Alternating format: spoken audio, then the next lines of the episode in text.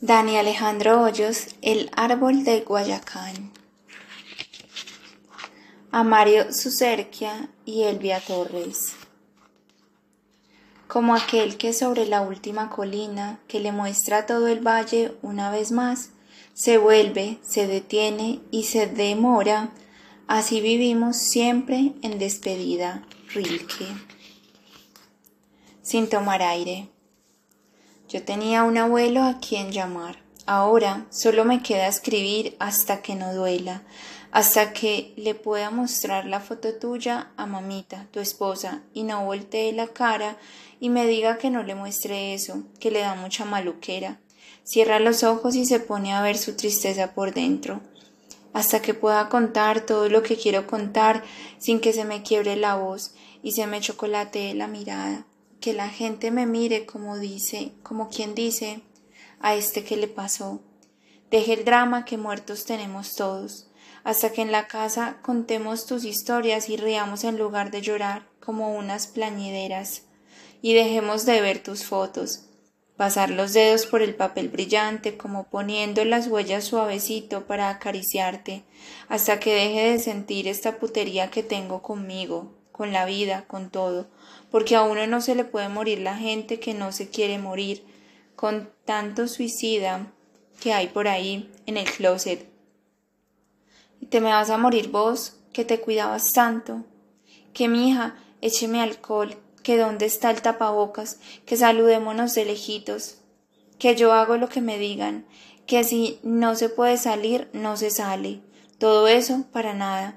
Aún así, te dio ese bicho transtanuda.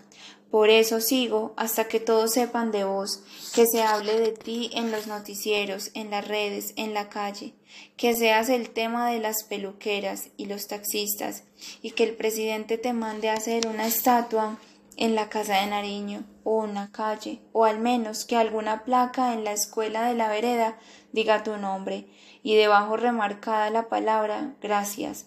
Gracias a ti y a los campesinos de este país, a quienes tanto les debemos, porque fue a ellos a los que les tocó la guerra. Ellos pusieron los muertos, la sangre, el machete, el sudor, el jornal, el miedo, y les tocó irse de su tierra, empacar en costales sus cositas, cargar una gallina, dejar los marranos, las vacas, los caballos, si es que los tenían mirar para atrás y ver desde la montaña la casa que era suya, quedarse sola con un letrero pintado que decía fuera sapos y jueputas, y a ellos, los encomiables campesinos, los olvidados, les tocó limpiarse las lágrimas con el brazo pasado a sudor y seguir errantes de pueblo en pueblo. Ah, cosa pa' puta, uno tener que mendigar posada como José y María en el pesebre, llegar a una ciudad que no conoce a vivir de arrimados donde un familiar o un conocido, o en rancho o en un semáforo, a trabajar en construcción, en la calle, en lo que resulte, a esquivar carros en las autopistas, porque en el pueblo se camina por la mitad de la calle, como Pedro por su casa, porque era su casa. En cambio, en la ciudad, cuidado con ese carro, ojo con esa moto, Ah, qué pesar. A ese señor lo cogió ese carro y lo levantó pasando la calle, y volaron el sombrero, el carriel y la vida para la mierda.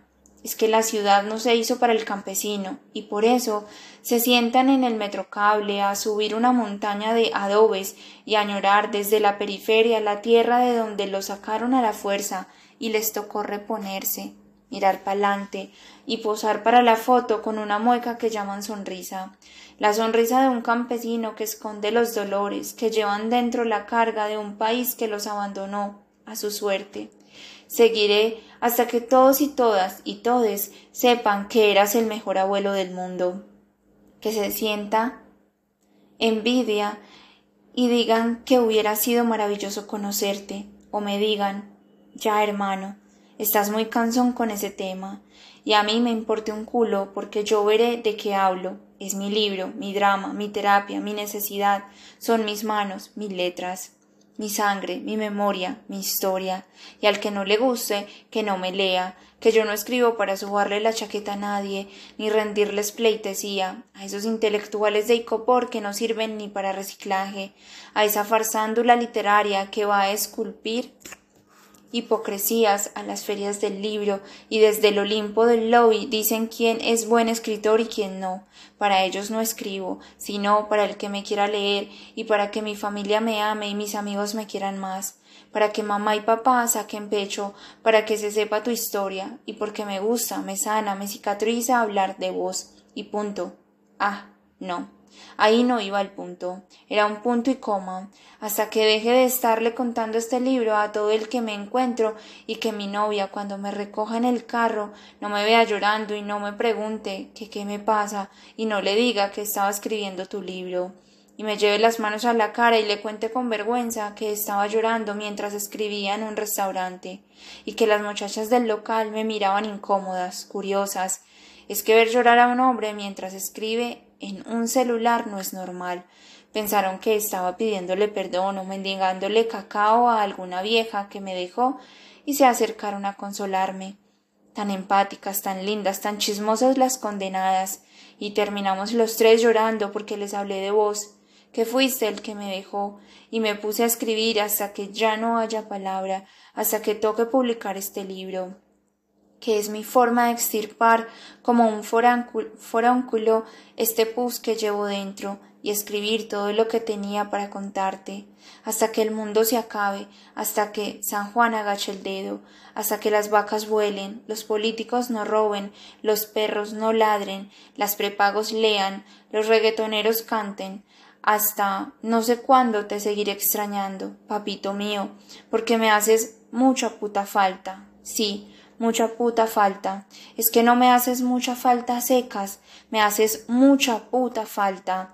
Y lo harás hasta que me muera o me llegue el Alzheimer y me vaya desvaneciendo en imágenes bromosas de la nada, de adelante para atrás, porque en esa enfermedad dicen que uno vuelve a ser niño y entonces yo volvería a verte en tu casa, en la casa del filo, y me volverías a enseñar todo y, no y nos verías juntos yendo al potrero por las bestias y me iría de este cochambroso mundo con ese último recuerdo. Ahora sí, punto. Positivo. ¿Qué pasa un minuto antes de cambiarte la vida? Ese momento en el que te sientes seguro y no sabes que un instante después todo cambiaría. El predolor el punto de quiebre en el que estás tranquilo y comienzas a sentir que algo no está bien, una sensación que te dice que todo va a cambiar, la sensación extraña de ver el futuro sin verlo, sin saber que es ese el preciso instante que hubieras querido detener. Estaba mirando un árbol y unas nubes en forma de caballo. Me gusta mirar las nubes moverse y crear figuras, aunque dicen que las figuras no las crean las nubes, sino que las forma uno mismo, sea lo que sea. Las imágenes están ahí y me gusta ver las formas que hacen porque son cambiantes. Una belleza simétrica. En un momento puede haber un perro y al segundo un bisonte o un helicóptero. Puede haber un demonio y al minuto un ángel. En un instante puede haber vida y al segundo muerte. Me gusta pensar que hay alguien jugando con ellas y las va formando, como cuando uno juega con un jardín zen para darse tranquilidad. A temperar la ansiedad, las nubes son el jardín zen de los pobres. En ese divagar, en ese instante estaba mi divagar, buscando creatividad a la espera de que en las nubes se formara una gran idea. Lo que llegó fue un mensaje de mi mamá por chat que decía Positivo. Positivos los dos. Yo estoy bien. Voy para el hospital con él. Las imágenes de las nubes, el jardín zen, la idea, todo se fue a la mierda en un instante. El gobierno había decretado alerta roja. Las unidades de cuidados intensivos estaban a tope. No había peor momento para enfermarse que ese. Conocí a gente, hice llamadas, escribí por chat, Logramos encontrarte una cama en un hospital grande de la ciudad. Una cama. ¿Cuántos enfermos van por ahí mendigando una cama, esperando que el procedimiento burocrático haga una orden? Se envía la EPS, unos empleados reciban la orden y comiencen a llamar a los hospitales, a pedir camas para que les reciban sus enfermos. Los hospitales deciden si los reciben o no. A veces dependiendo del carisma de quien llama, de los contactos del maravilloso y naturalizado mundo de la rosca, ese vicio nuestro de darle privilegios a una persona por encima de otras, por el solo hecho de que quiero, puedo y me da la gana. Esa rosca fue la que yo usé. Llamé a un amigo de un amigo de un amigo, que conocía a otro amigo, y listo, encontramos tu cama. Lo que seguía era que en el hospital autorizaran tu salida para una mejor clínica. Otra vez a llamar y a explicarle a la que atiende que ya la cama estaba lista, que tranquila, que por eso no la iban a echar, que no se preocupara, que dejara de poner trabas, que comiera mierda y nos dejara sacarte de allá rápido porque ahí no tenían los recursos para salvarte. Ella llegó tarde a la repartición de sentido común y yo a la de la paciencia. Después de mucho trámite, falta una firma, un sello. Llené este formulario, este otro, este otro. Esperé, esperé, esperé. El virus se iba acomodando más, se estaba quedando a vivir en tu cuerpo como visita aburridora, y aún sin escoba para ponerla al revés detrás de la puerta, autorizaron tu salida. Listo. ¿Ya se puede trasladar? No, espere, falta la ambulancia. Ah, vida pa' puta. ¿Cuánto vale una ambulancia? ¿Trescientos millones? Voy a comprar una ya. No, recapacito. No tengo la plata y mientras la compro, como un traqueto desesperado, te me mueres en el papeleo del traspaso. Señorita, ¿y cuánto cree usted que se demora la ambulancia? preguntó mi prima, la paciente, la inteligente, la que controla sus emociones. La funcionaria ya estaba eh, hasta el cogote de estos dos nietos que se querían saltar el conducto regular solo porque tenían una rosca, quién sabe de dónde. No le sabría decir. Estamos en alerta roja, le respondió.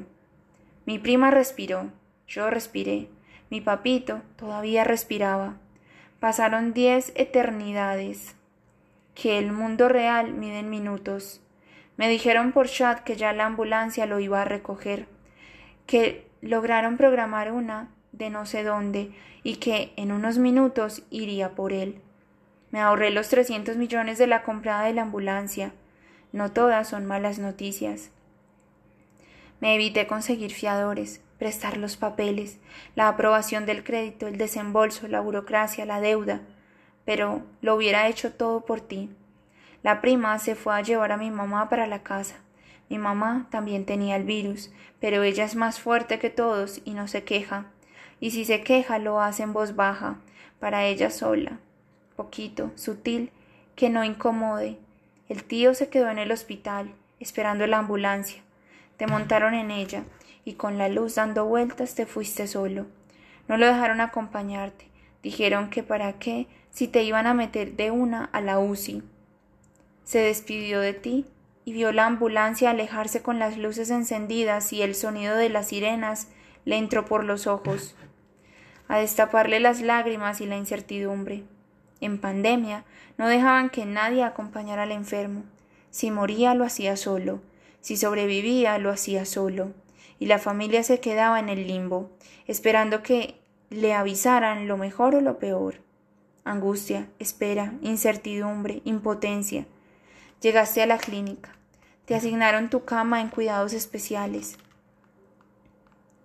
Había buenas noticias. No ibas para UCI, que era el Hades, el lugar donde nadie quiere estar.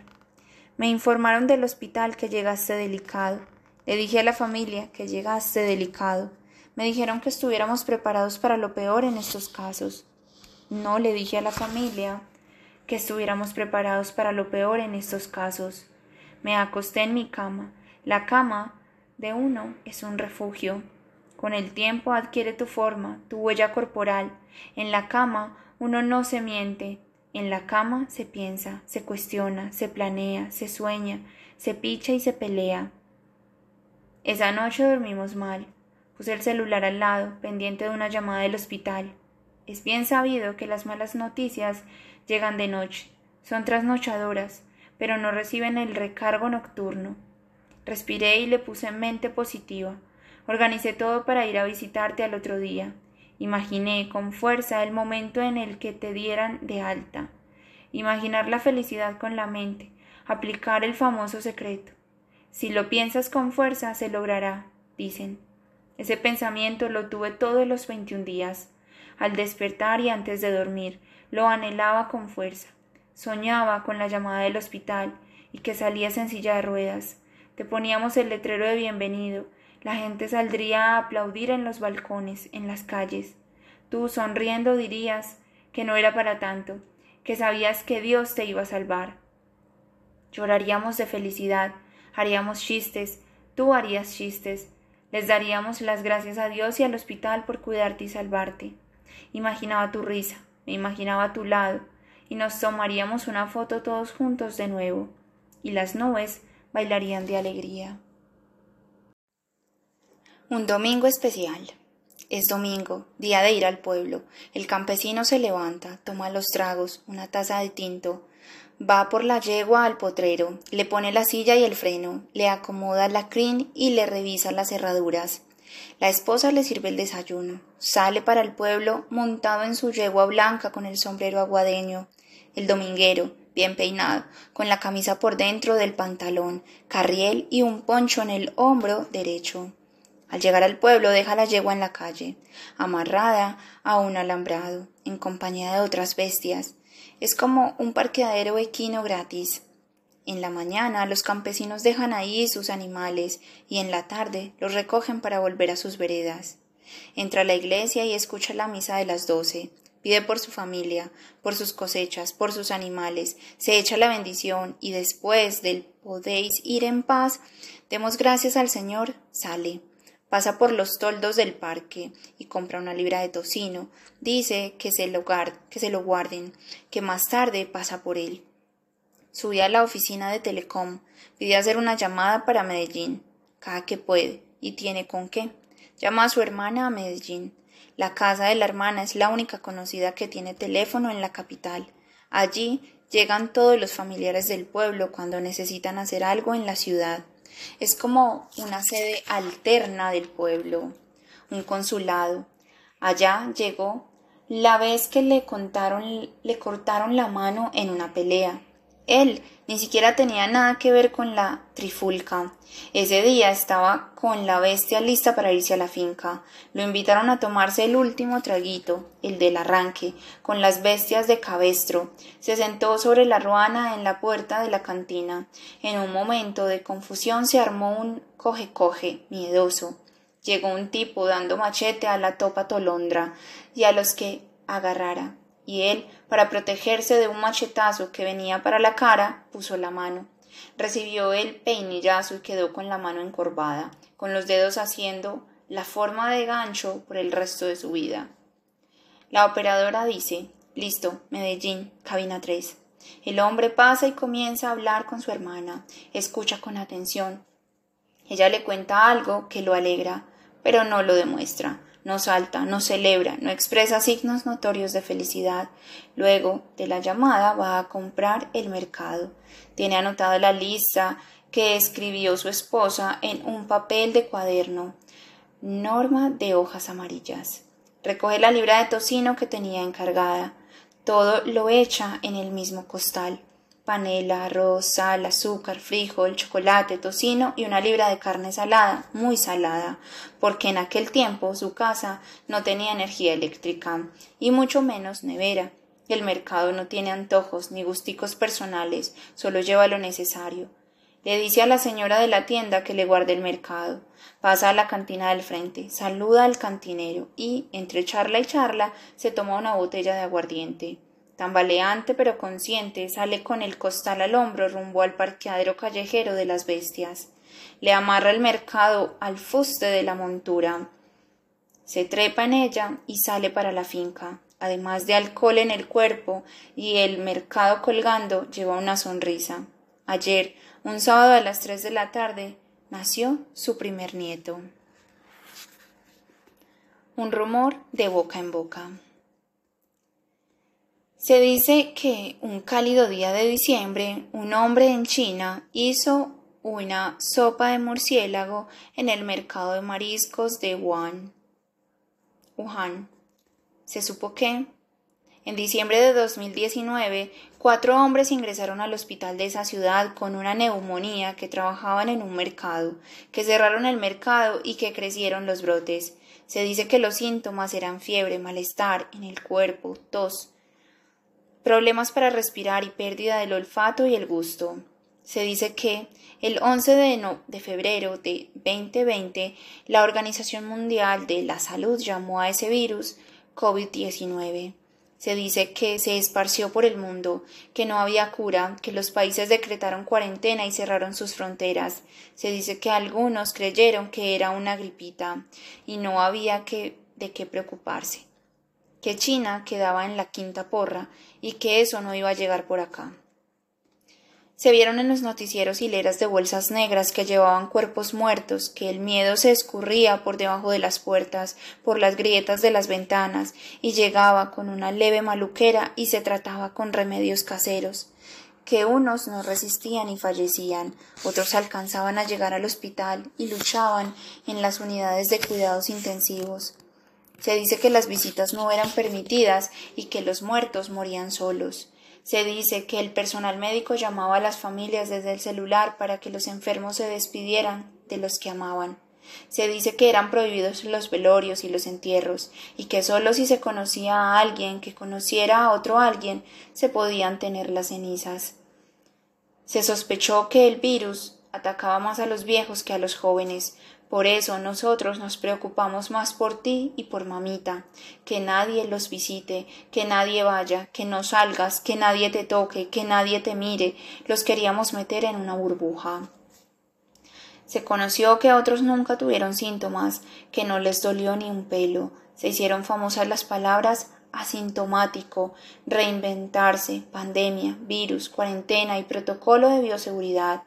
Se comentaba que los vigilantes en los centros comerciales tenían medidores de temperatura que fallaban. Se supo que la gente se burlaba de eso. Se conocieron casos de personas que marcaban 20 grados y continuaban vivos.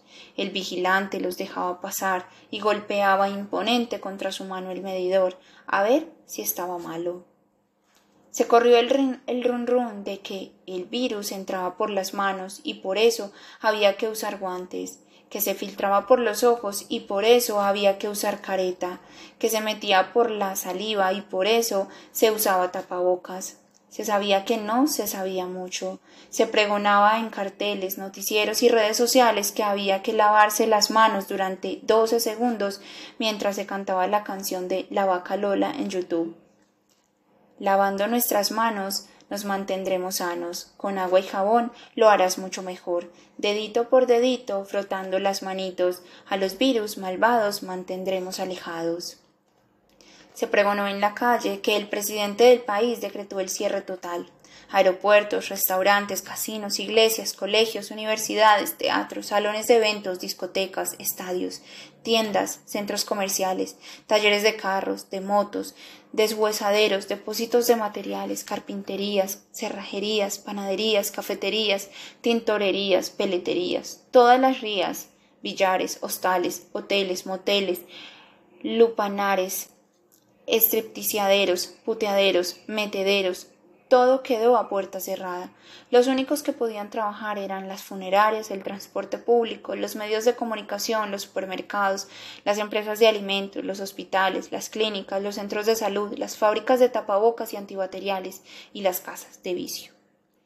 Se lamentó que proyectos de 700 mil empresas en el país quebraron porque las calles estaban desoladas, como en las películas apocalípticas de Hollywood se supo que la gente hacía de todo para sobrevivir, que eso se quita con agua de panela, limón, jengibre y ajo, que calentar los alimentos en el microondas y el bicho desaparece con el calor, que busca un pelo entre las páginas de la Biblia, preferiblemente en el Salmo 91.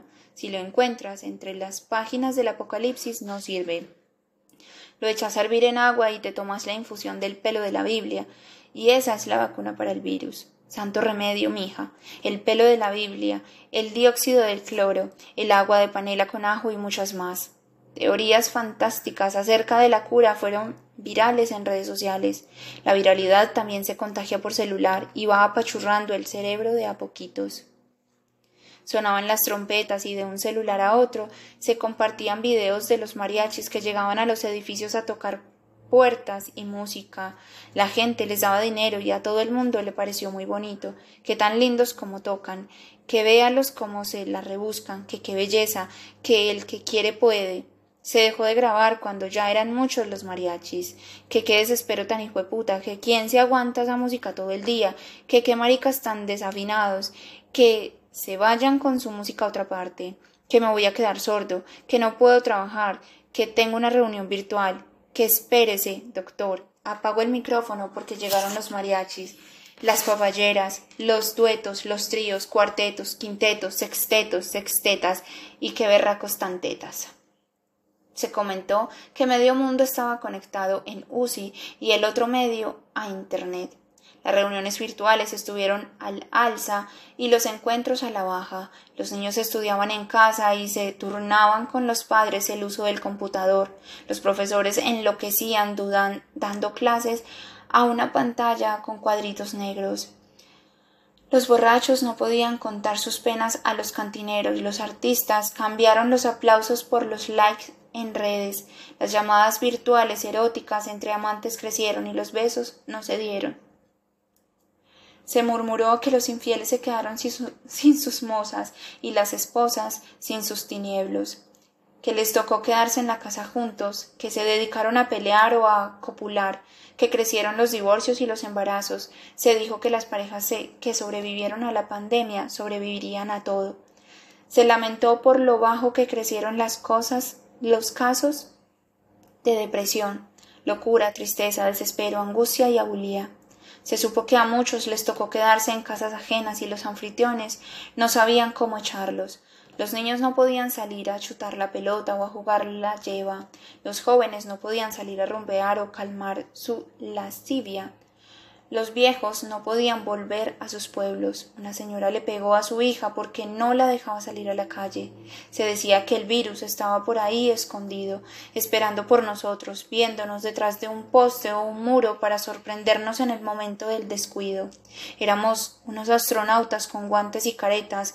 No mirábamos a nadie, no tocábamos a nadie, todo, todo era un posible foco de contagio. Fue la época en la que la gente daba asco, Tocar significaba muerte. Se supo que al llegar a casa había que quitarse la ropa en la puerta y caminar desnudos, sin tocar nada, para meterse al baño y eliminar cualquier vestigio de un posible virus. Ya bañados con absoluta conciencia de movimientos, procedían a lavar el mercado con agua y jabón mientras maldecían su suerte por tener que hacer una tarea tan primaria. Eso en el caso de la clase media. En la clase alta, los que no pudieron irse para sus fincas tuvieron que volver a llamar a las empleadas del servicio. No soportaban tener que usar sus manos delicadas, cuidadas por costosas cremas en los menesteres del aseo, las labores del hogar. En los barrios pobres de la ciudad, en señal de hambre, pusieron trapos rojos en balcones y ventanas y recibieron algunos mercados y muchos likes. Se supo que no tenían alimentos que comprar ni mercado para limpiar ni empleadas a quien llamar, no tenían fuerzas para quejarse por un privilegio que no conocían. El color de esperanza dejó de ser canción y se transformó en un trapo rojo colgado en una ventana. Se dijo que después de pandemia seríamos mejores, que las personas aprenderíamos del dolor y que iba a florecer la empatía.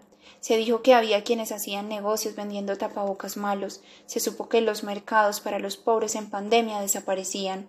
Se dijo que en muchos hospitales habían falsos positivos de COVID. Se dijo que los médicos eran héroes. Se salió a aplaudirlos en los balcones. Se supo que después les pegaron a los médicos y a las enfermeras. Se lamentó que muchos empleados de hospitales murieran. Se escuchó al actor Carlos Mario Aguirre decir el que era gonorrea antes de pandemia, lo será después de pandemia. Se concluyó que era verdad. Se prohibieron las fiestas, se hicieron fiestas, se, se, prohibió salir, se salió. Se comentó que el número de casos positivos creció como maleza y cada muerto era un número. Era cifra que decía el presidente de la República en su programa de las seis de la tarde. Hoy tuvimos cien muertos, al otro día, hoy tuvimos noventa y nueve muertos, bajamos uno. Esas familias tal vez se quedaron sin despedirse, sin poderse decir, ve, te perdono esto. Oiga, cuídese mucho, perdone todo lo malo, cuide a su mamá. Oye, te quería decir que fuiste un gran padre, una gran madre un buen hermano, una linda abuela, un tierno abuelo. Ve con Dios. Se dice que nada de eso se dijo, y uno, con este taco tan hijo de puta, con todo lo que tenía para decir, porque hubo un rumor que se volvió realidad, que pasó de boca en boca, que mató a seis millones de personas en el mundo, a ciento cuarenta mil en Colombia y a dieciocho mil en Antioquia. Un número, una vida, una muerte, una tristeza, un duelo, una mierda. La casa de Papito.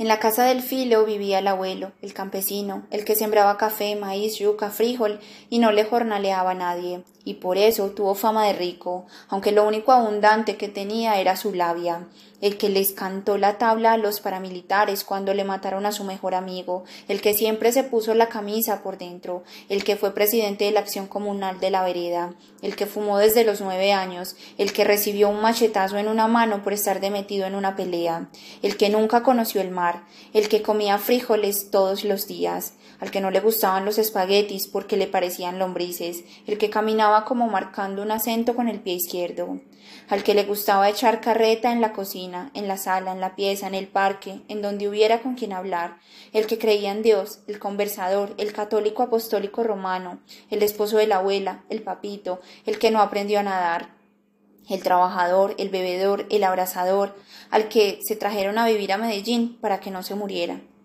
A la casa del abuelo iba el nieto, el primer nieto, el que desordenaba todo, regaba el café, se comía la tierra a puñados y se sentaba al lado de los perros, el que se metía por entre las patas de las bestias y ellas no lo pisaban. Por todos, pero todos hacían escándalo y corrían a sacarlo de ahí, y el niño sonreía pícaro porque para él eso era un juego el que chorreaba mocos porque lloraba mucho, el que se reía con todo el que le hiciera muecas, el que era tan gordo que para bañarlo le tenían que separar los pliegues de la piel para poderle quitar la mugre, el hijo de la hija mayor, el gordo, el que cuidaban y mimaban, el gordo para acá, el gordo para allá, le daban de comer frijoles con sidra, como no le gustaba, lo engañaban diciéndole que era la que era papá, que era papá. El nieto sabía que era sidra porque sabía a sidra.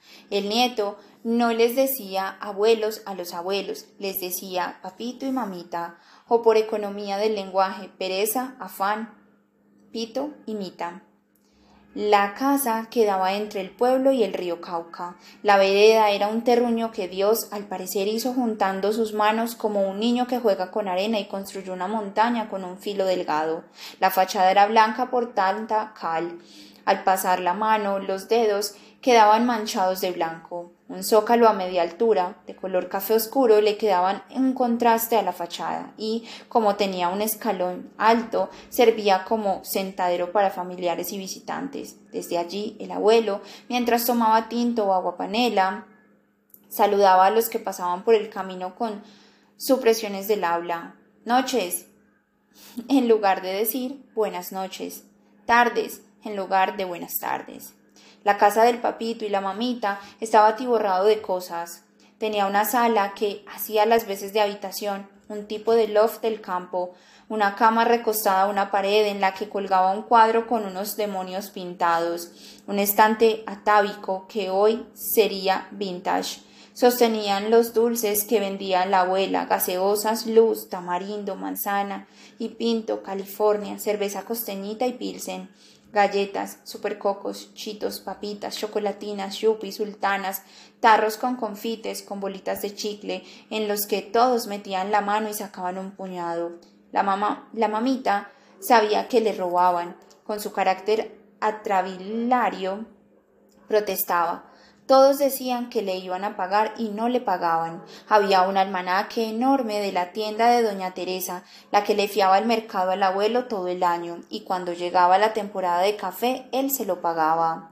Un perchero caía del techo, como un nido de gulungo, con un alambre grueso en el que colgaban bolsos, correas, gorras, sombreros, bolsas con cosas adentro y cuanta vaina se le ocurra que pueda soportar el alambre, que resistía estoico la carga.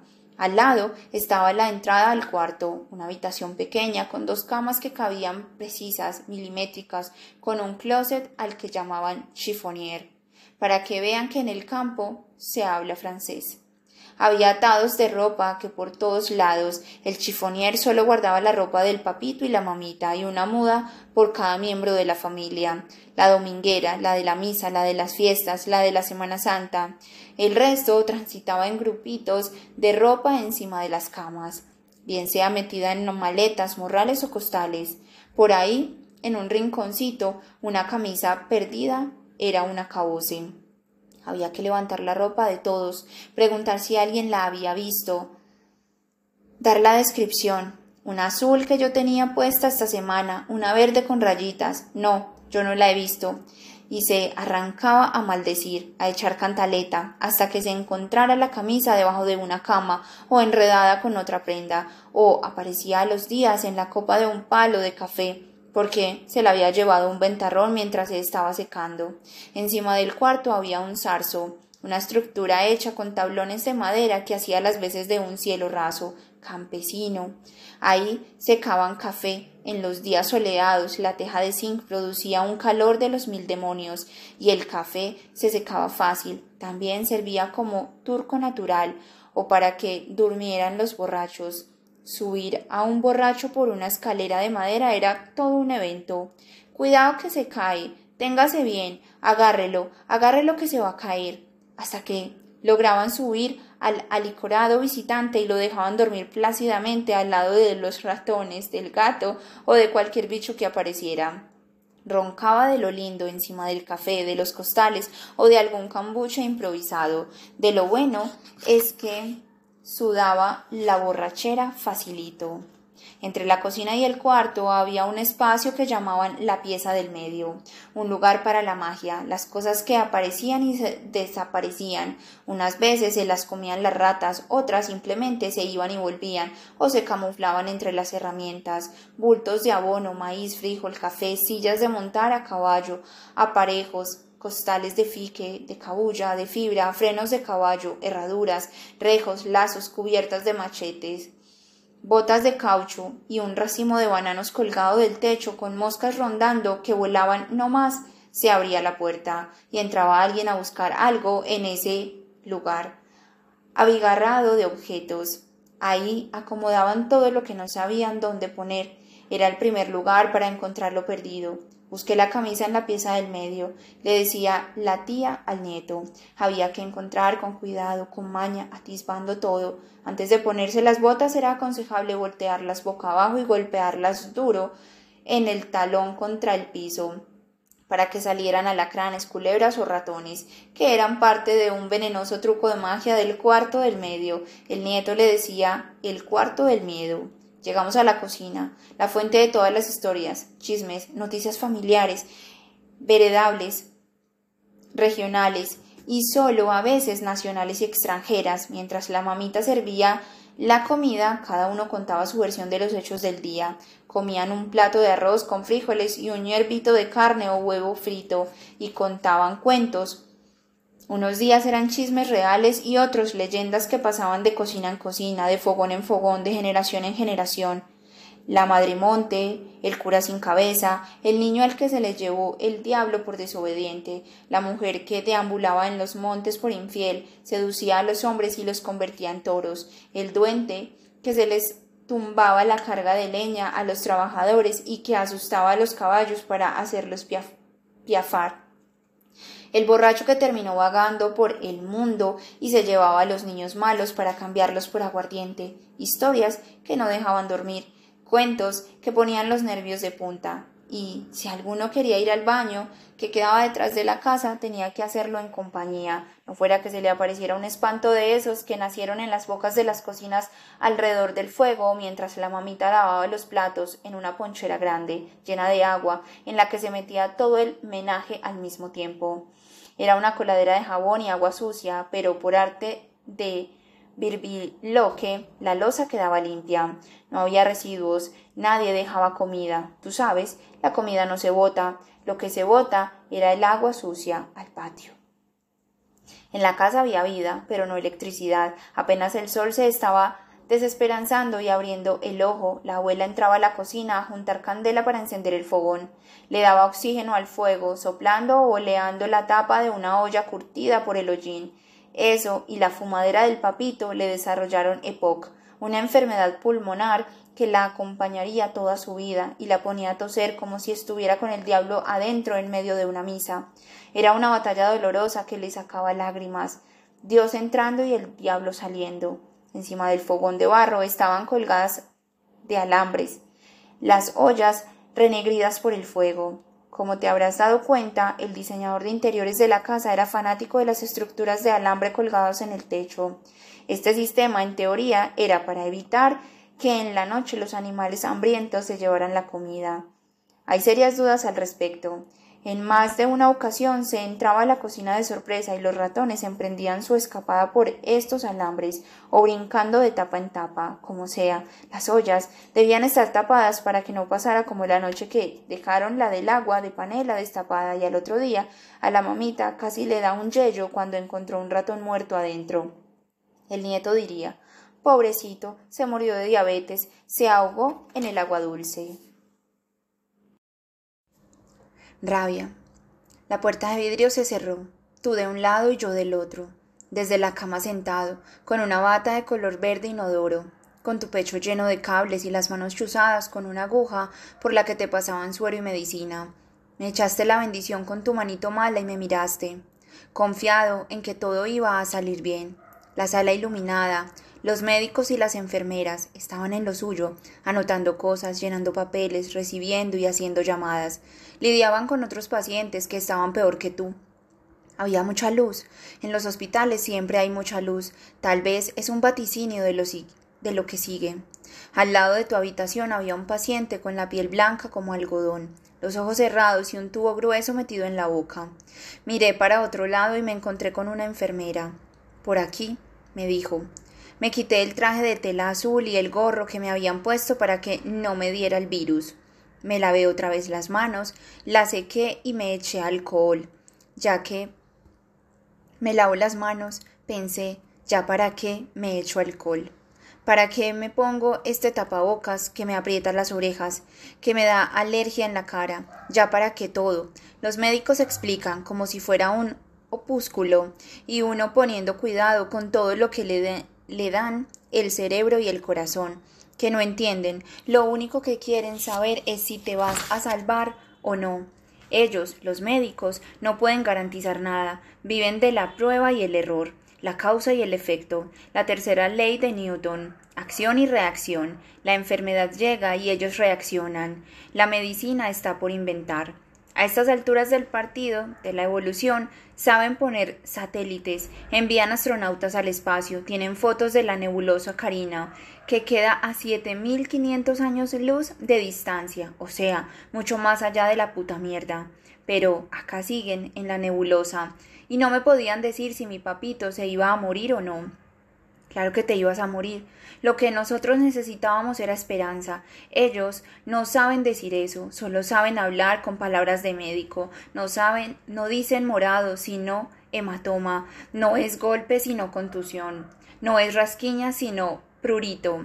No es dolor de cabeza, sino cefalea. No es sangre coagulada, sino hemorragia. Hay que escucharlos con el país pánico de dudas en la mano. Y ahí está uno, inundado de angustia e ignorancia, sin entender muy bien cómo funciona el cuerpo humano, sin saber qué es un mal parido ganglio, uno bien nea sin saber dónde queda el perineo. Como un niño en su primera clase de escuela, solo alcancé a preguntar si te ibas a salvar. El médico impaciente refunfuñó en su mente y tal vez pensó ya te dije que no tenemos idea. ¿No ves que a todo el mundo médico esta pandemia nos cogió por sorpresa y lo único que podemos hacer es contraatacar y reaccionando de acuerdo con los síntomas. Este no entiende qué insoportables son los familiares del paciente. Sin embargo, se controló, ignoró su impaciencia y, como un profesor hablándole al alumno que no ha querido entender las explicaciones de la clase, me dijo con voz calmada que lo que pasaba era que el cuerpo a esa edad no responde igual que un cuerpo joven. Tanto divagar para decirme con otras palabras lo que ya sabía, que te ibas a morir. El maravilloso mundo del eufemismo, que para el caso es lo mismo, no te ibas a salvar, o por lo menos este señor no sabía cómo hacerlo. De nada le sirvió haber presentado un examen en la universidad y pasar entre miles de estudiantes y quemarse las pestañas para responder exámenes, graduarse después de cinco años y volver a estudiar dos años una maestría. Para poder estar ahí atendiendo pacientes con su bata blanca, un lapicero y una tabla en la que escribe las novedades de las rondas, o juega Sudoku, o sabrá el putas que anota ahí. Tengo rabia. De nada sirvió saber eso. A estos galenos les quedó grande salvarte.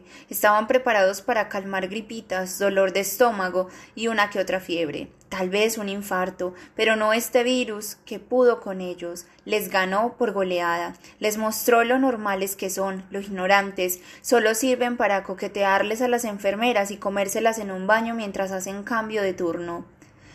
De nada les sirve caminar con ese aire de superioridad por los pasillos de los hospitales, recetando acetaminofén, ibuprofeno y loratadina. De nada les ha servido ir a broncearse y beber con unas cubas en los congresos de medicina en Cartagena. Tengo mucha rabia. Solo sirven para aconsejar y calmar los dolores de las tías en las fiestas familiares. Tenían que estudiar más, estudien vagos. Tenían que esforzarse más, sin vergüenzas, matasanos. No tenían respuestas. Su profesión es una mentira, porque luchan contra lo inevitable. No salvan vidas, solo las alargan un poco más.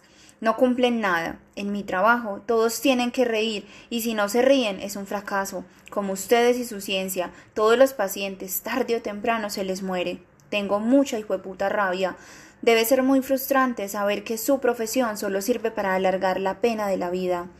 No encontraron la cura para mi papito, como no encontraron la cura para el Alzheimer de mamita Leo. También la dejaron morir. La dejaron irse desvaneciendo, como el Fat Au de una canción tantos años metidos en laboratorios probando con ratas o micos, como el doctorcito Patarroyo, que lleva una eternidad viviendo de gorra y mientras tanto mata a nuestros primos de evolución. El mundo de la medicina sabe muy poco del Alzheimer, del SIDA, del cáncer, del lopus, de la esclerosis múltiple, del COVID. Sacan un estudio que dice una cosa y después otro lo desmiente. Por eso se inventaron las clínicas del dolor, para que el enfermo aprenda a vivir con eso. Por culpa de su ignorancia, mediocres es lo que son. No la salvaron a ella, y no fueron capaces de salvarte a ti. Inútiles todos, los médicos, la ciencia, el gobierno, la Organización Mundial de la Salud, la NASA, la ONU, la OEA, la OTAN. Siglas inútiles. La historia les pedirá cuentas por culpables. Una hijueputa gripa de caldo de murciélago les paró el mundo. ¿A qué clase de enfermo gastronómico se le ocurrió que se puede comer un murciélago? Háganse el harakiri, mueran con dignidad. Su trabajo no sirve. Malparidos todos, bobo hijo de puta. Yo, que me dediqué a ser humorista en lugar de médico. Tengo mucho hijo de puta rabia, porque tú te estabas muriendo y no pude hacer ni mierda. Después de gritar mi furia interna, hice una pausa. Silencio. Respiré.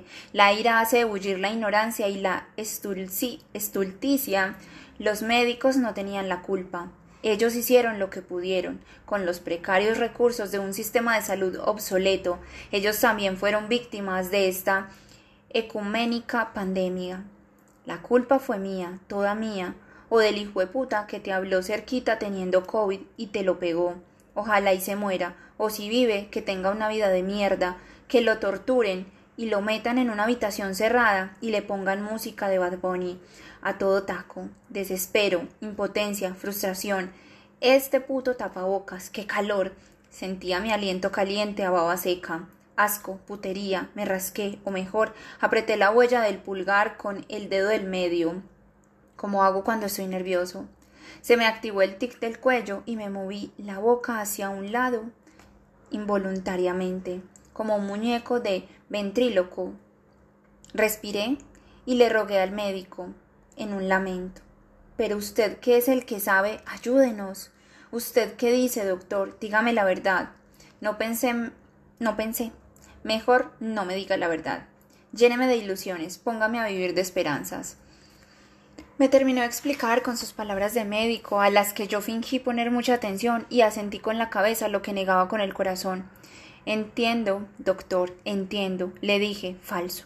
No entendía nada o casi nada. Trataba de hacer la traducción en mi cabeza para poner el diagnóstico en palabras que entendiera mi mamá y mi familia, porque nosotros no teníamos ni un familiar médico ni una enfermera, ni siquiera un tegua o un sobandero. Nos faltó esa profesión. Papito, tenemos amas de casa, tenderos, panaderos, obreras, contadoras, campesinos, agricultores, cafeteros, un casi cura, chismosos, conductores, metepatas, borrachos, ingenieros de la vida, doctores en resiliencia, magísteres en aguante, luchadoras, locos, negociantes, jugadores de cartas, habladores de mierda, varios payasos y solo uno que cobra. A ninguno le dio por la medicina. Somos una vergüenza de familia paisa. Nos faltan el abogado, el médico, el cura, de pronto el marica y la puta, si los tenemos, vaya uno a saber. El caso es que no tenemos en la familia un médico para atiborrarlo de preguntas. Igual ya no me interesa saber nada. El resultado sería el mismo. Como putas no te cuidé, porque carajos no te mandé a un hospital el primer día que mi mamá me dijo que estabas débil. ¿Cómo es que no te encerré en una urna para que nadie te tocara y que el virus no te conociera? Si te conocía, le ibas a caer bien y se iba a querer meter en ti. Así nos, hubieras nos hubiéramos evitado estar en un hospital con vos al otro lado de un vidrio sin poderte tocar.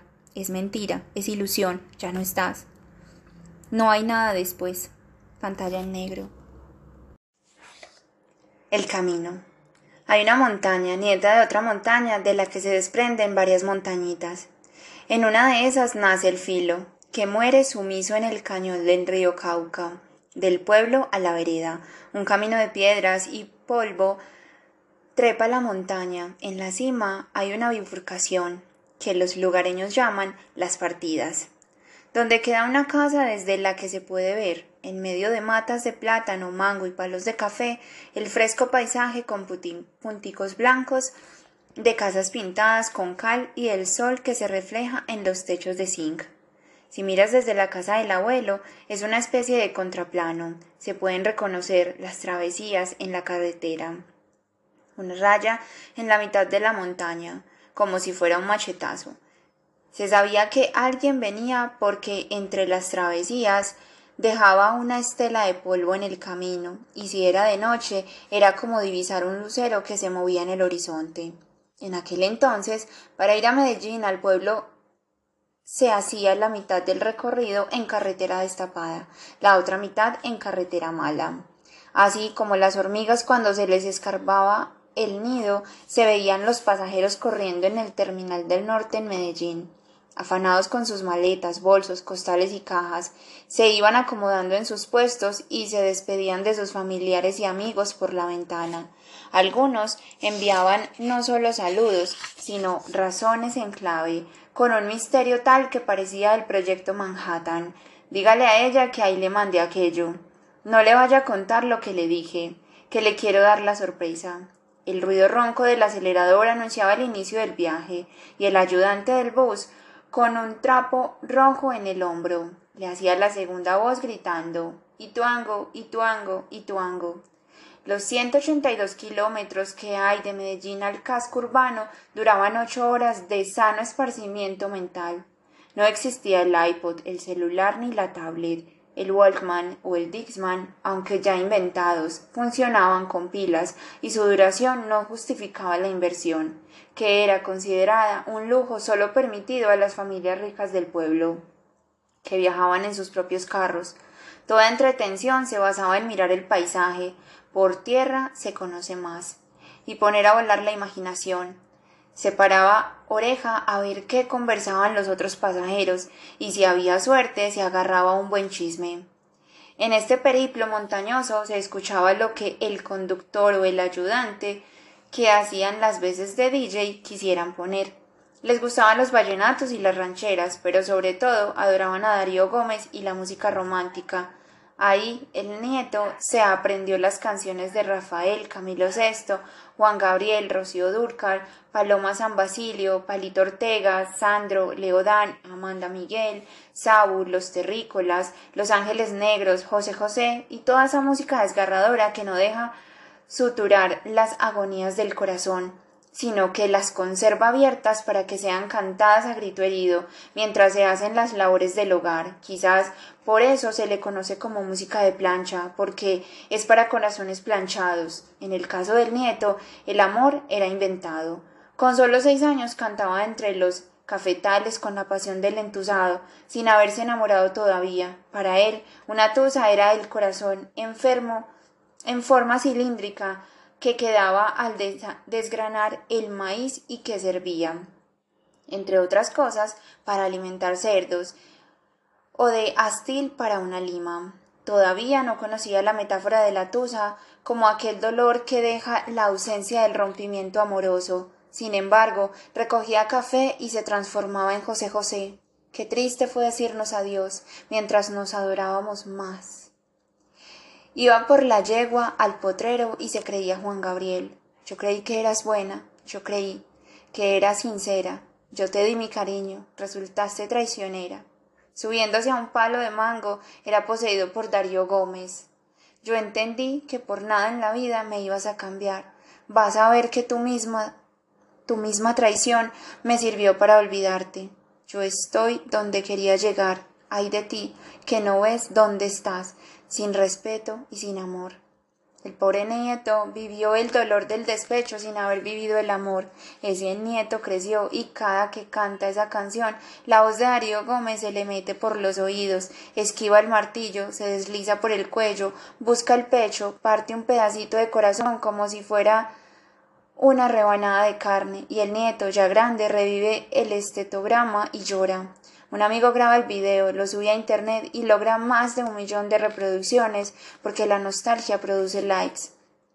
Para variar y descansar el oído, en medio del viaje alguien le pasa al conductor un cassette con las canciones de moda. Un cassette dura una hora y el viaje duraba ocho, así que se repetía una y otra vez las mismas canciones. En una ocasión sonó tanto el mismo cassette de Juan Gabriel que un pasajero le dijo a su compañera de viaje Estoy a una canción de Juanga de volverme marica. Se escuchó la carcajada de todo el bus. Igual escucharon al mexicano el resto del viaje. Corearon No tengo dinero ni nada que dar, como una realidad personal y pública, y aquel hombre siguió siendo heterosexual. Al salir de Medellín, el bus sube al frío de Santa Rosa de Osos por la sinuosa carretera que el lenguaje popular, amante del humor negro, denominó Matasanos, por sus coquetos precipicios que hacían convertir al más ateo. Al llegar a ese pueblo helado, todo el mundo se bajaba del bus a comer un manjar que ni los reyes del palacio de Buckingham han probado pan de queso caliente con agua de panela hirviendo, cuya labor es calentar el cuerpo, generar nutrientes y quemarles la lengua a los comensales. No es de preocuparse, ya que a causa del frío se evapora el ardor con la rapidez del parpadeo. Después de la niebla, preparados viajeros que llega el calor pegachento del Cauca. Era precisamente allí, en el cañón del río, donde el sofoco, el polvo y el humor humano humor humano hacían una mezcla perfecta que desesperaría al mismísimo Dalai Lama, que, si hubiera tenido un viaje de esos, mandaba volar su túnica para el carajo, sin llegar al nirvana.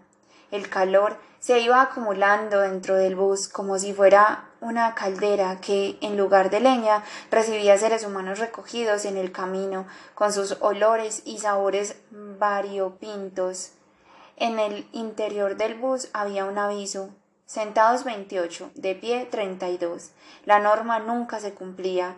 Mejor hubiera sido que dijera sentados los que puedan y de pie los que quepan.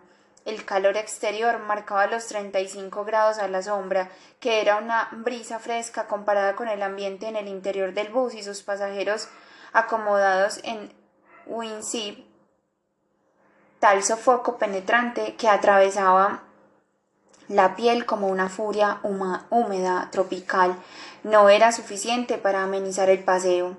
El serpentear de la carretera producía, sobre todo en el público infantil, un revoltijo estomacal que a veces no alcanzaba a ser previsto.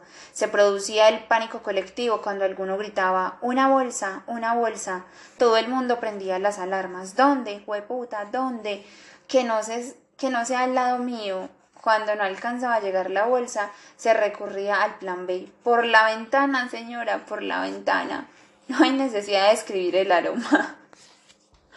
El buquet pastoso y un tanto amargo que secaba la garganta, esa atmósfera del averno que se mecía en el ambiente cuando un enfermo no alcanzaba a vaciar sus desgracias en una bolsa o por la ventanilla. En una ocasión, el nieto pudo ver la desventura de otro niño mareado, con el rostro verde, que ante la necesidad perentoria de expulsión de aquel ácido que le quemaba las entrañas y la lentitud de la bolsa que viajaba de mano en mano por los pasajeros trató de retener el líquido en la boca. En un, en un acto de reflejo ante los gritos desesperados de todos y los regaños de la madre, que estaba sentada en otra silla distante, aquel desgraciado niño trató de abrir la ventana, con tanta mala suerte que era la de la salida de emergencia, y se encontró con un vidrio enorme que no abría, y en aquel y en el que quedó estampada la dieta del muchacho. ¿Quién con un descanso gástrico y la culpa en su conciencia? Volteó más pálido todavía a mirar a su madre, que la seguía dando regaños mientras se acercaba hacia él, esquivando pasajeros. Mira lo que hiciste, culicagado.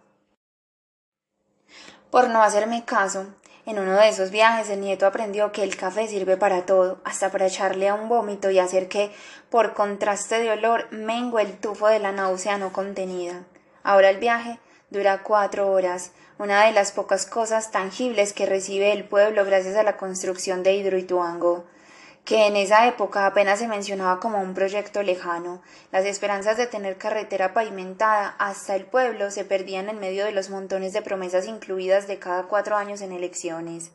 Antes, el bus se bamboleaba amagando caerse a los precipicios. A muchos no les gustaba viajar en la ventana, decían que era como ver la muerte haciéndoles ojitos en esos peñascos. Al nieto lo llevaba la mamá a la finca o una tía, o se lo encargaban a la vecina y a mi Dios, como si fuera una encomienda. Un encargo maluco de esos que vomita, llora, patalea, se ríen, hacen muecas, piden comida y vuelven a llorar. Tales berrinches amainaban al llegar a la finca en la que era feliz regando el café del papito, como si fuera un juego para él y una tortura para los abuelos. A veces, cuando no obedecía los mandatos de los mayores, la mamita lo regañaba. Otras veces el abuelo pasaba de la advertencia al hecho y le daba unas pelas memorables con los ramales de la cubierta del machete. Así y todo, el nieto era feliz cuando iba a la casa de los abuelos, porque la pela pasa y el culo queda. Miedo. Es la primera vez que lloro tu muerte sin que te hubieras muerto. Es extraño saber que estás vivo y sentir que ya has muerto. Mi cuerpo está pesado, como si por dentro estuviera compuesto por ripio en fragmentos pequeñitos. Siento los pedacitos que se mueven. No hay masa sólida. Soy debilidad, trizas. El hospital huele a remedio y a frío, no frío fresco, como de una montaña en la aurora, sino a un frío simple, sin alma. Soy una imagen de melodrama, de telenovela mexicana de la tarde, de esas que te gustaban a ti. Estoy recostado en una pared blanca mientras pasan los empleados del hospital. Veo venir a una mujer, Ella hace un puchero, me mira con lástima, sonríe pícara y dice, emocionada, ay, qué pena, ¿me regala una foto? ¿No ves que estoy llorando? Pienso. Sí, claro, respondo. Mi mamá es súper fan suya, dice. Silencio. Bueno, y yo también.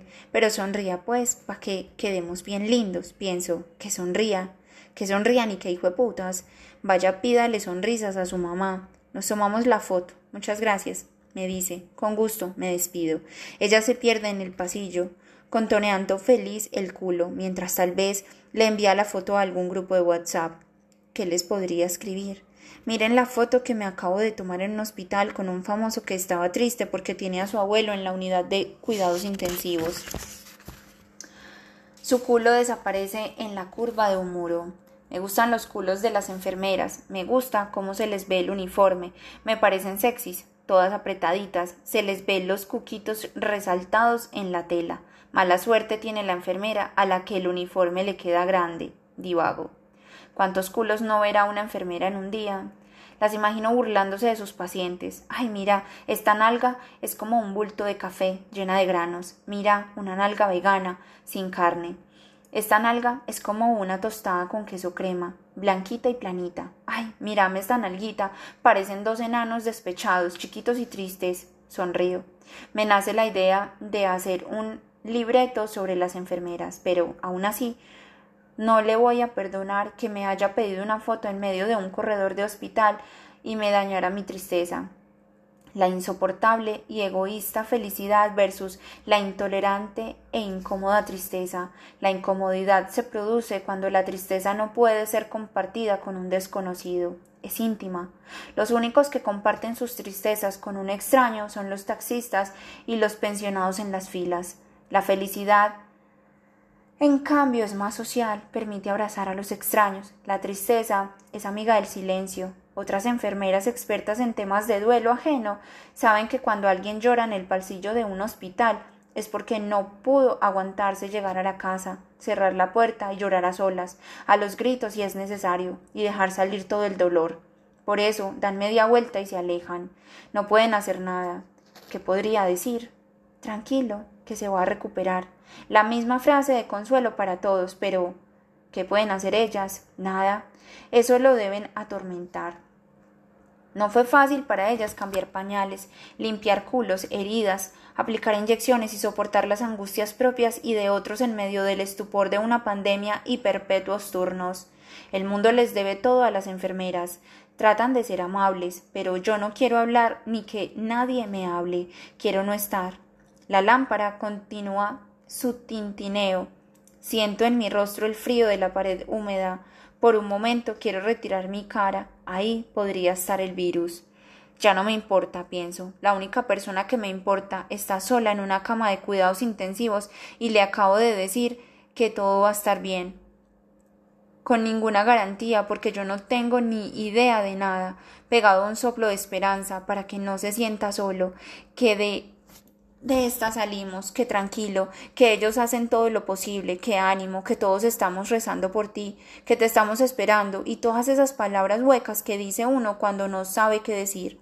Las promesas del miedo, miedo de que nos dejaras, de no volver a verte, miedo a que tú mismo perdieras la esperanza y no lucharas más. Me limpio la cara con el brazo, ya no se usa con la mano, porque puede estar contaminada, Salgo al lobby y un aire fresco entra por la ventana. Se va a salvar, me doy moral. Él no se puede morir. Me subo al ascensor.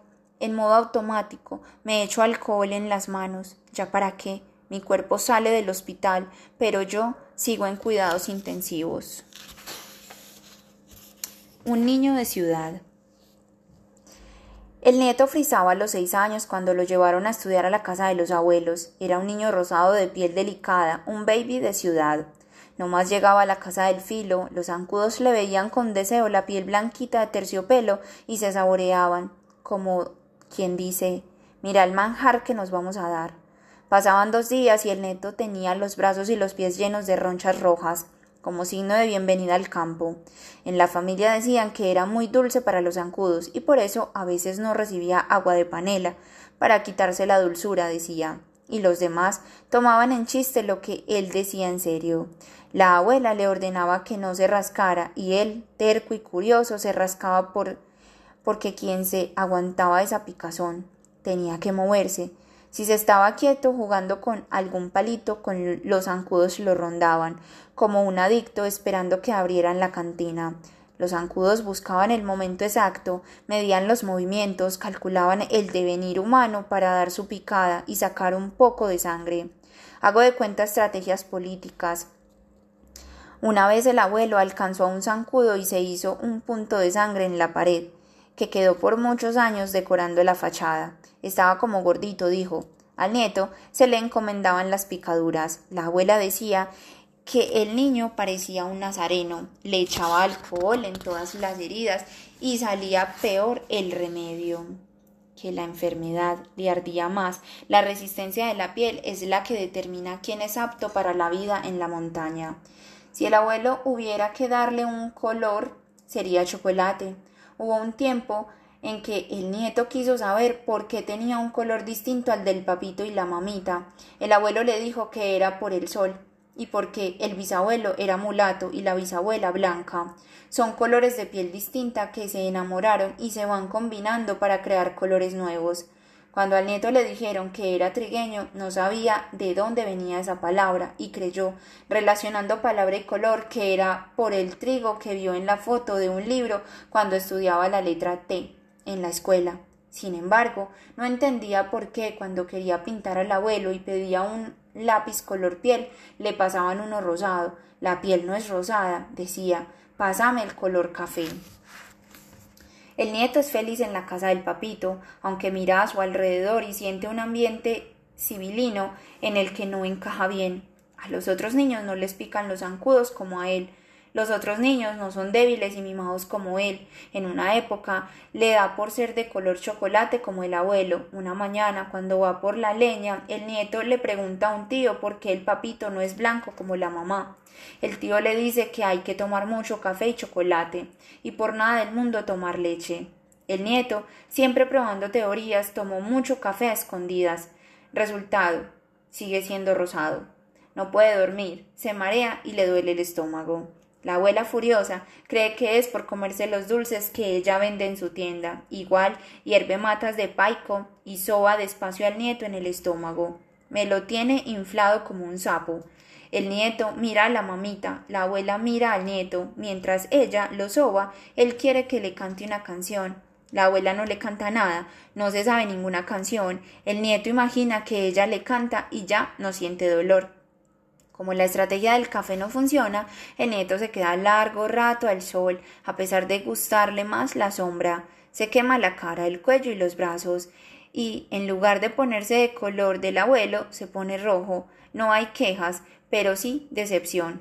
Terco continúa con su misión y cuando va por el camino chupa sol, cuando va al potrero chupa sol, cuando va por leña chupa sol, cuando sale al pueblo se queda sentado con el cabestro del caballo en la mano, esperando al abuelo.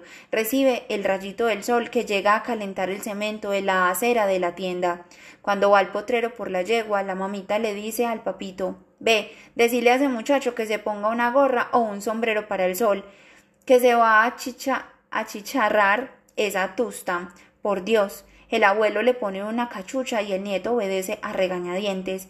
En un descuido se lo quita y el sol le quemaba la corona y otra vez el abuelo, con firmeza, le ordena ponerse la gorra. Al taparse la cabeza su pelo era una hoguera. En la noche no puede dormir porque la piel le arde, parece un camarón. Mi hijo, le dice la abuela, pobres abuelos, debieron pensar que estaban pagando algo. Les tocó un nieto chilletas, mimado y curioso. Igual le ponen paños en la cabeza y cremas en la piel y le consuelan su dolor porque el culicagao sigue llorando. El papito y la mamita creen que es por el ardor en la piel. Lo que no saben es que tal vez el nieto tiene lágrimas de frustración porque no soporta la idea de seguir siendo un trigueño débil y no un mulato fuerte como ellos. El nieto, por pura observación del entorno, pensaba que los campesinos tenían más fuerza, corrían más y se quejaban menos. Los niños de ciudad, como él, eran más débiles. Sentado en la rama de un árbol de mango, no le daba para llegar al copo. Miraba los cafetales y sacaba sus conclusiones. Los de ciudad, los blanquitos, siempre pierden las peleas en la escuela, a los del campo no les sale sangre, a los niños de la ciudad los tocan en la nariz y se les rompen las ñatas. Los campesinos de color café mandan en los juegos de la escuela. Ellos caminan con cotizas o descalzos sin quejarse de las piedras y las ramas. Y era verdad. Era como si tuvieran un zapato en lugar de piel, corrían veloces por los caminos, por los potreros, cafetales, deshechos y no se aporreaban los pies, o quizás sí, pero la queja no hacía parte de su lengua. Como manda el dicho, a la tierra que fueres, haz lo que vieres. El nieto trató de caminar descalzo, pero se lastimó. Cuando se pinchaba los pies con astillas, el abuelo tenía que sacarle los pedazos de madera incrustada en la piel con una navaja, mientras el nieto se lamentaba y la abuela condenaba desde la cocina. ¿Pa qué se pone de ocioso? La gente que pasaba veía la escena en el corredor de la casa. El nieto, al verlos, terminaba en seco sus lamentos, perdía la batalla con los pies y renegaba en silencio su delicadeza. En cambio, si a un niño mulato se le clavaba una astilla, él mismo se la quitaba y seguía pisando tranquilo, como si nada. El campesino del que hablo era un niño de ojos azabache que andaba descalzo y con el pelo revuelto, lo que le daba un carácter indómito, hijo menor de los Pérez, una familia jornalera que vivía al final de la vereda, en una casa de bareque, con el piso en tierra amarilla y un baño de letrina. Más que una casa era un rancho donde la planta era una ilusión, el trabajo una costumbre y el amor un acto de fe. Para ellos el destino estaba dicho, se nace pobre, se crece pobre y se muere pobre, y la historia se había encargado de comprobarles su fatalismo. No le temían a la muerte y temían, tenían fama de peleadores, tomatrago y aventureros. Era como si se le quisieran revelar al destino de la, de la peor manera. El mulato, un niño con más de siete años, uno más que el nieto, iba a la escuela, pero más por tener un quehacer que por construirse un futuro. Veía la vida del pueblo lejana y la de la ciudad como un sueño. Muchas veces le pedía al nieto que le contara cómo era la ciudad, si nos ponemos un poco al lado de ese niño campesino, debió ser mucha su sorpresa o quizás incredulidad cuando el nieto le dijo que en todas las casas de la ciudad había luz eléctrica, que había carreteras gigantes pavimentadas y que casi todo el mundo tenía televisor. A principios de los noventa esas cosas no se veían en el filo, la electricidad llegaba solo hasta el pueblo, la carretera era apenas un camino y el único televisor de la vereda era el de la familia Piedraíta, que lo encendía con una planta eléctrica que tenía para secar el café. Les tocaba recibir a media vereda a los niños en la tarde para ver las caricaturas y a las ocho de la noche a todo el mundo para ver la novela. En esa sala no cabía un arroz parado, todos se acomodaban donde podían, sentados en una cama, en el piso, en el bulto de café, en un canasto volteado boca abajo. Se quedaban calladitos mirando en la pantalla los amores del gallito Ramírez, las desventuras de Topacio o los tangos de Quieta Margarita. Un día se dañó la planta de energía, justo en la semana del capítulo final de la novela. Rascándose la cabeza, sombreros tristes, fueron desfilando para sus casas con la intriga metida en el carriel. Les tocó esperar a que anunciaran por radio que Gallito Ramírez había sido final feliz con la niña Mencha. Pero no fue lo mismo. Por eso firmaron por duodécima vez una carta exigiéndole al alcalde luz eléctrica en la vereda. Los cables llegarían muchos años después para ver el final de la novela Café con aroma de mujer donde la niña Mencha se había convertido en gaviota. Entre esos televidentes estaba el mulato, el abuelo, el tío, el nieto y media vereda de ojos campesinos, ojos cansados, ojos ilusionados con el mundo moderno que quedaba a ocho horas o a nueve o a diez o hasta quince dependiendo del derrumbe. Un día, camino de la escuela, el nieto le pidió a su amigo que le mostrara la planta del pie. Sentía curiosidad por saber cómo era la piel indestructible, se sentaron en una barranquita a la orilla del camino, al frente de la finca de don Alfredo, el mejor amigo del abuelo, quien tendría el final más trágico y doloroso de la vereda en una época de horror. El niño campesino, como un acróbata, levantó el pie y puso la planta tan cerca de la cara del nieto que éste pudo oler el polvo y las pericias de un niño del campo acumuladas entre los dedos. Toque pa' que vea, le dijo. El nieto emocionado comenzó a hurgar con la punta de los dedos, siguiendo el ritmo de la canción de Darío Gómez que estaba escuchando Marta, la hija de don Alfredo, mientras lavaba la ropa. El tropezón que tuve ese día no lo sentí, porque a tus brazos yo fui a caer. Si bien la planta del pie era un poco blanca y distinta al color del resto del cuerpo, la palpó dura y carrasposa como una lija, poderosa, impenetrable, hecha para las vicisitudes. Sintió envidia. Le chuzó el pie con la uña y le preguntó si le dolía. El mulato le respondió que no y que ahora era su turno. El nieto, avergonzado por tener unos pies rosados, suaves y delicados como el comercial de televisión, preparados para nada, le dijo que no.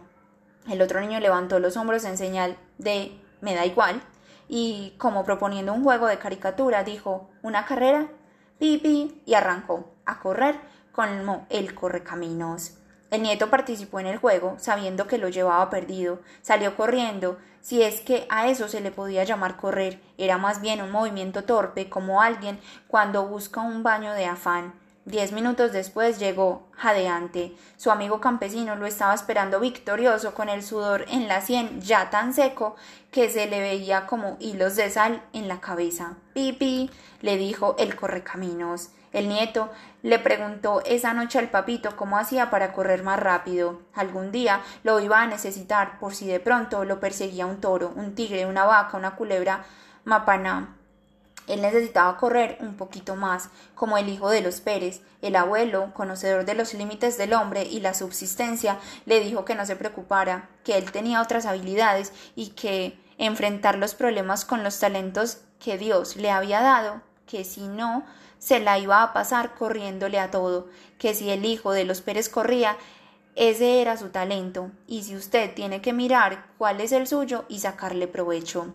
El nieto se acostó esa noche pensando en sus posibles talentos, pensó en la puntería para cazar pájaros, pero sus brazos eran tan débiles y le daba mucho miedo matar a un animal, porque según Ramón Pinillo, un trabajador del abuelo, si uno mataba a un animal sin necesidad, quedaba maldito y se le aparecía en los sueños a perseguirlo, o si tenía un hijo, le iba a salir con cosas de animales, que por eso había gente con cara de burre, de caballo, de mico, gente que estaba maldita. Además, si el nieto se tapaba los oídos al escuchar el gemido de los marranos en diciembre, menos le iba a gustar matar un pajarito con sus manos.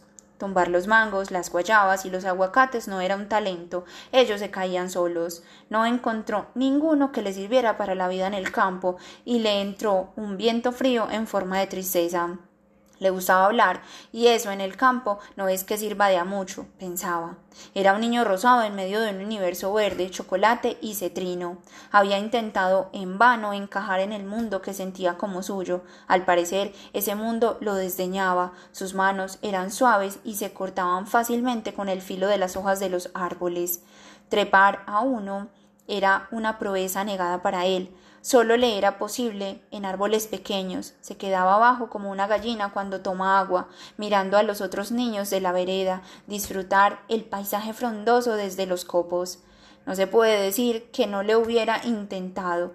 Se ponía las botas y salía a coger café con el papito, le llevaba el almuerzo a los trabajadores, traía con mucho esfuerzo la leña para el fogón. Qué tarea fastidiosa era esa. Ir al monte, buscar un palo seco o varios y echárselos al hombro arrancar loma arriba con el viaje. Los palos se enredaban en las ramas que rodeaban los vericuentos. Tocaba tirar duro con rabia y volaban las hojas para lado y lado. Cuando no, se aflojaban el amarre y el palo que estaba en la mitad se salía, desbarataba la carga y se iba todo al suelo. A veces con el nieto incluido, que se levantaba con la piel tallada, resoplando de impotencia, renegaba de su vida y su debilidad por no tener más fuerzas, por ser un debilucho de la ciudad, por no ser más vaquiano, como decía la mamita, y por no estar en una casa con energía eléctrica como su casa en la ciudad, en la que no había que ir por leña a ningún lado. Sus papás, ¿por qué lo habían mandado para allá? Sus papás, ¿por qué no querían estar con él? Llegaba a casa con la leña, fastidiado con el mundo, y les mostraba el hombro adolorido y colorado a los tíos. Ellos, divertidos, le decían que era porque tenía la piel delicada, que le faltaba callo, porque cuando el dolor es muy seguido ya no duele, y porque en el campo a los citadinos los ven como débiles y los citadinos en revancha tratan a los campesinos como ignorantes. Es una lástima que no se conecten con sus convergencias, sino con sus distancias. Para contrarrestar su complejo de inferioridad, presumía de futilidades de su supuesta vida en la ciudad. Les decía a los otros niños de la escuela que en la casa en donde vivían los papás tenía cancha de fútbol y piscina grande con tobogán, en la que él se podía meter a nadar y tomar el sol todos los días. Los otros niños, entre incrédulos y envidiosos, lo miraban con recelo. Lo que él había creído que era una estrategia para ser aceptado se convirtió en todo lo contrario. Era oficialmente un foráneo un niño de afuera, un mimado de ciudad que no pertenecía a esos montes abundantes en vida y escasos en comodidades, donde muchos ni siquiera sabían que era una piscina, y al nieto le tocó explicarles que era un tanque grande con agua azul, que él creía así por el efecto del color del baldosín. Se llenaban para que la gente nadara y se divirtiera chapuceando en el agua sin correr el riesgo de ser arrastrada por la corriente. El mulato prestó siempre, siempre a no dejársela montar ni física ni mentalmente, subió a los hombres y sentenció que era una bobada hacer un charco de mentiras, pudiendo nadar en el vaho de un río de verdad. Lo que el nieto omitió fue que la piscina, el tobogán y la cancha no eran de su familia, sino prestados. Los papás eran los mayordomos de una finca en tierra caliente. Si bien podía meterse a la piscina entre semana, los fines de semana le tocaba recibir a los verdaderos dueños, atenderlos y jugar con los juguetes prestados de los hijos de los patrones. Eso no lo sabían los demás niños de la vereda, que lo contaron al profesor que el nieto presumía de rico con piscina que vive entre pobres campesinos. Un día el abuelo, ante el interrogante del profesor, aclaró que no tenía piscina propia, que su hija y el esposo eran los mayordomos de una finca de tierra caliente. Los niños de la escuela, ni cortos ni perezosos, y con la fuerza creativa que da la venganza, iniciaron las burlas. Por lo menos yo vivo en mi casa, le decían. Le echaban agua con un balde y Toma tu piscina imaginaria. Le cantaban una trova que se hizo famosa porque repite el mismo estribillo. La piscina de mi casa, la piscina de mi casa, la piscina de mi casa, la piscina de mi casa, la piscina de mi casa. ¿Cuál piscina de mi casa? Si en mi casa no hay piscina. Pasó de ser el niño rico que vivía entre pobres a ser el niño mimado que vive en una casa que no es suya. Se sentía más pobre que ellos, además de que su piel era de celofán. Por lo menos ellos vivían en casas propias, así fueran ranchos, y al llegar los recibían sus madres. El nieto no encajaba en ninguna parte. La casa en la que vivían sus padres no era de ellos, y esa, la casa del abuelo, no era suya. Era un lugar feliz que tampoco le pertenecía. Sentir que no encaja, a pesar de ser feliz, era una sensación de extrañeza que lo acompañarían siempre como un como un sino melancólico de su vida. Había tratado de pertenecer a esas montañas de colores y sus tardes rosadas, pero era un extranjero, aunque tratara de comportarse como uno más como un lugareño. Su paso por el filo era temporal. Era un niño de ciudad al que cuidaban sus abuelos con caricias en forma de frijoles calientes y agua de panela. Ese amor fue su consuelo. No sabía aquí el nieto que con su con eso bastaba. Una de esas noches en las que una sombra eclipsa la mente, nubla la alegría y produce pensamientos marchitos, se sintió solo. El amor implícito de la abuela y el abuelo esa noche no era suficiente. Ellos no sabían manejar el arte de las caricias. Su forma de mostrar afecto consistía en brindar la tranquilidad de tener un plato sobre la mesa y un techo para dormir mientras la lluvia golpeaba las hojas de zinc. Lo más cercano a una demostración de efusividad era el abrazo, el amor para ellos. Se daba por sentado. Si es de la familia, hay amor. Punto. No hay que irle diciendo a la gente que se le ama. Manifestar amor creaba una incomodidad solo soportable con el silencio. Para el papito y la mamita, esta práctica de guardar sentimientos y emociones reprimidas pasaba de generación en generación. Sus abuelos la tuvieron con sus padres, sus padres la practicaron con ellos y a su vez su hija la practicó con el nieto. Tal inexpresividad de sentimientos no significa ausencia de cariño. El amor tiene múltiples formas de mostrarse. A pesar de la acritud El nieto no necesitó de una caricia del abuelo para sentir con él una conexión de vida tan fuerte y tal vez tan profunda que la de aquellos que se dicen todos los días te amo. La forma de amar se aprende y tiene misterios en los que la palabra se queda corta en explicaciones. En este caso, basta con decir que se amaban. Un pensamiento negativo activa a otros y se convierte en una cascada de lamentos. Esa noche el nieto extrañaba a sus padres, no entendía muy bien por qué lo habían enviado a estudiar tan lejos de ellos. Se querían deshacer de él. A la mente le gusta sabotearnos, no sabía de tiempos, no sabía cuánto faltaba para verlos, si había que esperar mucho o nada, cuándo llegarán las vacaciones, cuando cuando no hay tiempo es difícil medir la esperanza. No existían los celulares que se usan hoy como paliativo de las soledades que sirven para acercar a la gente que está lejos y alejar a la que está cerca. Fue la primera noche en su vida en la que tuvo sensaciones que no entendía, sentimientos contradictorios para los que no estaba preparado, se dejó sentir en medio de su confusión y soledad, lloró suavecito, ahogando el sonido en la almohada. Si le hubieran preguntado por qué lloraba, no hubiera sabido qué responder, no tenía edad para eso. Tal vez hubiera dicho por nada. Como la vida no da, ni quita, la vida es neutra. Al ser humano le gusta dar crédito a casualidades en las que relaciona su esfuerzo con un castigo o un premio. Para el ser humano, la emoción de felicidad es más potente si ésta es precedida de un infortunio.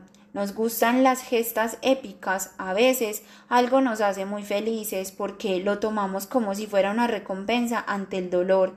Un mal día, un día de mierda, donde pensamos que nada bueno nos puede pasar, se arregla con encontrarse un billete en el pantalón. Por eso, si el nieto no hubiera tenido esa noche tan triste, el recuerdo de esa mañana habría sido opaco. A la mañana siguiente, el nieto se despertó taciturno. No iba a lograr ser un mulato, ni correr como el correcaminos, ni tener la piel dura. Estaba lejos de sus padres y no podía encajar en ese mundo donde lo picaban los mosquitos. Tenía el filtro gris y no disfrutó el sonido de las gallinas cacareando en la mañana, ni el sol que entró en medio de la sala y dejó ver el polvo como chispitas. No se emocionó cuando la mamita le dio el desayuno, unos huevos con cebollita picada y frijoles, el famoso calentado, la ambrosía del Olimpo antioqueño, acompañado de arepa con quesito. Nada, su mundo era gris. En esas estaba, parado, dándose calor con el fogón de leña, rumiando una arepa en la cocina, cuando alcanzó a escuchar su remoquete, el gordo, chismoso, como siempre, Asido saltó para ver quién lo invocaba y se encontró con una sorpresa que le alegraría el día. Con la arepa en la mano y la boca llena de calentado, vio como una señora le entrega un balón de fútbol al papito. Era un balón que le había mandado a traer el papito del pueblo. Para alegrar la vida de un niño solo se necesitan el amor de la familia y un balón, porque como dice Villoro, Dios es redondo, la arepa se la zampó de un solo bocado y se lanzó por el balón.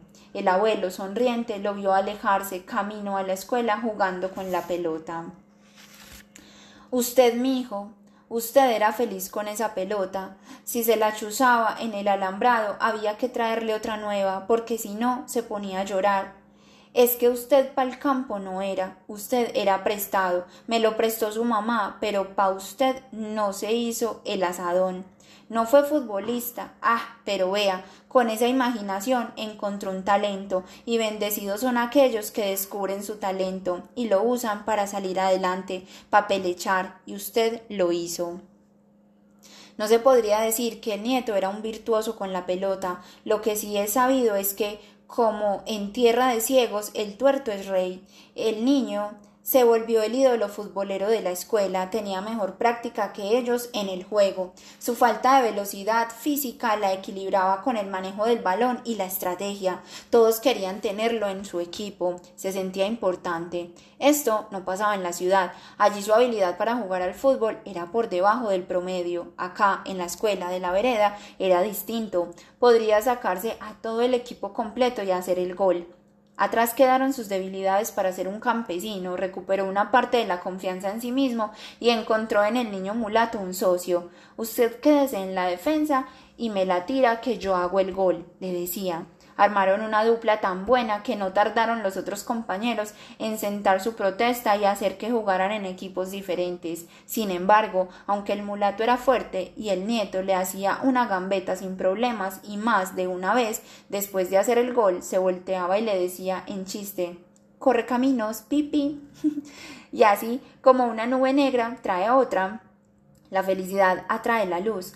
Ese detonante de confianza le sirvió para soltar la lengua y ahora los compañeros le hacían corrillo para verlo contar cualquier cosa, imitar a los compañeros, a los habitantes de la vereda y, en secreto, al profesor, un señor blanco de voz gruesa, que se ponía colorado cuando le daba rabia, amante y promotor del fútbol toma trago y creyente en la teoría pedagógica de la letra con sangre entra.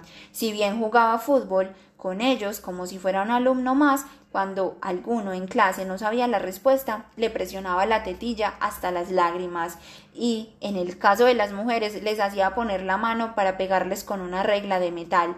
El nieto le remedaba su forma de caminar, hablar y tirar las tizas, y así producía las carcajadas de sus compañeros, transformando ese dolor en comedia. Ese juego, años después, lo ayudaría a encajar en el mundo.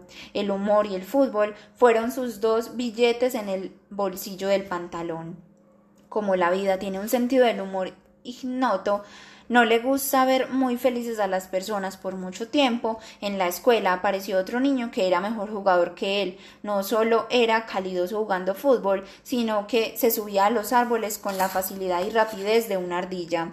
Para rematar, no era un niño de la vereda. Él también había sido enviado por los papás a la casa de los abuelos. Era un niño de ciudad, pero sin mimos aparentes. La excusa que usaba el nieto para justificar su flojera ya no tenía asidero, pues había otro niño con las mismas características que se desenvolvía con la soltura de un nativo. Dominaba el balón con una agilidad que despertaba la admiración de los otros niños y la envidia del nieto perdió el trono de la atención. Igual se hicieron buenos amigos. En los niños las diferencias no son motivo para la distancia. Eso es un invento de adultos. Al niño, al nieto, para encajar, solo le quedó su imaginación como único recurso en el bolsillo del pantalón. Cuando desperté, la muerte aún estaba allí. Anoche tuve una pesadilla, iba caminando por el pueblo, se podían oler el afán, los rostros asustados, los locales cerraban, los bares dejaron de poner música, los borrachos de las cantinas guardaban sus botellas de aguardiente en el bolsillo de atrás del pantalón y desaparecían apurados y tambaleantes. No entendía lo que estaba pasando. Un hombre pasó a mi lado, corriendo, y gritaba Ya vienen, ya vienen. Las palomas blancas y grises volaron. Un joven, que no parecía ser habitante del pueblo, era una especie de youtuber. Estaba sentado con un celular viéndose a sí mismo, mientras hacía una transmisión en vivo desde el parque. No sé si eran una persona o dos hermanos gemelos. Se veía en el celular a sí mismo decir entusiasmado Hola, estamos en vivo y en directo. Mis seguidores me han preguntado cómo es una toma guerrillera, pues estamos a punto de presenciar una en exclusiva para ustedes. Busqué a la persona que estaba haciendo esa transmisión, que se suponía estaba allí. No vi a nadie. Di una vuelta de 360 grados y vi personas saliendo de la alcaldía, la señora cerrando los toldos y echándose la bendición. Una madre agarró a sus dos hijos que estaban jugando y corrió con ellos preocupada. El cura en el atrio estaba entrando gente a la iglesia. Había un niño en una cabina de teléfono de telecom que le gritaba a la bocina Mamá, mamá, ¿me escuchas? Reconocía a Raúl Reyes cuando le rapó el teléfono al niño y dijo Señora, nosotros no tenemos a su hijo y colgó. Vi a tiro fijo. el jefe de la guerrilla, parado en la esquina de la calle caliente, al lado de la iglesia, tomando tinto como si la cosa no fuera con él, vestía de camuflado, gorra militar y una toalla amarilla en el hombro. Un campesino arreaba una mula preocupado porque por un roto en el costal se le estaban cayendo al suelo los granos de café, de maíz, de frijol, papas, yucas, tomates y zanahorias. Volví al youtuber, viendo su propia transmisión. El sonido de una sirena retumbó por toda la plaza. Comenzaron las explosiones y, con ello, el caos. Yo seguía en la mitad del parque, una pared del comando de policía explotó y cayó al suelo. Corrí en dirección contraria. Desesperado, traté de entrar en la iglesia. Las puertas de antes eran grandes y habían vuelto pequeñas, unas miniaturas de diez centímetros. Toqué y traté de meterme por ahí gritando Déjenme entrar. Los estallidos continuaban. El joven seguía imperturbable en la mitad del parque viendo la transmisión de su celular. Explosiones, metralla, tiros, caos. Creí que había logrado entrar a la iglesia, pero estaba en el comando de policía. Las balas me zumbaban en los oídos.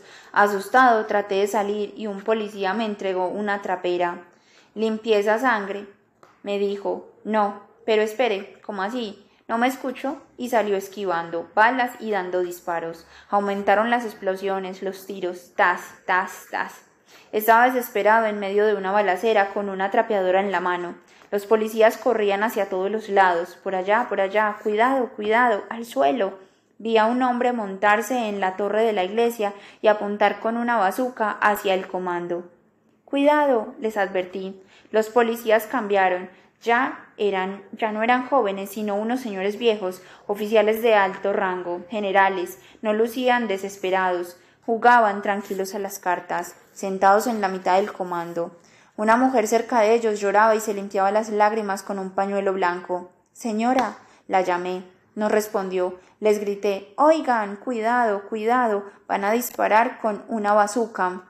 Los policías viejos que jugaban póker me miraron, hicieron una pausa y soltaron una carcajada. El hombre de la torre de la iglesia disparó la bazuca y ellos volaron en pedazos. ¡Pum! Me sentí mareado, pero seguí de pie con la trapera en la mano. Me revisé y no tenía sangre en el cuerpo. La señora tampoco estaba herida.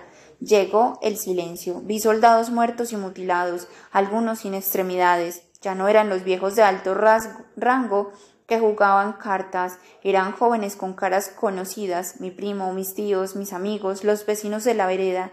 Grité pidiendo ayuda. El joven de la transmisión caminaba por entre los cadáveres como si nada, enfocaba con su celular los rostros de los muertos.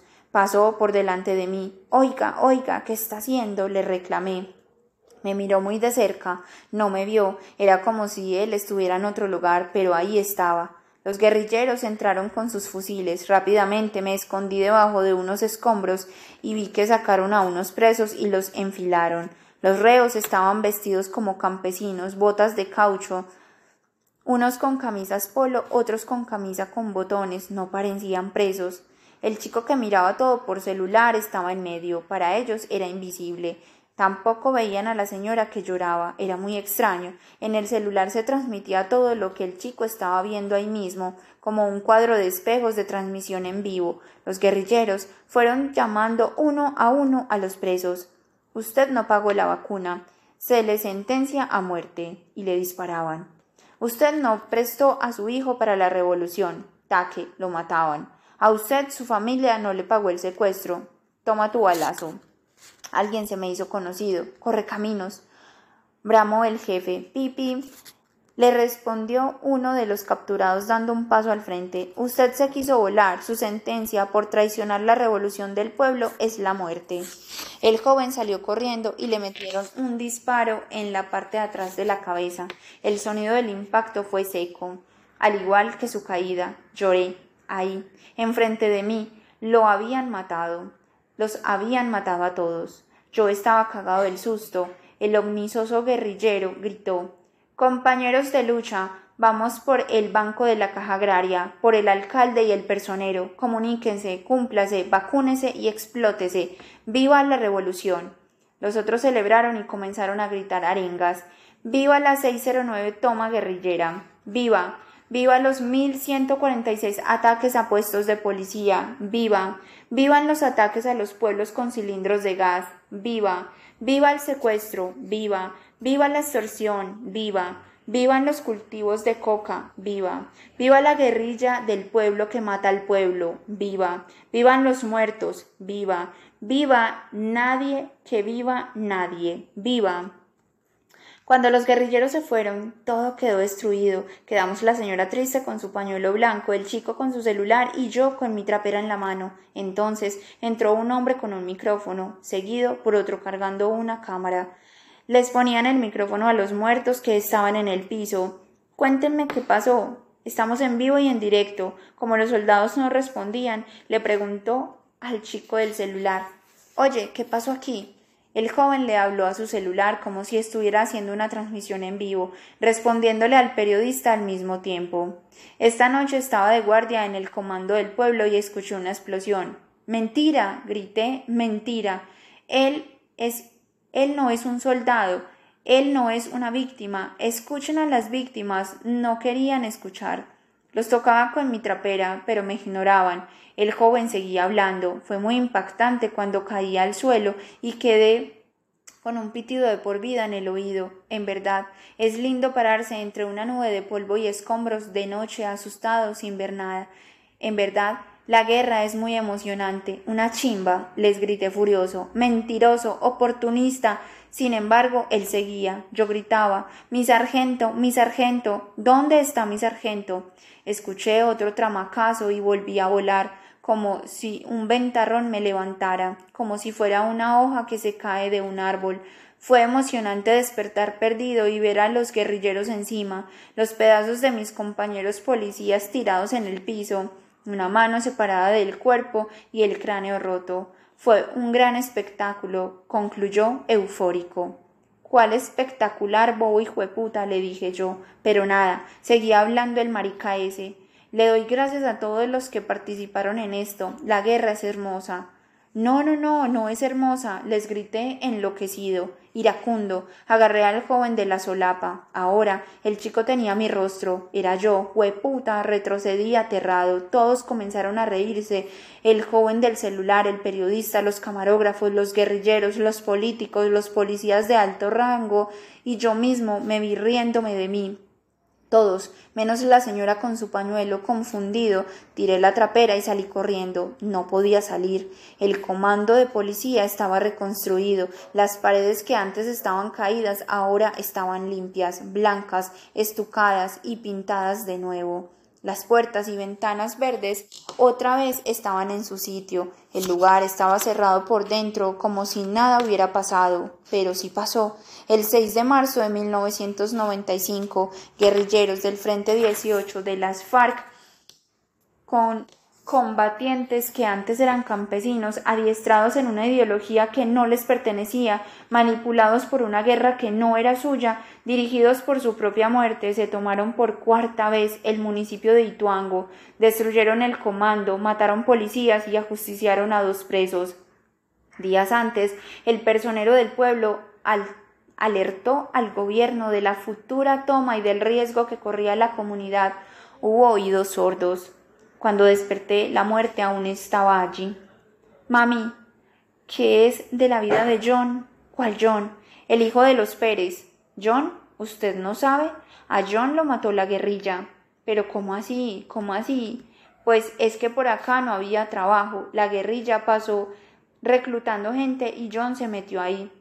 Ellos le pintaban a los muchachos una carreta muy distinta, que acá van a tener plata, que vamos a luchar por su familia, que usted puede salir adelante, que hará parte de la historia de la salvación del país, que aquello, que lo otro y lo demás allá. Un día se les voló porque la vida por allá es como el tigre, que no es como lo pintan. John no alcanzó a llegar muy lejos, se entregó a la policía para someterse al proceso de reinserción y en la toma los guerrilleros lo ajusticiaron, lo mataron y le mandaron la razón a la mamá de que fuera a recoger a su hijo. Ay, mi hijo, usted no sabe lo que es recoger a un hijo muerto. Esa gente me mató a mi muchacho, me diría años después la mamá de mi amigo. John había estudiado conmigo en la primaria, pero le tocó crecer de sopetón cuando se lo llevó la guerrilla y se perdió entre el monte y las botas pantaneras. Corría como un rayo, con sus pasos rapiditos. En los recreos nos subíamos a los palos de mango a mirar las montañas, a soñar. John decía que él era capaz de irse caminando hasta Medellín, y Tuango quedaba ocho horas en bus. Hacíamos cosas de niños, soñar y jugar. ¿A que no? ¿A que no me alcanza? A que no es capaz de tirarse de ahí, a que no es capaz de sostenerse en un solo pie, a que no, a que no es capaz de sobrevivir. Con John se fueron los sueños de llegar a Medellín. La guerra lo, en, lo enamoró y lo mató. Cada que me encuentro con su mamá le veo los ojos tristes. La mamá de otro amigo que mataron por pasarse una frontera invisible en un barrio de Medellín me dijo Una madre cuando pierde un hijo pierde un pedazo del alma, y no vuelve a ser la misma. Esta guerra se nos ha ido llevando el corazón a pedacitos. El mulato John murió corriendo porque las balas no son astillas y porque al correcaminos lo termina alcanzando el coyote. Haga su casa lejos del agua. Le escribí a mi mamá para decirle que tú estabas bien, que te ibas a mejorar. Era mentira, no había certeza de nada. Eso me había dicho el médico. Hacemos lo posible. Su abuelo es una persona que, por su edad, tiene un cuerpo muy débil. Él es fuerte, le respondí, como tratando de convencerlo de no sé qué. Sí, claro, me dijo, pero este virus es muy jodido. Usted sabe, nosotros hacemos lo que podemos, afortunadamente. Me brillaron los ojos y él debió darse cuenta porque volvió a su tono neutro. No tiene otros órganos comprometidos, solo el pulmón. Eso es bueno, le dije. Sí, pero los pulmones son lo que más ataca el virus y lo que hace que el cuerpo respire. Usted sabe. Yo no sabía nada, lo único que quería era que te mejoraras y poder contarte esta historia en vivo y en directo, sentados en la terraza de mi casa, de la que solo pudiste conocer el lote. ¿Recuerdas que te la mostré con orgullo del nieto que le muestra al abuelo que si valieron la pena todos los consejos que le daba? ¿Recuerdas que había aguacates, que te agachaste a coger uno, que te burlabas de mis gallinas porque eran muy pequeñitas y no daban ni para medio zancocho? ¿Recuerdas que caminamos por el lote y que me dijiste que te parecía muy bueno porque quedaba en un altico y, no y tenía buena divisa? ¿Lo recuerdas? En ese lote ahora está mi casa. Puse una ventana enfrente del palo de aguacates que me dice que ese fue el último día que te vi sano. No te gustaban las casas al lado de los ríos, decías que cualquier noche una creciente se lo podía llevar todo. Por eso vivías en un alto, en el filo de la montaña, en un pueblo olvidado por todos, menos por los paramilitares, los guerrilleros, los corruptos y los noticieros. Cuando hay alguna masacre, una toma guerrillera, una amenaza de avalancha, porque se represó el río, porque el agua se está metiendo a la casa de máquinas de la hidroeléctrica, la que querían poner a funcionar antes de tiempo para recibir las regalías. Ellos, los señores de las oficinas, no el pueblo. El pueblo lo único que ha tenido represado es el hambre, la injusticia y los muertos. El pueblo debía seguir trabajando a treinta mil pesos del jornal, a sol y a sombra y a bala, a sudor, a sudor viejo guardado en los sombreros. De resto, si te he visto no me acuerdo, no les importa el pueblo, el célebre Ituango, el que menciona a la reinita diciendo que es de ella y que lucha por los pobres y no les ha dado nada, la reinita de pelo crespo que llegó a congresista subiendo por las babosas y que usa la paz para comer, y la supuesta defensa de los campesinos para chupar teta pública y ellos ni la conocen. Ellos, los de Ituango, el terruño mío y tuyo, que queda en la rayita que divide Antioquia de Córdoba, corredor de arrieros y cocaleros, porque para eso lo usan, para esconder entre la selva del nudo de Paramillo la mata que mata mandarla por el mar para el norte y taparse de dólares para comprar una camioneta grande, estrambótica, impotente, meterse en las filas y esconder ese complejo de inferioridad mostrando plata, dólares para pagarle la silicona de las tetas a la mujer y presumirla con los amigos, mientras le pone los cuernos a ella con otras igual de infestadas de silicona que son como Rambo, armadas hasta los dientes. El círculo vicioso del plástico. Por eso es importante el pueblo para ellos, porque por ese corredor de monte pasan todos los problemas del país que van a dar al río Cauca, el río al que tú le tenías tanto miedo y por eso decías que había que hacer las casas lejos del agua.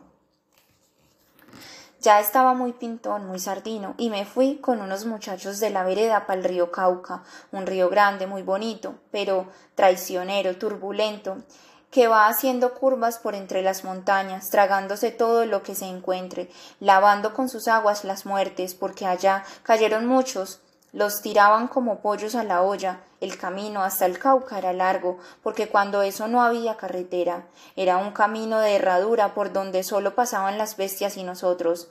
Yo iba con mucho cuidado de no pisar un charco y no ensuciarme, el único pantalón que tenía, como esa canción del pirulino, se ríe. Cuando llegamos hacía mucho calor, sudaba uno con solo estar parado. Yo tenía el pantalón mojado de la propia agua mía. Imagínese. Los otros muchachos se echaron al río. Hombre, a mí sí me da mucho susto tanta agua. Ellos eran valientes, vaquianos, arriesgados. Se colgaban de las ramas de los palos que bajaban hasta el río y de ahí se columpiaban y hacían volteretas. Y yo, ahí, derritiéndome debajo del pantalón. Entonces dije, ah, me tiro yo también. No iba a ser el amargado de la fiesta. A los amargados no los quiere nadie. ¿No es cierto, mi hijo? No es que uno haga lo de pa donde va Vicente va la gente, sino que hay que ser educado. Digamos que me eché al agua por el calor y por educación. Me quité el pantalón y me quedé en calzoncillos. Lo doblé con mucho cuidado y lo puse alejado de la orilla, ni tan cerca que lo fuera a salpicar el agua, ni tan lejos que lo pudiera, que no lo pudiera ver, no sabiendo que yo lo que iba a pasar, mm, no sabiendo lo que yo iba a pasar. Me fui metiendo de a poquitos, sentí ese frío del agua sin siquiera tocarla. Hombre, y de pronto estaba metido en el río. Alguien me empujó y apenas caía al agua. Me agarró un desespero porque yo no sabía nadar. Ahí mismo empecé a mover los pies rápido, como corriendo. Si no corro bien en tierra, imagínese en un río.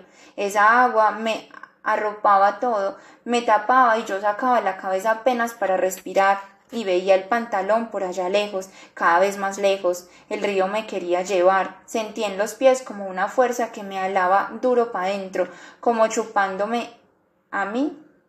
Me habían dicho que ese río se tragaba a la gente. El aire ya no estaba, el pantalón tampoco. Los amigos gritaban cosas desesperados. Yo me hundía, volvía a salir, luchaba, chapuceaba, pataleaba como un niño chiquito con el río.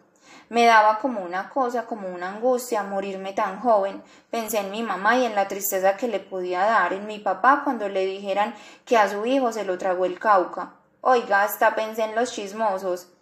¿Cómo se le ocurrió meterse al Cauca sin saber nadar? Me echarían la culpa a mí, a un niño muerto. Es que la gente habla por hablar, por chisme. Se iban a quedar sin saber que yo me había metido era por educación, por no ser el amargado del paseo. Y vea, estaba tragando agua de ese río que sabía tierra. Ya me estaba cansando, movía las manos rápido y con los últimos alientos tratando de golpear el agua, como si le diera puños. Y yo que nunca aprendí a dar puños, me fui hundiendo.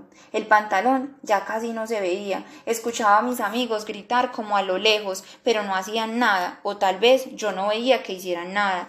Los imaginé diciendo que no pudieron hacer nada, que tenían miedo y que el río se alborotó. Vivirían toda su vida con el remordimiento. Hombre, sí, es muy dura la vida con remordimientos. Usted no vaya a vivir con remordimientos, ¿oye? Ese hubiera sido el castigo por no haber hecho algo cuando les pedí ayuda. Con ese desespero, me estoy ahogando. Tal vez no me escuchaban. Mi boca estaba llena de agua y tenía el gañote como atrancado. El río me estaba llevando, mi hijo, y ahí estaba solo, luchando. Ya no se veía el pantalón, las fuerzas ya no daban. Ah, entonces me dejé llevar. Llévame, río, ya que que ya me cansé que me encuentren por allá abajo en la boca abierta, hinchado, de tragar agua y me hundí. Pasó un momentico en el que solo se sentía el sonido del agua que estaba como berraca, como enfurecida conmigo. Vi todo negro y volví a salir como expulsado, como si alguien me hubiera empujado de adentro para afuera. Eh, yo digo que el río me rechazó, mi Diosito me salvó y ellos que me tiraron el pantalón lo agarré y logré salir aferrado duro a la tierra, con las manos empantanadas. Nunca volví a meterme a un río, nunca aprendí a nadar. Es que ese fue un susto muy bravo. Yo feliz en la tierra, mi hijo, porque uno es de donde lo crían. La casa de las partidas. En 1991, Medellín no era la ciudad de la eterna primavera, sino de la eterna balacera. No se podía caminar tranquilo en cualquier momento. ¡Pum! estallaba una bomba. Un loco con ínfulas de superhéroe, al que la mamá le dijo consiga plata honradamente y si no puede consiga plata, que murió un 2 de diciembre en un techo de una casa, ese, del que hacen series y que dejó una cultura de que con plata todo se puede metida hasta los tuétanos de una generación, ese ordenó poner un carro con explosivos a la salida de la Plaza de Toros La Macarena. Esa noche del sábado 16 de febrero de 1991 volaron pedazos de cuerpos por los aires para caer en fragmentos de sueños rotos al piso de la historia, que todavía hoy recuerda aquella época como una de las más violentas del país. Se dice una de las más violentas, porque en violencia este país siempre se supera. Mientras explotaba la ciudad, el nieto estaba en el pueblo con el papito. A la hora del crepúsculo le dijo Vaya yendo que yo lo alcanzo, y se quedó tomándose unos tragos. El nieto arrancó camino a casa. Era una hora de camino a buen andar. El sol se fue ocultando y el abuelo no pasaba. El nieto cruzó enfrente de la casa del Salto, les tiró piedra a los calvarios de los hermanos que habían matado a Machete, al del niño que se cayó del caballo. Caminó con desgano, hizo tiempo y el abuelo nada que pasaba.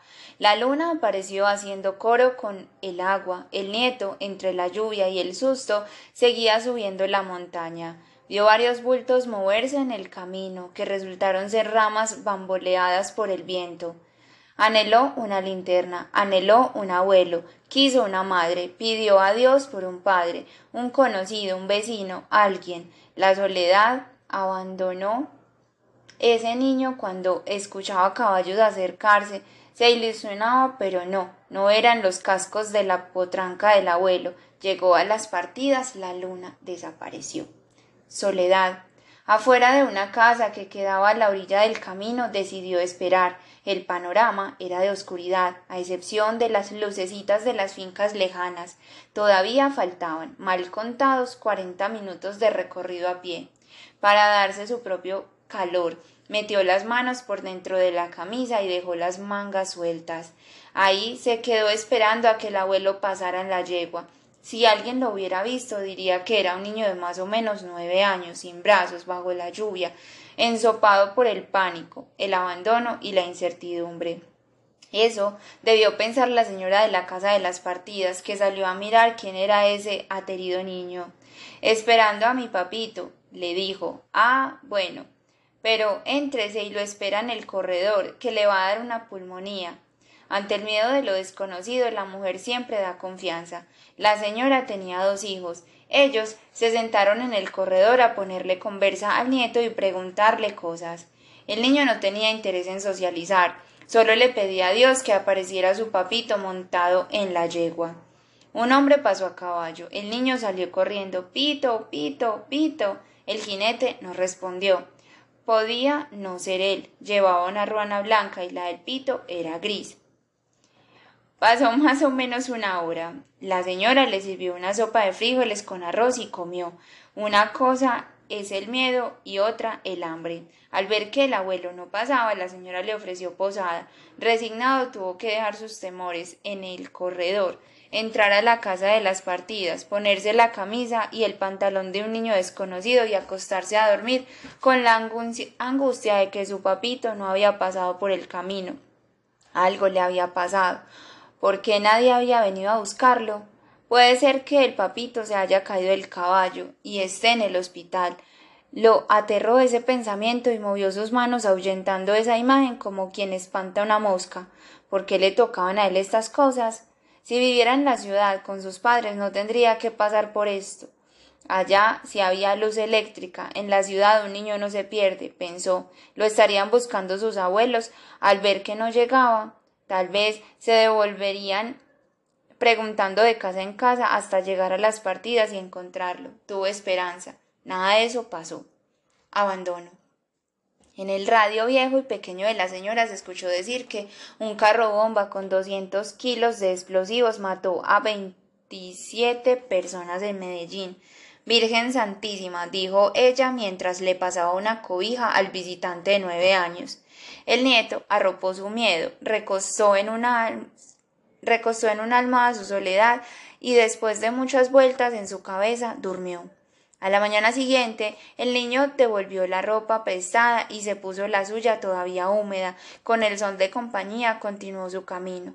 Al pasar por varias casas de la vereda, los rostros de sus habitantes lo miraban inquieto. Hizo cuentas en su mente de la historia que iba a contar para que su papito no le pegara. ¿Qué le esperaba? Una muenda, un abrazo. Era más probable que le presentaran a Martín Moreno, así le decían a la correa. Martín Moreno, el que quita lo malo y pone lo bueno. Pensó en entrar sin ser visto, ponerse dos pantalones y amain amainar el dolor. Pensó en llegar llorando, pensó en el llegar como si nada y saludar, pensó en devolverse para el pueblo. En cada paso del camino pensó y pensó y pensó. Se imaginaba el dolor en el culo sin que le hubieran pegado. Ojalá y no le pegaran en las piernas. Ahí le dolía más. Al divisar la casa desde un filito no vio a nadie. Salía humo del techo de la cocina. Entró tímido y entró y encontró a la mamita haciendo arepas. No lo recibió con euforia ni con rabia, su reacción fue de sorpresa. Le regañó, preguntó que dónde se había metido y le contó que lo habían buscado en varias casas de la vereda, que estuvieran que estuvieron preocupados y que el abuelo práctico como era, pensó que tal vez se había quedado en el pueblo durmiendo en casa de algún vecino. El caso fue que el abuelo pasó en la, en la yegua y no se vieron. Para el nieto esa noche fue un estetograma del abandono. Para él, el papito y la mamita, una anécdota más. No se habían esmerado en buscarlo. Hubiera sido mejor una pela como señal de castigo por la preocupación de imaginarlo perdido, pero no hubo tal. Esa noche la recuerdo como la vez que tuve que dormir en la casa de las partidas y que hubiera querido recibir una pela en señal de amor, el día que estalló la bomba de la Macarena. Envidia. Cuando salí del hospital hacía mucho calor y se me iba a explotar la cabeza. Tomé un taxi. En la radio sonaba un reggaetón. Le rogué impaciente al conductor que le bajara el volumen. El carro no tenía aire acondicionado. Bajé las ventanas. El calor de Medellín es desesperante cuando le da por ponerse serio. Esta ciudad no está preparada para el verano, y menos para la lluvia. Cuando hace calor, quien se aguanta la canícula y cuando llueve se crece el río y las quebradas se alborotan, se inundan los deprimidos, que quedan más deprimidos aún. El río parece que estuviera berraco con el mundo y por eso se lleva todo lo que se atraviese, colchones, muebles, palos, ramas, árboles, camas, basura, mierda, orines. Lo que los que van por la regional graban y suben el video a redes diciendo ay conorrea, mira el río como está decrecido, qué miedo. Esta ya no es la ciudad de la eterna primavera, esa fue una patraña que nos metieron. Esto es el Valle del Calor, un cuento de Rulfo. Ya la ciudad no es como cuando viniste por primera vez, hace más de sesenta años. Te volaste con tu hermano a conocer el mundo y llegaron hasta Armenia. En aquella época Medellín era una ciudad fresca, como si siempre estuviera joven. Ahora está ofuscada con el mundo. Envejeció mal mi ciudad. Hombre mucho ladrillo y pocas hojas. Ya no es como cuando llegó mi mamá, engañada por una monjita que la trajo con la promesa de estudiar y la puso fue a trabajar y del colegio nada. Ya no es como cuando conoció a mi papá y se voló con él, o así dice mamita.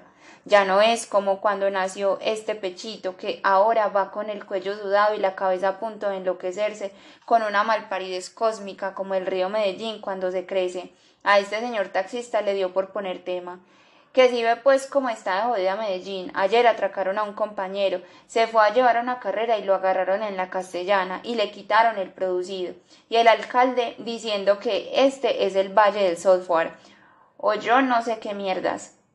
Le respondo por responderle. Sí, hombre, está muy jodida la cosa por no pasar de mal educado, pero en verdad, en este momento a mí me importa cinco centavos de devaluados bolívares lo que le pase al resto de la gente. Este taxista puede que tenga muchos problemas, pero no tiene los que yo tengo. Siento envidia de él, que va en su carro fresquito con su propio trapo rojo y su manga de texaco que le regalaron en una gasolinera, que debe tener dos o tres hijos, una moza bien querendona que le dice papi, a la que se come de vez en cuando y una esposa cachona que lo espera y, aún así, vivirán renegando de la vida quejándose de lo que tiene. Siento envidia. Él no tiene a un familiar enfermo. Este egoísmo me hace pensar que nadie tiene mis problemas. Los dolores de los demás no valen nada. Solo importa el mío. Y este man acá que contándome que a un compañero le robaron. No, pues, valiente huevo, nada. Los problemas de plata no son nada. Problema es que te dé COVID a los 89 años, de los que has fumado 80 tengas los pulmones llevados, te hayan internado en una clínica y estés ahí tratando de respirar con la saturación en 77, dependiendo de un respirador. Eso sí son problemas. Se me agudiza el dolor de cabeza, como si fueran contracciones, como si el corazón bombeara desde el cerebro.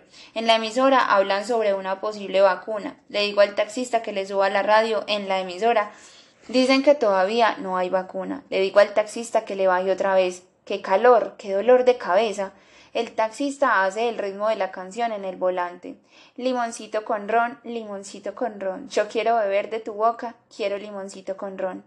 Caigo en la cuenta de que hoy es Navidad. La íbamos a pasar contigo en una finca. Nos íbamos a ir justo el día que entraste al hospital. Íbamos a hacer natilla, a comer buñuelos, a bailar, a tomarnos fotos, a beber, a contar chistes. Íbamos a abrazarnos, a mirarnos a los ojos, a ser felices. Íbamos, pero la vida nos dijo no te vistas, Noel. No vas. Los limpiavidrios del semáforo tienen gorros de Papá Noel y se ríen entre ellos. Parece que no tienen problemas. Me estorba su risa, me impacienta su alegría, me abruma la felicidad y la tranquilidad de los otros. Una señora a través del vidrio me ofrece unos pesebres hechos a mano. Por Navidad, me dice. Le digo que no con la cabeza. El taxi arranca. Quiero irme para mi casa, abrir una botella de ron, abrazar a mi novia, y rogar que no mueras, y que, si te mueres, no lo hagas hoy que es 24 de diciembre. Nos jodes la Navidad por el resto de la vida. No lo harás, yo sé. No siento la cabeza. Déjeme acá, señor. Me bajo del taxi y empieza a llover. Pero si hace un minuto había sol, humedad, lluvia.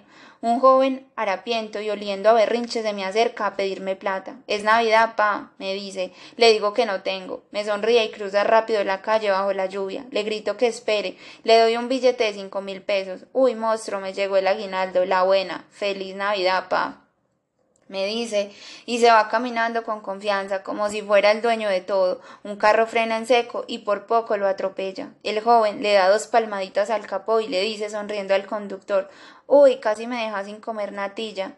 Yo me quedo mirándolo y siento envidia. Un agüero. Me gusta jugar con la vida de los bichos en el baño. Cuando me estoy bañando y aparecen por ahí en un rincón, recojo agua en las manos y les y se las tiro. Puedo ver sus minúsculas paticas moverse, y cuando veo que están saliendo del charquito de agua, les digo ¿Pa dónde vas, miserable? Y vuelvo y les echo un puñado de agua. Los miro luchar por su vida, como se esfuerzan por seguir. Lo que no saben es que soy más grande y me divierto con ellos hasta hacer que la corriente de agua se los lleve por el desagüe. Por alguna razón no me da remordimiento, es como si hubiera en mi interior algo sádico con esos bichos pequeños y asquerosos. Asimismo, disfruto matar zancudos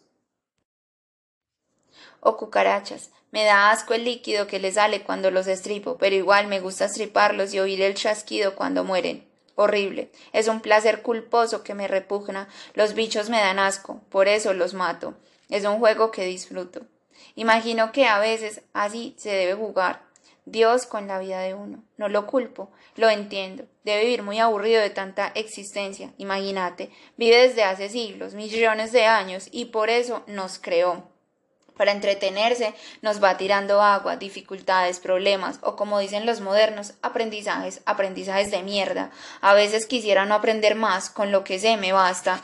También creo que nos ayuda cuando estamos medio jodidos hasta que se cansa porque tiene mucho para hacer y te mata. Tú sabes, la voluntad de Dios. O simplemente te deja morir, te ignora. El otro día me estaba bañando y me encontré con una mariposa pequeña. La vi cuando metí el pie al chorro de agua para calibrar la temperatura. Estaba en un rincón, quietecita. Le tiré agua a ver si se movía y nada. No la quería matar. La agarré con cuidado de sus alitas tiernas y diminutas. Estaba viva. Vamos a jugar a que te ibas volando y te salvabas, le dije. La puse en el alféizar de la ventana. Se quedó quieta. La miré por unos segundos pero seguía inerte. Volá pues, querida, que te estoy regalando vida. Dejé de mirarla y me seguí bañando. El agua estaba helada. Comencé a chapotear como jugando para olvidar el frío, mientras el agua se ponía caliente. Miré de nuevo a la ventana y la mariposa ya no estaba. Creí que había volado. Mi dedo del pie derecho tocó algo de textura suave. Le había pisado una alita a la mariposita que se volvió a meter al baño por bobita. ¡Ah! Pero usted, ¿qué es que quiere? ¿Morir o qué? La regañé. Una tinta negra salió de las alas y se mezcló con el agua. Estaba muerta. Con los dedos índice y pulgar cogí lo que quedaba de ella y con algo de asco sacudí la mano afuera de la ventana. Sentí el frío del exterior en contraste con el agua caliente de la ducha. Recordé que a mamita no le gustaban las mariposas, decía que traían malas noticias, sobre todo de las mariposas cafés esas con alas grandes que tienen con, como ojos pintados. Recordé la noche que estaba en la casa y una mariposa entró, vaya uno a saber por dónde, y se hizo en lo más alto, la condenada. Hasta allá no alcanzaba la escoba con la que yo, inútil, trataba de espantarla para que se moviera y buscara una salida. Lo único que lograba es que hiciera escaramuzas contra el techo y después se quedara quieta. Y yo, ahí, con la escoba como si fuera una extensión de mi brazo, brincaba y le gritaba Baja de ahí, mal parida. Creo que me escuchó porque empezó a revolotear por encima de mi cabeza, como dicen. Ponela pues como querás. Muy machito porque tenés una escoba en la mano. Y yo, ipso facto, me puse a brincar como un afeminado cagado del susto sin poder ver dónde estaba. Van a saltar los metominto, los indignados por cualquier cosa, a decir que no puedo ponerme que no puedo poner afeminado, que es un término patriarcal, que digo afeminado en un tono despectivo, que es un eufemismo de machismo latente. Entonces, para no meterme en líos, digamos que brinqué, brinqué como un marica, no, mejor como una loca. Ah, no, eso tampoco. Mejor digamos que simplemente brinqué paniqueado por una mariposa, para que me dejen seguir contando que comencé a pegarle al aire con la escoba, como si jugara a la gallina ciega, pero sin tener los ojos tapados y sin atinarle a esa berraca lepidoptera que se eufanaba de poder volar, y yo, déjate y verás, no verás, como se debe decir, sino veréis, como decimos los paisas, como decía mamita cuando nos perseguía con el rejo en la mano por la casa para pegarnos una pela, así amenazaba yo a la mariposa, en un, en un buen, en buen medellinense. Vos no me vas a ganar gonorrea, Trae una silla que solo servía para ser más alto en un punto fijo. Cuando ella se movía tenía que bajarme de la silla rápido, ponerla otra vez cerca de la condena de la condenada papilón, que se iba para otro lado de la habitación y otra vez, vida berraca, estirar la mano y gritarle, andate de acá, mariposa de la muerte malparida, que acá lo que queremos es vida, no vengas a joder por amor a Cristo. Entonces vi que ella reaccionó a la luz y apagué todo y cogí una linterna. Te voy a dejar ciega, maricona. La alumbré y le vi esos ojos negros de, de Saturnia pintados en las alas que me miraban y me entró un sustico, pero le seguía apuntando con la linterna valiente porque yo no nací el día del miedo y la pavoné. Se quedó quieta y dejó de pavonearse. Pegué un brinco con la escoba y la linterna y la muy voladora, como veía de noche, voló, y yo caí encima de una mesa que no vi, y así la hubiera visto, de nada me serviría, porque no sé volar ni veo de noche, y me quedé en el piso con un dolor en las costillas, derrotado con la escoba, mi arma de batalla en una mano, la linterna en la otra, y me puse a resoplar de la putería y frustración que tenía de no haber podido espantar a una mariposa café, que significa la muerte. Ganaste, malparida mariposa. Si viniste a anunciar la muerte, ganaste, le grité. Ella se desprendió del techo, voló encima de mí y salió por la ventana rumbo a quién sabe dónde. Rápidamente cerré la ventana porque de pronto se devolvía. Fue ahí cuando sonó el teléfono. Era mi hermana llamando desde el hospital. ¿Alguien me escucha? Papito, ¿me escuchas? El médico dice que no. Le digo qué casos se han visto. Quiero creer que sí. Puede que no escuches perfecto, pero algo escuchas. Estuve investigando y hay gente que dice haber escuchado mientras estaba intubada.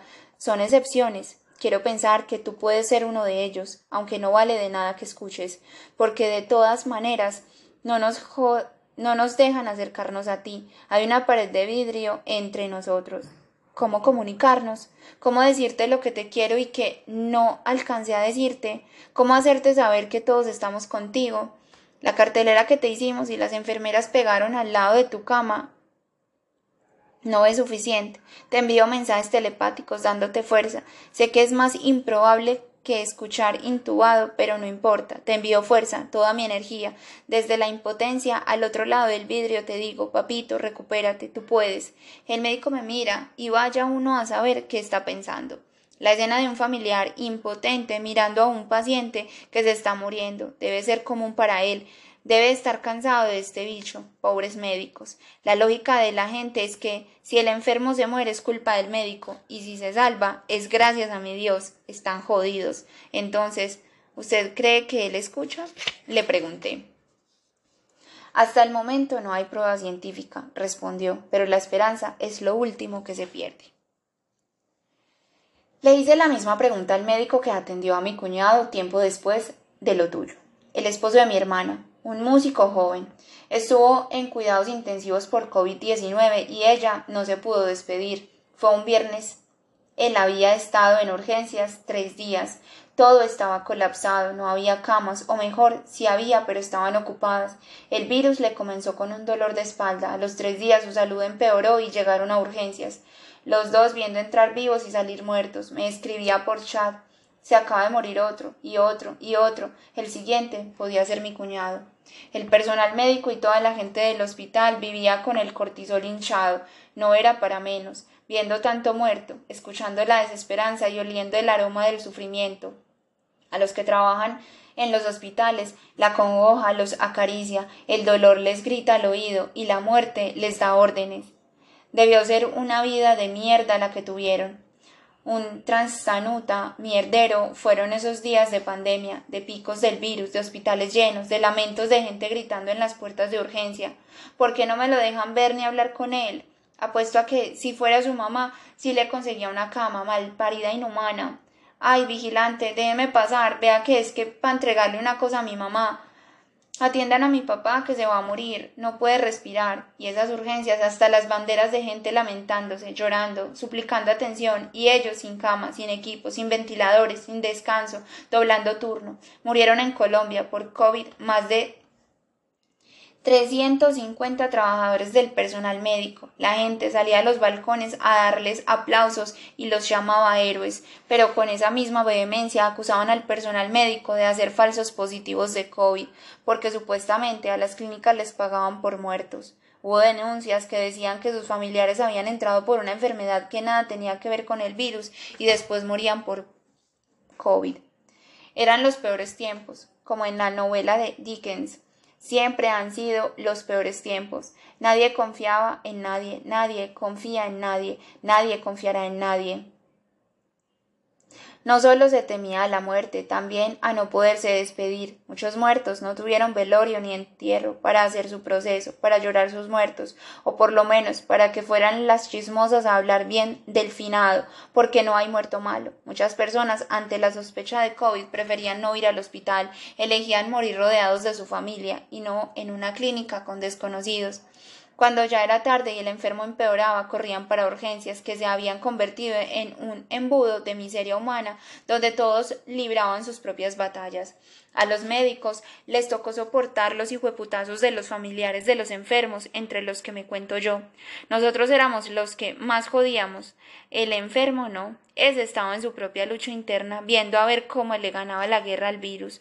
Ni alimentos tiene para decir atiéndame o ayúdame. Alientos. Solo desde una cama, con un catéter y una máscara de oxígeno, viendo el apocalipsis pasar ante sus ojos. El cuadro, el enfermo en la, en la camilla, los acompañantes al lado, renegando del sistema, el médico atendiendo aquí, la enfermera poniendo una inyección o limpiando una herida allá, la auxiliar con un papel en la mano, detrás de una doctora para que le autorice un traslado de un enfermo. En ese momento entra otro paciente con una herida de bala. No creas que solo eran pacientes de COVID. Las enfermedades y los dolores no se quedaron en la casa, ellos sí salieron a trabajar cumplidos.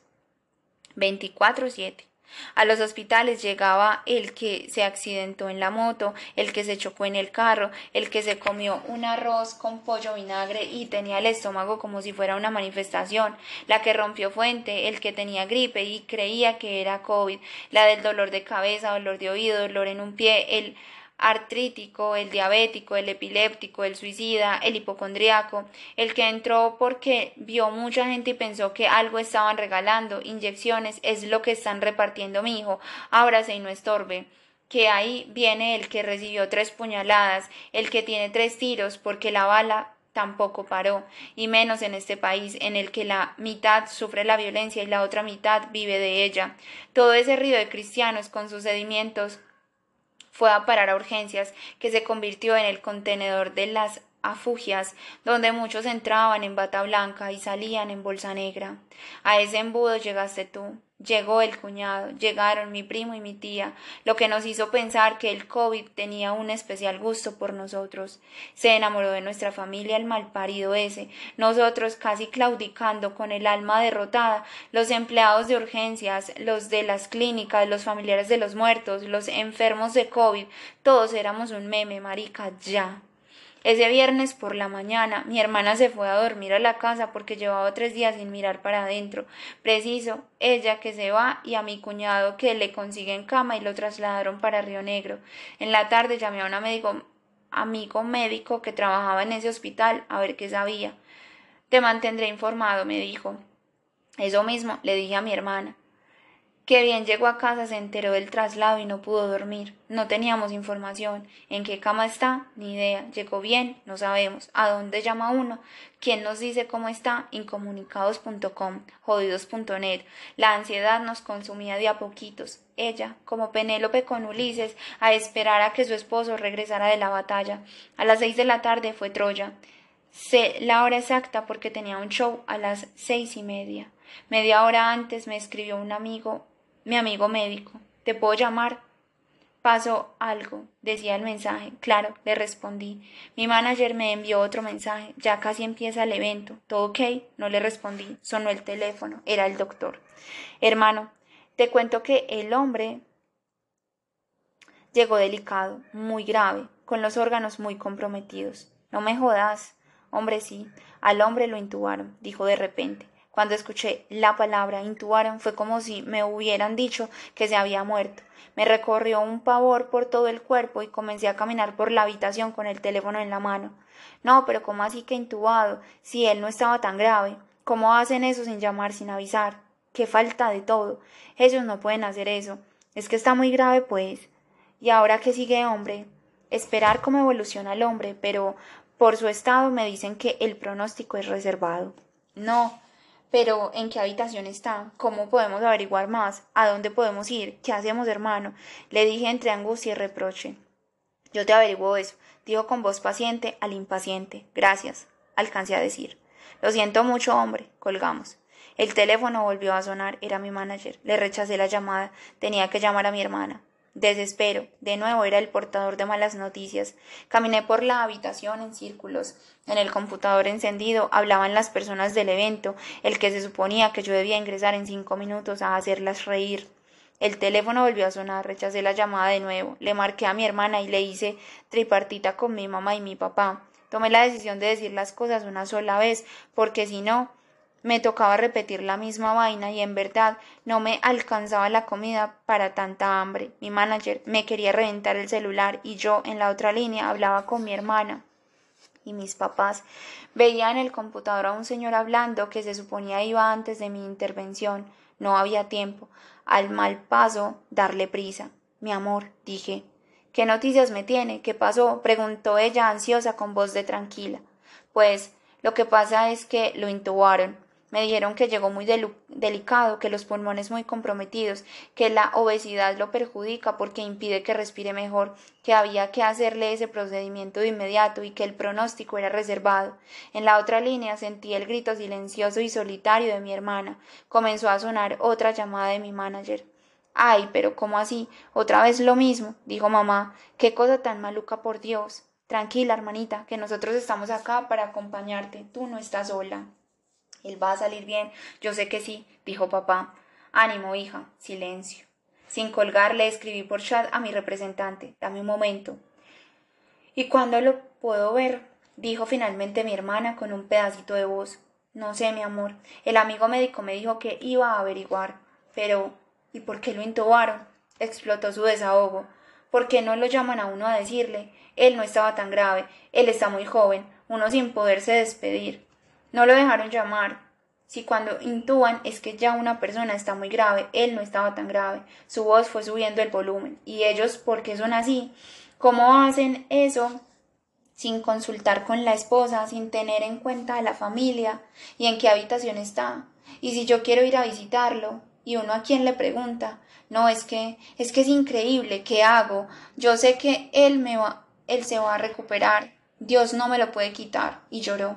En la llamada virtual de Zoom, en el computador, alguien anunció mi entrada. Tranquila, mi amor, le dije a mi hermana, él se va a recuperar. Ay, no, mi hijo, qué cosa tan dura esta. Primero mi papá y ahora esto. No, no, no, no, no. Dijo entre sollozos mi mamá. Otra vez teníamos a alguien en la unidad de cuidados intensivos. Otra vez nos daban pocas esperanzas. Tranquilos todos, les dije. Mañana voy a ir al hospital y allá me tienen que dar razón de él. Yo hago lo que sea, pero no podemos quedar en este vilo tan hijo de puta, pues. Mi representante desesperada me llamaba y me escribía por el teléfono. ¿Qué pasó? Oye. Le digo al cliente que espere. Dime qué hago. Gracias, dijo mi hermana resignada. Mi amor, me voy para su casa a acompañarle.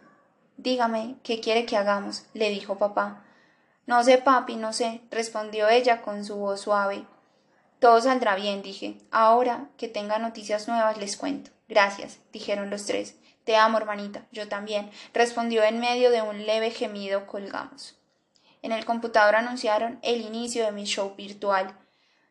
Me miré al espejo, me sequé las lágrimas, me puse el sombrero y dije con una sonrisa a la pantalla del computador Buenas noches, bienvenidos. Llegó la alegría. ¿Me escuchan? Sí, respondieron voces alegres. El que tiene amor duerme tranquilo. Trato de dormir, miro el reloj y son las doce y treinta, doce y treinta y cinco, doce y cuarenta. Tapo el reloj para no torturarme. Cierro los ojos. Te imagino. Quiero que amanezca y que pasen rápido los veinte días que se necesitan para que el virus se abandone. Eso dicen. Cierro los ojos y visualizo que estás conmigo. Traigo la última foto que nos tomamos con toda la familia en mi casa aquel 31 de diciembre, cuando nos quedamos en el corredor de mi casa viendo el amanecer mientras la mayoría dormían. Se cruzan todas las imágenes como un collage, como el cabezote de un programa de televisión, y en todas estás tú. Me doy cuenta que imaginarte no me servirá para dormir. Cambio de estrategia y trato de pensar en mis sueños alternos, donde soy la misma persona en otras vidas creadas por mí para escapar. Un futbolista, un compositor de canciones muy famosas, un empresario, un escritor, un personaje de un libro. Son muchos, todos soy yo. En un mundo paralelo, pienso en ellos, los repaso a cada uno, sigo despierto, no está dando resultado. Me está pasando lo mismo que sucedía hace años, cuando tenía ataques de ansiedad. En ese entonces no quería ir a la cama porque sabía que no iba a dormir, en un abrir y cerrar de ojos. El reloj daba las 2 a.m. y estaba solo sin dormir. Cuando terminaba mis vidas inventadas leía hasta que los ojos se cansaban, pero al cerrar el libro me volvía a despertar, volvía a leer y después de un rato el sueño empezaba a obrar y en el justo momento en que iba entrando en el alivio del frágil sueño sonaba un puto carro, una malparida alarma, un puta moto, otra vez a comenzar de nuevo. Miraba el reloj con la conciencia de que era mejor no mirar el reloj, como la luciérnaga que va hacia la luz, sabiendo que le hará daño. Encendía el televisor y buscaba programas de animales, nada, programas de historia, nada, porno, nada. Me dolían los ojos, recurría el onanismo, me imaginaba a cualquiera, una modelo, una actriz, una amiga, una ex, y quedaba exhausto, triste, deprimido, pajeado, trasnochado, llevaba el putas y en el sueño no aparecía por ninguna parte.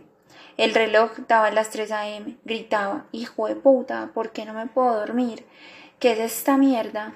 Me lo decía a mí mismo porque en esa época no dormía con nadie. Duré mucho tiempo así, durmiendo poco. Ese año volé mucho, dormía en los aviones, tanto. Me acostumbré a dormir en esa posición que cuando estaba en la cama me sentaba en la cabecera para llamar al sueño y cuando llegaba me deslizaba despacito y dormía. No siempre funcionaba. Ahora estoy con ella a mi lado. Desde hace mucho no me pasaba esto. Si bien hoy no puedo dormir, siento un poco de tranquilidad. No hay por qué hacer drama, simplemente no puedo dormir. En cambio, tú estás dormido, intubado. Se me ocurre cambiarme por ti. Quisiera cambiarme por ti, cambiar mi cuerpo por el tuyo. Agarro el celular y pongo en Google y escribo cómo cambiar órganos con un familiar enfermo. Lo primero que me sale en una página del Ministerio de Salud que dice que lo primero que se debe tener en cuenta es la voluntad del donante. Yo la tenía toda. Después dice que la familia debe estar de acuerdo e informada en el momento del fallecimiento. No, yo no estoy buscando donar cuando muera. Al contrario, quiero donar para que los dos quedemos vivos en un intercambio de vivo a vivo. Son las tres de la mañana y pienso que si yo tengo los pulmones buenos, será posible un trasplante de pulmón y de paso te dono un riñón que te debe hacer falta también. Le escribo a un amigo médico por chat. Hermano, ¿le puedo hacer un trasplante de pulmón a mi abuelo que está en UCI? Perdón la hora. Me responde, jajaja, ja, no jodas. Eso sería como meterse en una pirámide, plata y tiempo perdidos. Mentiras, en las circunstancias que está tu abuelo no es viable. Mejor dormite, descansa y deja de estar pensando huevonadas. Ah, hermano, era una idea loca. No me goces. Tranquilo, todo saldrá bien. No le hago caso y pongo eso mismo en Google. ¿Se puede hacer un trasplante de pulmón? Me sale una página explicando que es un trasplante de pulmón y dice que el cirujano haría un corte en tu pecho. Text tirparía tu pulmón enfermo, luego cosería mi pulmón nuevo a tus vasos sanguíneos y a tus vías respiratorias, y listo. Sigo leyendo y me encuentro que no se puede. Mi amigo tenía razón. Tiempo perdido. ¿Estás bien? me pregunta ella. No, le respondo. Me acaricia el pelo. Sabe que es una terapia para dormir. Ella es un alivio, es tranquilidad, es amor, es buena compañera. Así le decías tú, la compañera.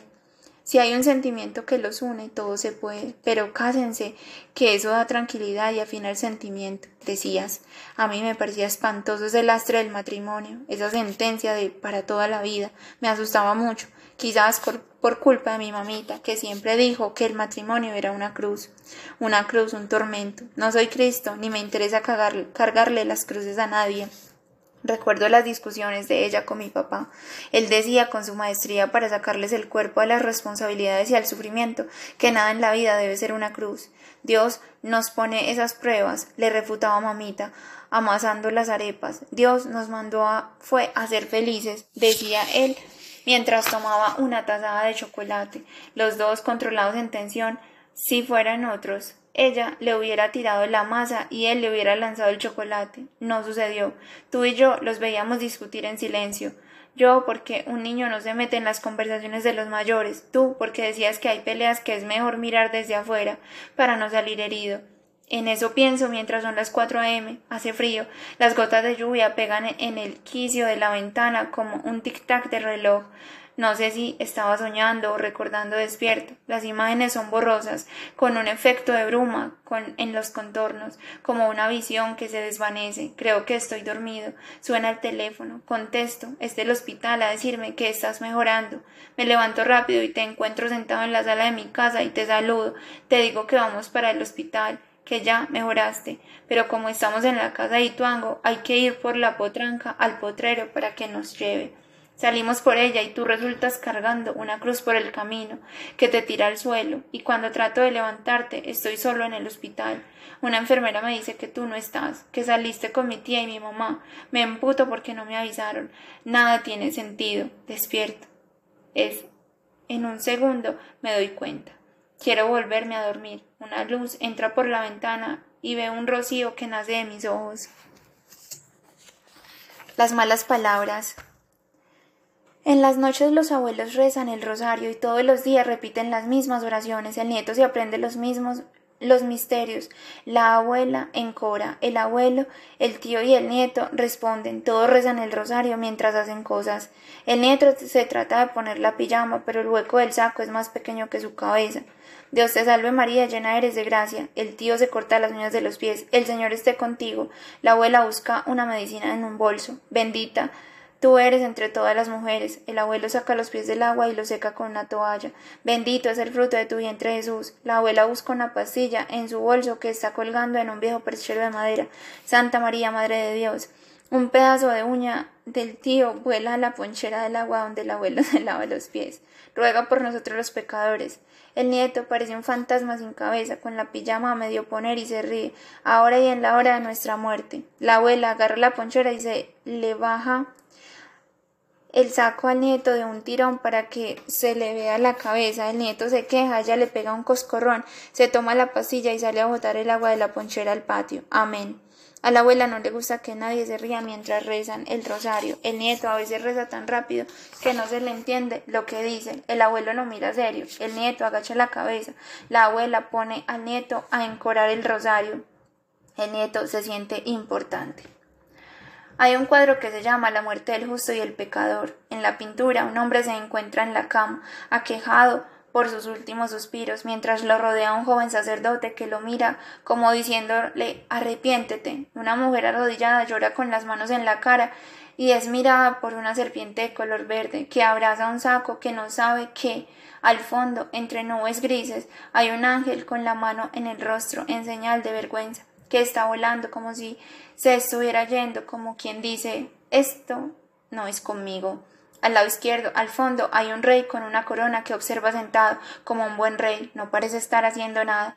El hombre que está en la cama es acosado por tres demonios, el color de color negro, con cachos y cola. Uno le ala las cobijas como quien dice venga para acá. Otro en la cabecera al parecer le muestra al moribundo el ángel que se está cayendo, como dicen, como quien dice Vea que lo están abandonando. Y el tercero le muestra el retrato de una mujer, el moribundo, la mira con desconsuelo. Fin de la éxtasis.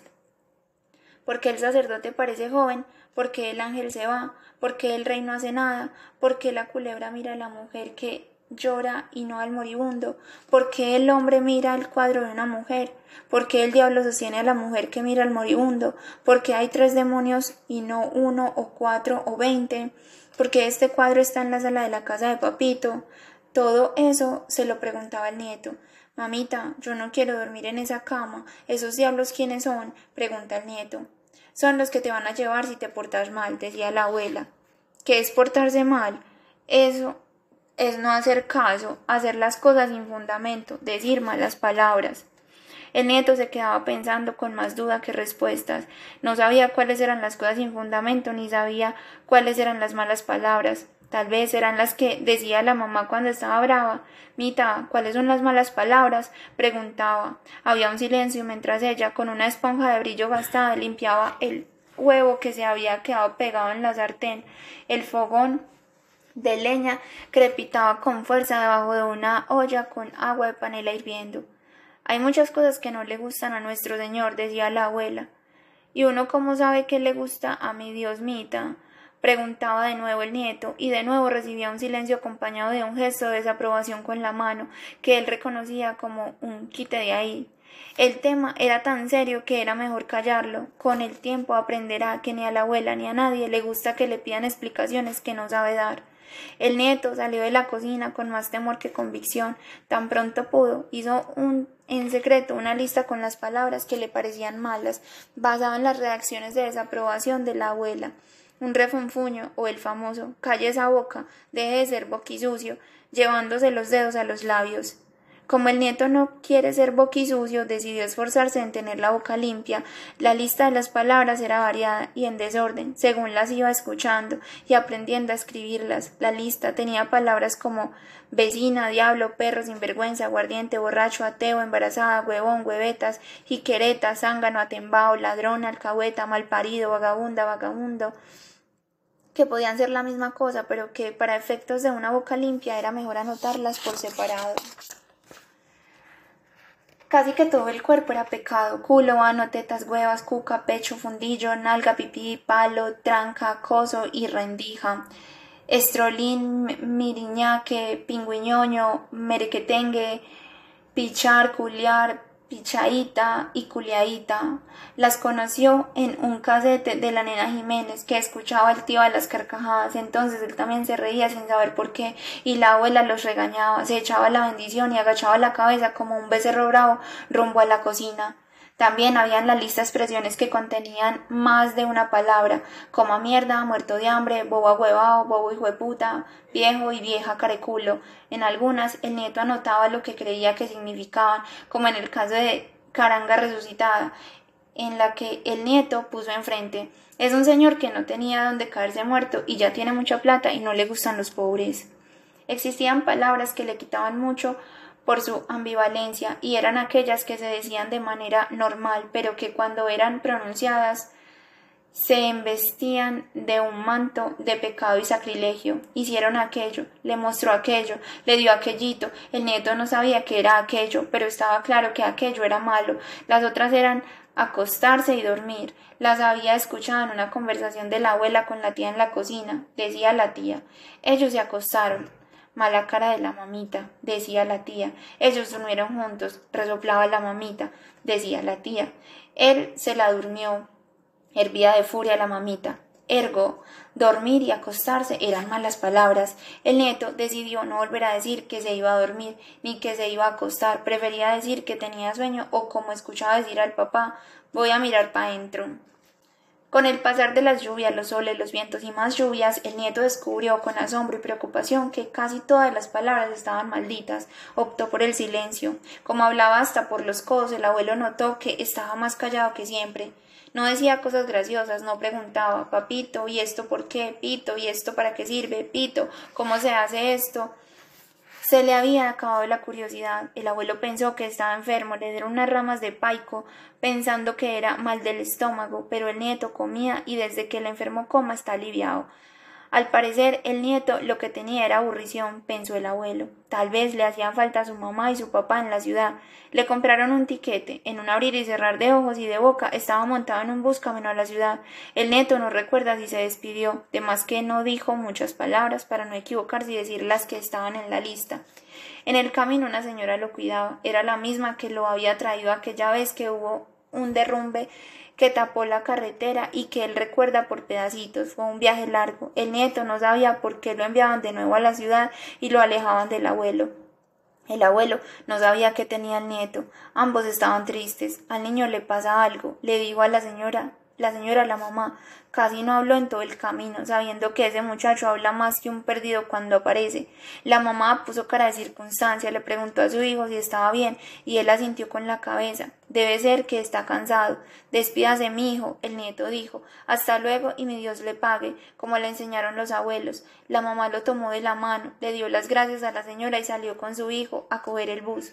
Caminaron un rato. A la mamá le gusta el silencio, la, lo habita, no la incomoda. Debe ser que evita decir malas palabras para no irse para el infierno, pensó el nieto. Con el papá hubiera sido otro cantar. Hablaba más que todos juntos, todo lo explica, todo lo discute, todo lo comenta, todo lo sabe, todo lo quiere saber. Cuando pasan los testigos de Jehová por la cuadra, les abría la puerta de par en par y ellos, adelantes de recolectar almas para la vida eterna, venían hacia él sin saber que ya tenía las preguntas sin respuestas precisas para acorchar a los evangelizadores cristianos. Y dígame, ¿de dónde vienen los negros y Adán y Eva blancos? Y ellos se miraban entre sí y buscaban en la Biblia, sacaban unas cartillas y nada, sin dejarlos salir del estupor, les soltaba otra. Yo sí quisiera saber cómo hizo Noé para meter en el arca al chigüiro y a la guacamaya roja y a tantos otros animales de Sudamérica, si se supone que el arca se, construyó en el Medio Oriente y Colón solo descubrió América mucho después. Ellos más perdidos que el hijo de Limber, tímidos, confiados en su creencia, no sabían qué responder y le decían que con la fe que mueve montañas todo se puede. El papa les reprochaba en tono de burla que si la fe era tan poderosa y todo lo podía, porque el Medellín no era campeón del mundo. con esos jugadores como rezaba de harto. Ellos lo miraban. No se sabe si con impaciencia o con lástima de quien vea un pobre, una pobre alma incrédula que no va a tener el honor de ir al cielo, a disfrutar de todos los placeres rodeado de animales salvajes como los pintan en las cartillas, que ahí se las dejaba para que se las leyera. Y nos vemos el otro domingo, que ya hoy se nos hizo tarde. Así pasó varias veces. Ellos llegaban, él los atendía, les daba tinto, conversaba con ellos, hasta que llegó el día en que se cansaron. Los domingos siguientes pasaban por la acera de enfrente y los saludaban con la mano desde lejos, mientras el papá hacía chiste de eso con los amigos del barrio, diciendo que él era el único al que los testigos de Jehová no le tocaban la puerta. Ese era el papá, pero la mamá no. Ella se cuidaba de decir malas palabras. Al nieto le daba tristeza saber que la mamá sería para el cielo y el papá para el infierno. ¿Qué le pasó, mi hijo? preguntó la mamá. Se aburrieron del papito. No, mami. Lo trataron mal. No, mami. ¿Le duele algo? No, mami. Siguieron caminando por la acera de la preocupación compartida. El papá lo recibió con alegría y dijo muchas malas palabras. Al nieto lo confundía saber que las palabras que decía el papá con tanto entusiasmo lo iban a llevar directo al infierno. Esta semana vamos para el estadio, mi hijo, decía el papá. Vamos a ganarle a esos verdes maricas. Y soltaba una carcajada estruendosa. ¿Cómo puede causar tanta alegría una mala palabra? ¿Cómo puede ser mala una palabra que te hace feliz? pensaba el nieto. Pasaron varios días preocupados Pasaron varios días, nuevos soles, nuevas nubes, nuevas lluvias. La mamá ahora sí estaba preocupada. El nieto rezaba mucho. Le pedía a Dios que no dejara que el diablo se llevara para el infierno a su papá y a sus tíos por decir tantas malas palabras. Bueno, de pronto el tío sí, porque por su culpa el papito les dio la pela más recordada de su vida. A él sí se lo puede llevar el diablo. Te lo cambio por papá, le decía a Dios. Además, él decía malas palabras con rabia, no con alegría como papá, y algo debe tener a favor decir malas palabras con alegría. El nieto entró a la escuela. Los niños tenían muchas personalidades. En clase eran unos y en recreo otros. Decían las groserías derivadas del huevo, huevón, agüevao, hueva y otras malas palabras que nunca había escuchado. Chimba, carechimba, piro, gonorrea. Supo que era una enfermedad cuando la leyó en el periódico con el que envolvió a unos aguacates que la mamá pidió fiados en la tienda. Supo que eran groserías porque la profesora castigó a otro niño por decirlas y por salirse de clase por la ventana y por clavarle un lápiz en el brazo a otro niño y porque mechoneó a una niña y porque les tiraba escupas a los profesores desde el segundo piso y porque rayaba los cuadernos de los otros compañeros. Ese compañero era una perita en dulce que se había, que se sabía, que se sabía más fácil esa retaíla de malas palabras que las capitales de los departamentos. Podía decir perfectamente sin tomar aire piro, gonorrea, carechimba, carechimbo, malparido, lameculos, remamao, agüevado y careculo. Pero tartamudeaba para decir Amazonas, Antioquia, Arauca, hasta ahí llegaba. Ese fue el compañero que le explicó que chimba era lo que tenían las mujeres entre las piernas y que chimbo era lo que tenían los hombres. Al nieto le dio risa imaginar que una persona tuviera la cara parecida a lo que tenían las mujeres entre las piernas. Cuando preguntó por Pirobo le dijeron que era el que daba culo y varón el que se lo mama al rey. Sintió vergüenza. Sintió vergüenza. No sabía que era dar culo, lo que sí sabía era que culo era una mala palabra y darlo debía ser algo peor, pensó asustado. Los días siguientes no fueron fáciles, estaba rodeado de condenados, de pecadores, solo la profesora, la mamá y él se irían juiciosos para el cielo. Sin embargo, el infierno lo llamaría. Un día lo invitaron a jugar fútbol, el nieto era zurdo. Es sabido que la mayoría de los jugadores que patean con la izquierda son buenos. Esta estadística no incluye al nieto. Los compañeritos, al ver que era zurdo, lo escogían para su equipo, pero no pasaban cinco minutos para que la decepción de los niños invadiera la cancha por la mala elección.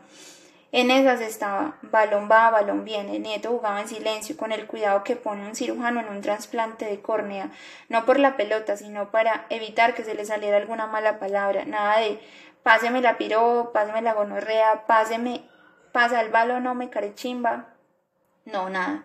Todo iba bien hasta que el balón se elevó en un rebote y uno de los compañeros agarró la pelota plena con el empeine, con la fuerza que da la confianza cuando se une con la oportunidad y la suerte, y la pateó directo al arco con la mala fortuna de que antes de convertirse en gol se encontró de frente en la inmediatez de un segundo con la cara del nieto y le marcó las figuras hexagonales en el rostro, así de lleno en toda la mitad de la cara, con la fuerza de un cañón. ¡Ay, gonorrea! gritó el nieto. Se llevó las manos al rostro y un segundo después rompió en llanto. Sabemos que el motivo no fue el golpe, que bien duro sí fue, sino la posibilidad latente del infierno. Los niños se burlaron. Niñita, mariquita, le dijeron. Al nieto le salía sangre por la nariz. Salió para la casa derrotado y condenado. Los días siguientes fueron mustios. Con el paso de las horas, la certeza de un futuro perdido se sintió liberado. Si ya había dicho una palabra y estaba condenado, ¿qué más daba decir cien o mil o un millón de palabras malas? Ya que hijo de putas. Con el paso del tiempo se acostumbró al relapso, se resignó a un futuro en las faldas de Lucifer. Los primeros días vivió como un pecador arrepentido en Sodoma y Gomorra, poseído por la culpa. Sin embargo, la sociedad hizo un efecto y lo que en salud se ha llamado inmunidad de rebaño y en el sentir popular se denomina Pa' donde va Vicente va la gente, le produjo una especie de sosiego a su alma condenada. Veía a su alrededor y, todos, absolutamente todos, lo iban a acompañar. El infierno no sería tan difícil. Allá estarían papá, los tíos, los amiguitos, los vecinos y ahora la mamá. La había escuchado en una discusión decirle al papá, váyase para donde esa perra malparida. Estaban entonces repartidas las cargas. En el cielo estarían la mamita, el papito y la hermana, quien por su corta edad no había sucumbido a la tentación de las malas palabras los iba a extrañar mucho. No obstante, le causaba curiosidad y admiración cómo el abuelo en tantos años de vida no había dicho ni una mala palabra. Sus lamentos eran silenciosos, casi onomatopéyicos. Ah, eh, hombre, mujer, por Dios, eh, tal vez. Nunca una mala palabra. ¿Cuál sería la técnica del abuelo? Diría las malas palabras mientras estaba solo en el tajo sembrando frijol. Allá también lo podía escuchar Dios. La mamita decía que el Señor estaba en todas partes, escuchándolo todo, viéndolo todo. Se prometió que cuando volviera a ver al abuelo le iba a preguntar cuál era su receta, solo por saber. Él ya se sentía, ya se sentía condenado junto con su papá y su mamá. Saberse pecador le dio libertad, no le quitó el peso de la culpa, pero sí le devolvió el habla y la tranquilidad de poder expresarse como a bien sintiera. Le dio rienda suelta a su lengua y a su sentir.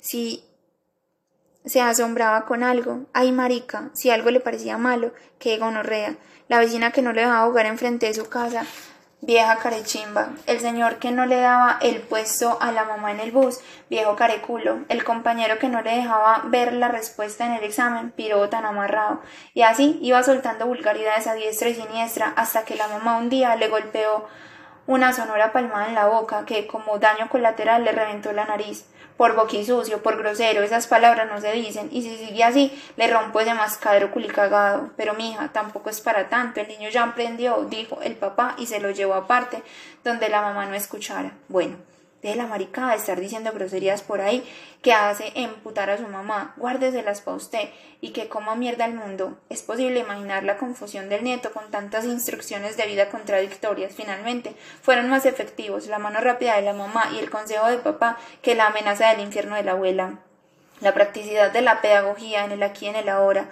A partir de ahí, tuvo especial cuidado de no pronunciar malas palabras en frente de un adulto. Al parecer, había un acuerdo tácito en el que todos sabían que se iban a ir para el infierno, pero nadie lo decía. Eso lo tranquilizó. Las malas palabras se volvieron clandestinas.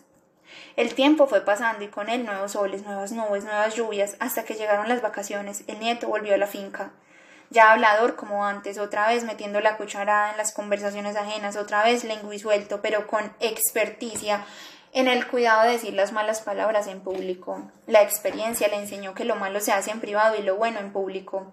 Al abuelo se le veía feliz. Su nieto había vuelto. Vamos para el potrero. Póngase ese canasto que vamos por café. Agarre ese lazo que vamos por leña. Eran dos, un abuelo y un nieto renovados.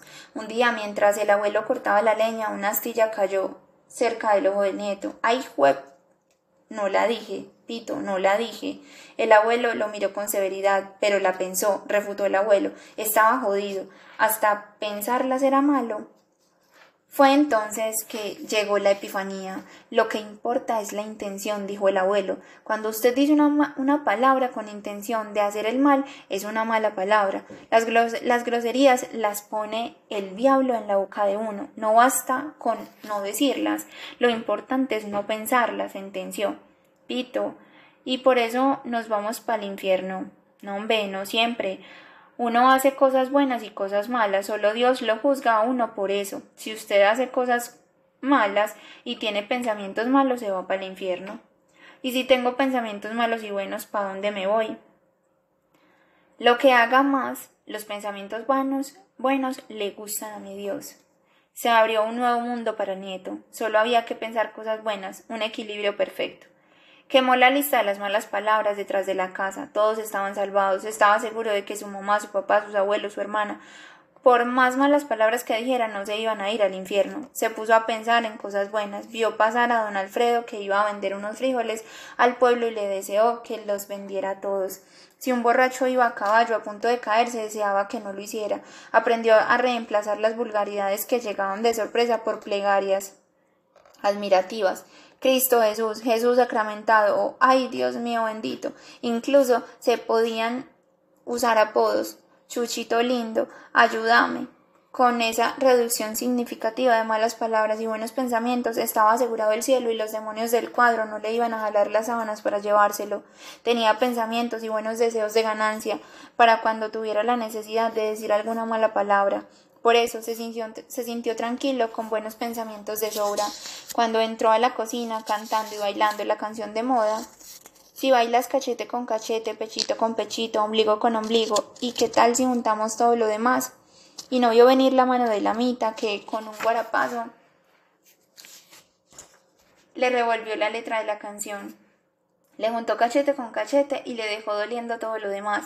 Pa' que deje de estar cantando vulgaridades culicagado, lo regaña ella. Hijo de puta, exclamó el nieto, y con la cara blanca como en las sábanas del cuadro de los demonios, aclaró. Pero fue sin intención, Mita. Ojalá todo fuera como en el cine. ¿Quién putas está escribiendo este guion?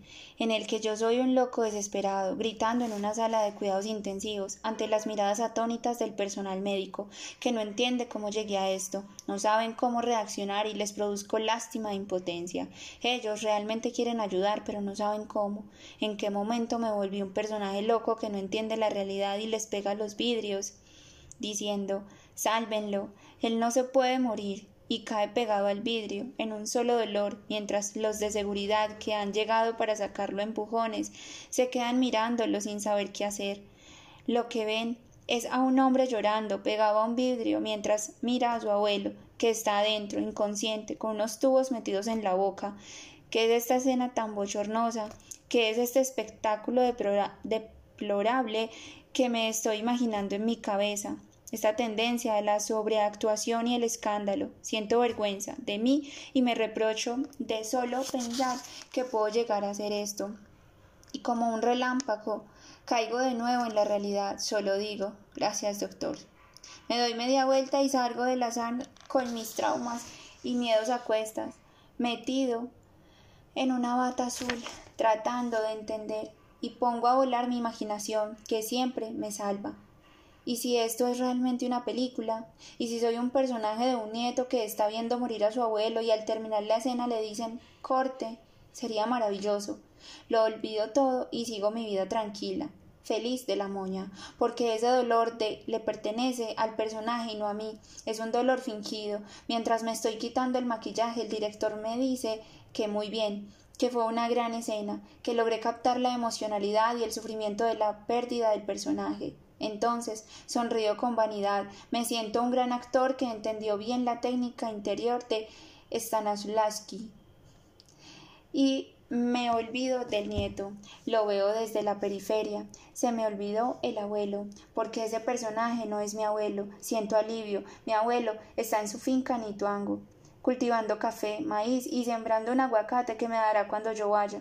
La tristeza no es mía, sino del personaje, gracias a Dios, y me pego esa ilusión de que ojalá y esa fuera la realidad, y lo que estoy viviendo sea la ficción. Entonces suena el teléfono y es mi hermana a preguntarme por ti, y le tengo que hablar de la realidad, que estás muy mal, que no estás ni mejor ni peor, estable, esa es la palabra, ni para allá ni para acá, que voy saliendo del hospital, que ojalá todo esto fuera mentira, y ella, práctica como es, me dice que no, que es la realidad y que hay que aceptar los designios de Dios como vengan. Que algo tenemos que aprender. Valiente aprendizaje tan cagao, que guionista tan pésimo el que nos tocó, le digo y cuelgo el teléfono.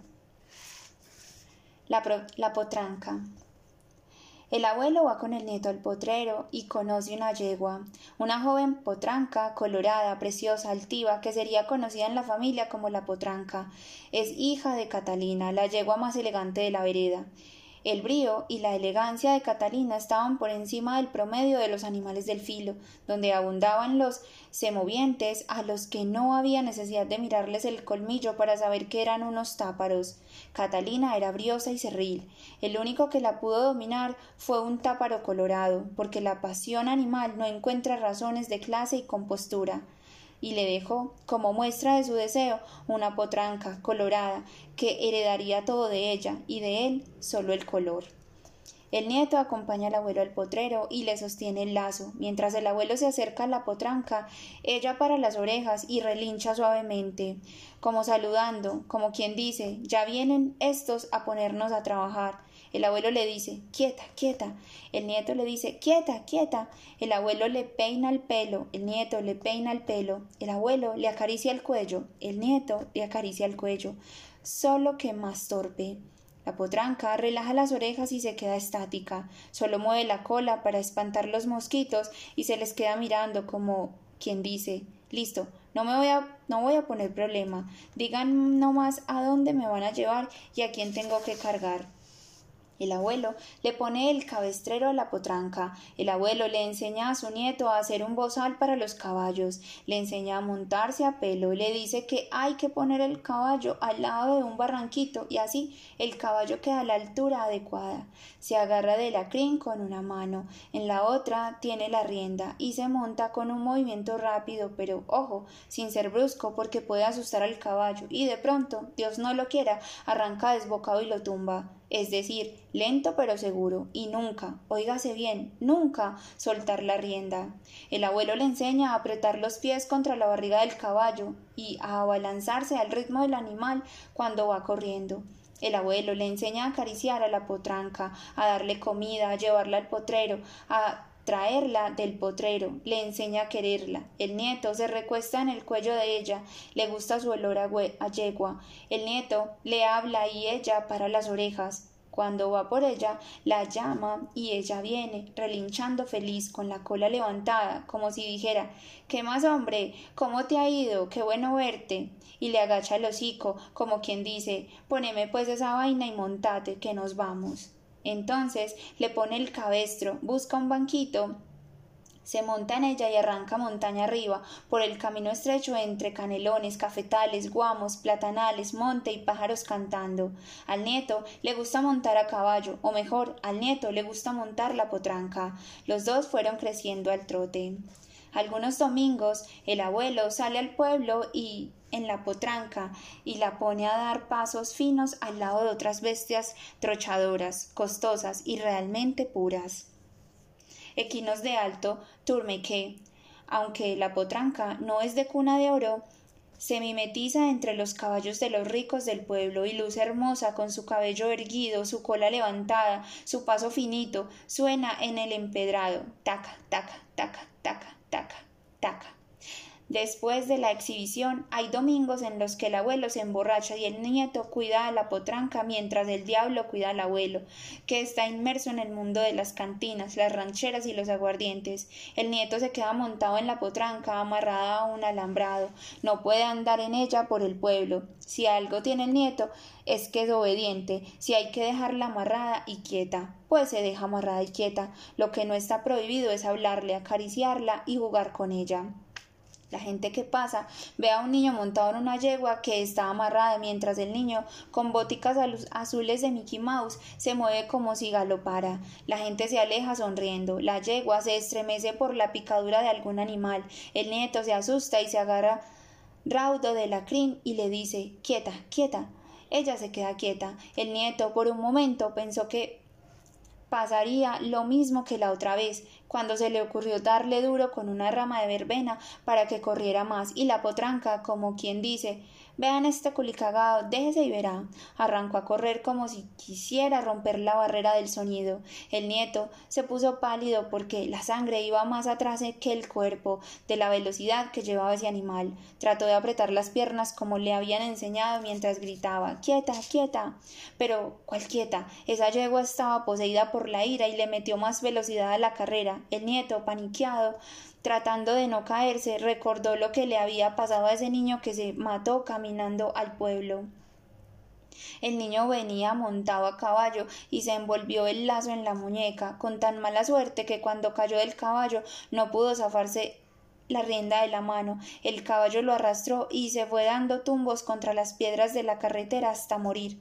Dicen que lo arrastró cuadra y media, otros dicen que era un niño desobediente, otros que esa noche llovía, otros que el caballo estaba poseído por el demonio, y así, con los años, la imaginación fue alimentando la leyenda. Lo cierto es que al lado del camino está el Calvario, y cada quien cada que alguien pasa tira una piedrita y se echa la bendición en memoria de ese niño que fue arrastrado por un caballo rabioso. Por eso soltó la rienda con tan mala suerte que la yegua en su carrera loca pisó la cuerda, como un niño que pisa los cordones de los zapatos.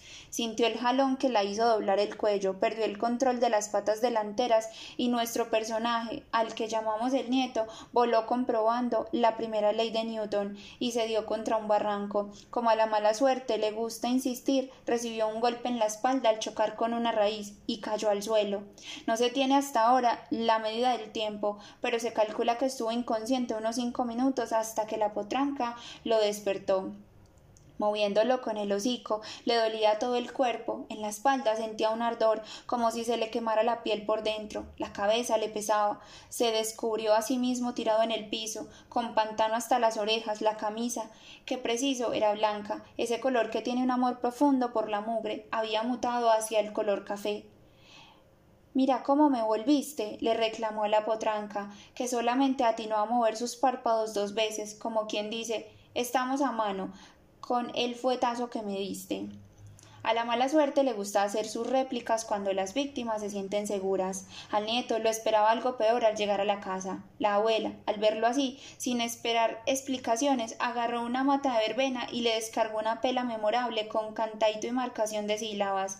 Que por desobediente, que porque mira cómo llegaste de mugroso que mira cómo volviste la camisa, que quién sabe con quién estarías jugando y uno acá con el Cristo en la boca, que porque llevaba mucho rato perdido, que porque dónde estabas, culicagao, que por sospecha, que por ejercitar la mano, que porque sí, que porque también, le daba una le daba con tanta vehemencia que las flores de la verbena caían al frente de la potranca, que relinchaba con las orejas paradas, hasta que llegó el papito y detuvo a la mamita con un ya apareció mujer, no es para tanto, y salvó al nieto, que tenía dolores en los dolores.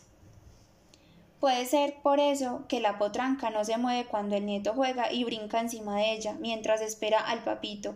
Ella entiende como señal de movimiento el talonear, los golpes suaves con la punta del lazo y aquel sonido que hace el jinete juntando los dientes y abriendo media boca como si se, como si se tuviera un derrame facial. Quizás por eso los dos odian la verbena y les parece una hierba maldita que no tiene nada de milagrosa. Lo cierto es que nunca más el nieto se volvió a caer y la potranca jamás volvió a desobedecer la orden de quieta yegua, quieta. Del pueblo a la casa hay una hora a caballo. El abuelo se monta en la silla y el nieto al anca. El nieto abraza al abuelo, el abuelo tiene una mano mala y ahí enlaza la rienda y se va despacio. Al abuelo se le va pasando la borrachera por el camino. A veces el nieto se resbala y como tiene que acomodarse mucho prefiere bajarse e irse a pie pegado de la cola. Al nieto le gusta porque ella lo arrastra. A veces la potranca se tira peos y el nieto le dice entre risas cochina, llego a peorra.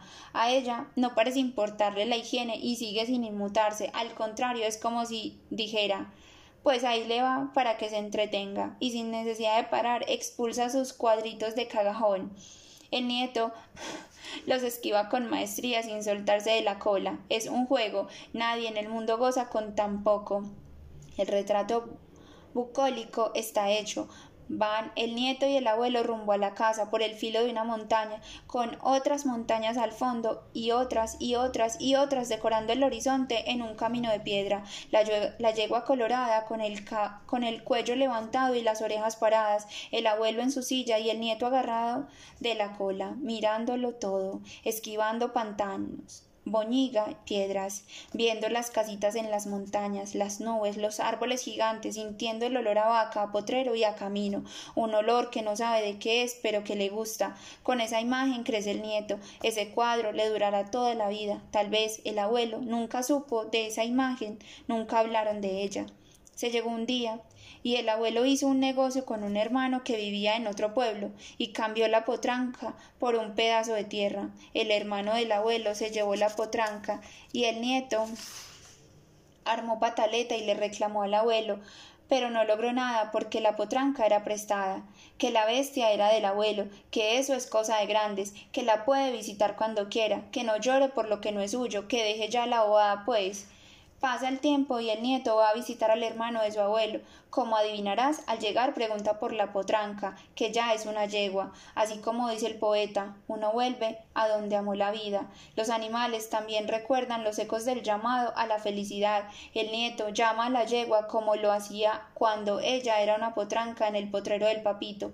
La yegua se le acerca al trote en un relincho de diáfana alegría, con, una, con su cola levantada y sus orejas alertas. Al nieto se le viene a golpe los recuerdos encima y como ahora mientras escribe se emociona. Acaricia la yegua, que le dice palabras amorosas la huele, la toca, se queda abrazado a su cuello. Ella, en silencio y quietecita, recibe el amor, relincha un poco, un relincho feliz, la estremece como quien dice Qué bueno verte de nuevo, culicagao. El hermano del abuelo se sorprende porque la yegua es muy arisca con las otras personas. El nieto pasa todos los días al lado de la potranca colorada. Al abandonar la finca, sale hasta el pueblo montado en la yegua. A la mitad del camino decide bajarse para que se monte otro y él pueda pegarse de la cola. Huele a ganado, a boñiga y a caballo.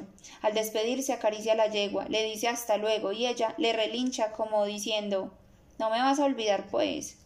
Algunos primos se burlan al ver la patética escena. La mamá solo observa, no dice nada. El nieto se va, la yegua, la potranca, se queda sin saber que nunca más se volverán a ver, porque un día le cuentan al nieto que la yegua murió en un parto, como su mamá Catalina, pero que esta vez el potro tampoco resistió. Entonces el nieto se promete no volver a tener nunca más una potranca, ni suya ni prestada, porque dejarla irse le convertiría en una lucha incesante de aceptación del pasado, y por eso a veces narra en presente lo que ya pasó, a ver si se engaña y vive de nuevo aquello que no volverá jamás. Le dije a mi mamá, mami, acabo de escribir el capítulo de la potranca, medio durito. ¿Y escribió lo que usted le decía al papito cuando era niño? preguntó. No, ¿qué le decía? Papito, ¿y usted cuándo se va a morir? ¿Pa qué, mi hijo? Para que me deje la potranca. Mamita le pegó a mi mamá. ¿Recuerdas la vez que mi mamita le pegó una palmada en la cara a mi mamá porque no la dejaba salir de la casa? Mire lo que usted me hace hacer, le dijo que la tenía encerrada, que ella siempre había hecho lo que había querido, que vivir con mi mamá era estar en una cárcel. Ella fue libre, decías. Los otros hombres de la vereda me reprochaban, como si fuera un reclamo, que yo por qué dejaba ir a, a mi mujer al pueblo sola, a una mujer sola, Nunca sabía bien qué responder, solo decía que no era dueño de ella, ni ella era la dueña mía. Ellos me miraban sorprendidos. Debió ser que ellos sí se sentían dueños de sus esposas. Las mandaban a callar, a vestir, y no podían ver una mujer sola. Por ahí. Puede ser que me tuvieran envidia, nunca entendí. Para mí era tan normal como que el sol sale todos los días. Por eso es que ella se siente encerrada acá y no entiende que no puede salir. Yo a ella le digo que afuera está ese bicho, que si salimos nos podemos morir. Ella alza los hombros como una niña chiquita y me dice que para morir nacimos, que de algo nos tenemos que morir. A ella le gusta su casa y acá se siente viviendo de arrimada. Yo la entiendo. A mamita le picaba la ciudad, aunque le dijéramos todos los días que esta es su casa, que ahí está su pieza, su baño, su closet, su esposo, aunque vea la misa tres veces al día en la televisión y le pida a Dios que se acabe esta pandemia. Aún así, ella empacaba todos los días como quien va para un viaje largo y no quiere volver ni a deshacer los pasos. No le gusta Medellín, puede que le guste, pero no le gusta con nosotros, le gusta con ella sola, cuando tenga una casa para mí en Medellín. Me vengo a vivir acá, me dice. Mita, le tengo la casa, le respondo. No, esa casa no es mía. Me refuta y voltea la mirada. Una vez en un almuerzo me preguntó, mijo, ¿usted por qué no se casa con esa muchacha que tiene de novia y recibe la bendición de Dios? Usted está viviendo en pecado. Mita, si yo me caso, me promete que se viene a vivir con nosotros a la ciudad. Le dije, silencio. Entonces no se case nunca, respondió. Por eso la entendí y no le dije nada cuando le pegó una cachetada a mi mamá, a su hija de 57 años que dejó todo para dedicarse a cuidarla, esa hija que se levantaba todos los días a hacerles el desayuno. Y, mamá, recuerde tomarse la pastilla. Mamá, no se coma eso que el médico se lo prohibió. Mamá, eso le sube el azúcar. Ah, pues de algo nos tenemos que morir, le respondía mamita. Al rato otra vez, Mamá, ¿dónde está su ropa? Mamá, deje de empacar esa maleta. Mamá, ¿usted para dónde va? ¿No ve que no podemos salir? Era como cuidar a una niña, la hija cuidando a la mamá. Se invierte en los papeles, porque mamita ya no puede vivir sola, se le olvidan las cosas. Por eso había que estarle recordando todos los días que el gobierno no dejaba salir a la gente, mi mamá le ponía las noticias para que viera que no era mentira. La verdad, como tú mismo me lo dijiste, todos estábamos asombrados con la paciencia de mamá. Ella, que tú sabes, traga entero y que nunca estuvo para seguirle los caprichos ni peinarle los moños a nadie, ni a papá, ni a mí, ni a mi hermana, y menos ella misma. A veces pienso que para ella los sueños eran caprichos, y esos caprichos son para otra gente, para los que tienen forma de cumplirlos. Ella los tuvo, claro, pero se fueron desvaneciendo entre tantas decepciones y el amor por mi papá para quedarse en el olvido. Por eso no espera nada, solo recibe lo que le quieren dar, y por ahora lo único que le dio mamita fue una cachetada. Ella no le reclamó el golpe, le entendía la desesperación. Imagínese, hijo, que mi mamá me pegó una cachetada, me contó por teléfono, con asombro, sin reclamos, ni rencor, ni rabia. No hay tiempo, corazón y vida para esos sentimientos cuando se está cuidando a los papás, solo paciencia. Lo dijo en tono de cómo estará de jodida la cosa, porque si mi mamá fuera, si por mi mamá fuera la dejaba irse a vivir a su pueblo, a nuestro pueblo, pero todos creíamos que lo mejor era quedarse en Medellín, y ya ves lo que pasó. Todos le entendíamos a mamita la angustia del encierro, la incertidumbre y el miedo de morir lejos de su tierra como una paría como una paria, como una extranjera en la ciudad, una ciudad donde ella no podía hacer lo que se le viniera en gana, porque tiene una hija y un marido que no la dejaban salir de la casa, una ciudad donde no la podía visitar nadie, donde ella no podía meter sus pesitos enrollados entre la ropa para comprarse sus cositas calladas. Imagino que para ella era un tormento estar encerrada en pandemia, porque esta hija mía revisa todo y me tiene vigilada como un policía. Esta casa donde los nietos me llaman por teléfono a decirme que me tengo que quedar acá hasta quién sabe cuándo. Que porque el gobierno dijo, que porque hay un bicho que mata a la gente en la calle, que porque los hospitales están llenos de viejos como uno, y después preguntan que cómo estoy, y yo qué les voy a decir. Si lo que estoy es aburrida, triste, desesperada, entonces, como no quiero decirles nada, ni quiero contarles historias, les paso al papito, que ese sí se deja mangonear, parece que está feliz, acá metido, se toma las pastillas, les recibe los remedios, les pone conversa, porque habla por ese berraco teléfono todo el día, como que no le hace falta la calle.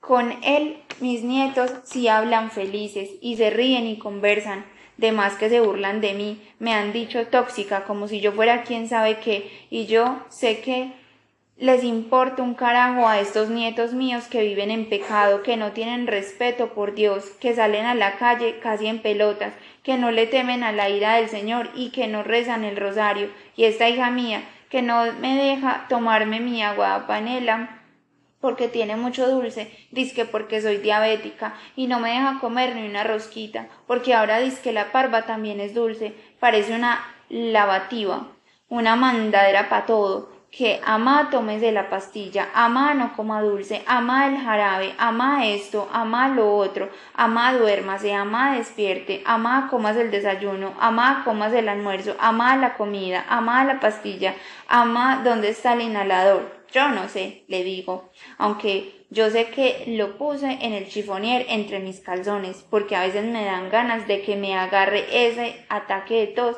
que siento que me desgarra las entrañas y me coge ese desespero porque me quedo sin aire, y me lleven para el hospital a ver si salgo de ese encierro por lo menos unos días, pero después me da miedo porque va y me muero de verdad, y porque yo digo que en los hospitales hacen pruebas con los viejitos y los campesinos. Entonces le digo a ella que ya me acordé que está en el chifonier, que ya le dicen closet o closet, o yo no sé cómo, pero para pero para mí sigue siendo chifonier y ella va y lo trae con reclamos, que yo por qué lo escondí, que yo parezco una niña, me echa cantaleta mientras empaco mi maleta, porque estoy decidida a irme para mi casa, así me agarre ese virus, así me multe la policía, así me muera. Y ahí es cuando aprovecho que ella le está sirviendo un tinto al papito y logro llegar a la puerta, pero ella me alcanza. Me pregunta con ese tonito todo mandón, ese tonito de ella tan maluquito, que pa' dónde voy pues. A mi casa, le respondo, con ese tonito mío tan maluquito, tan a usted que le importa, y forcejamos con la chapa. Ella me refunfuña y yo le refunfuño más fuerte. Aquel nos mira sin decir nada, con el pocillo de tinto en la mano, pasmado, en vez de defenderme a mí, que soy la esposa, y mi hija me cierra la puerta, y yo con esta rabia que vengo acumulando desde que me tocó quedarme acá metida, o quién sabe si desde antes la veo chiquitica y le zampo un guarapazo en la cara. Ella me mira asustada, se toca el cachete, que está rojo, no dice nada, y se le sale una lágrima chiquita, y yo me arrepiento de haberle pegado a mi hija, tan bella que es. Que ahora me cuida como si la hija fuera yo. Vea usted lo que me hace hacer, le digo avergonzada, mirando al piso con mi maleta en una mano y mi camándula en la otra, pidiéndole a Dios y a María Santísima que me dejen volver a mi casa en el pueblo.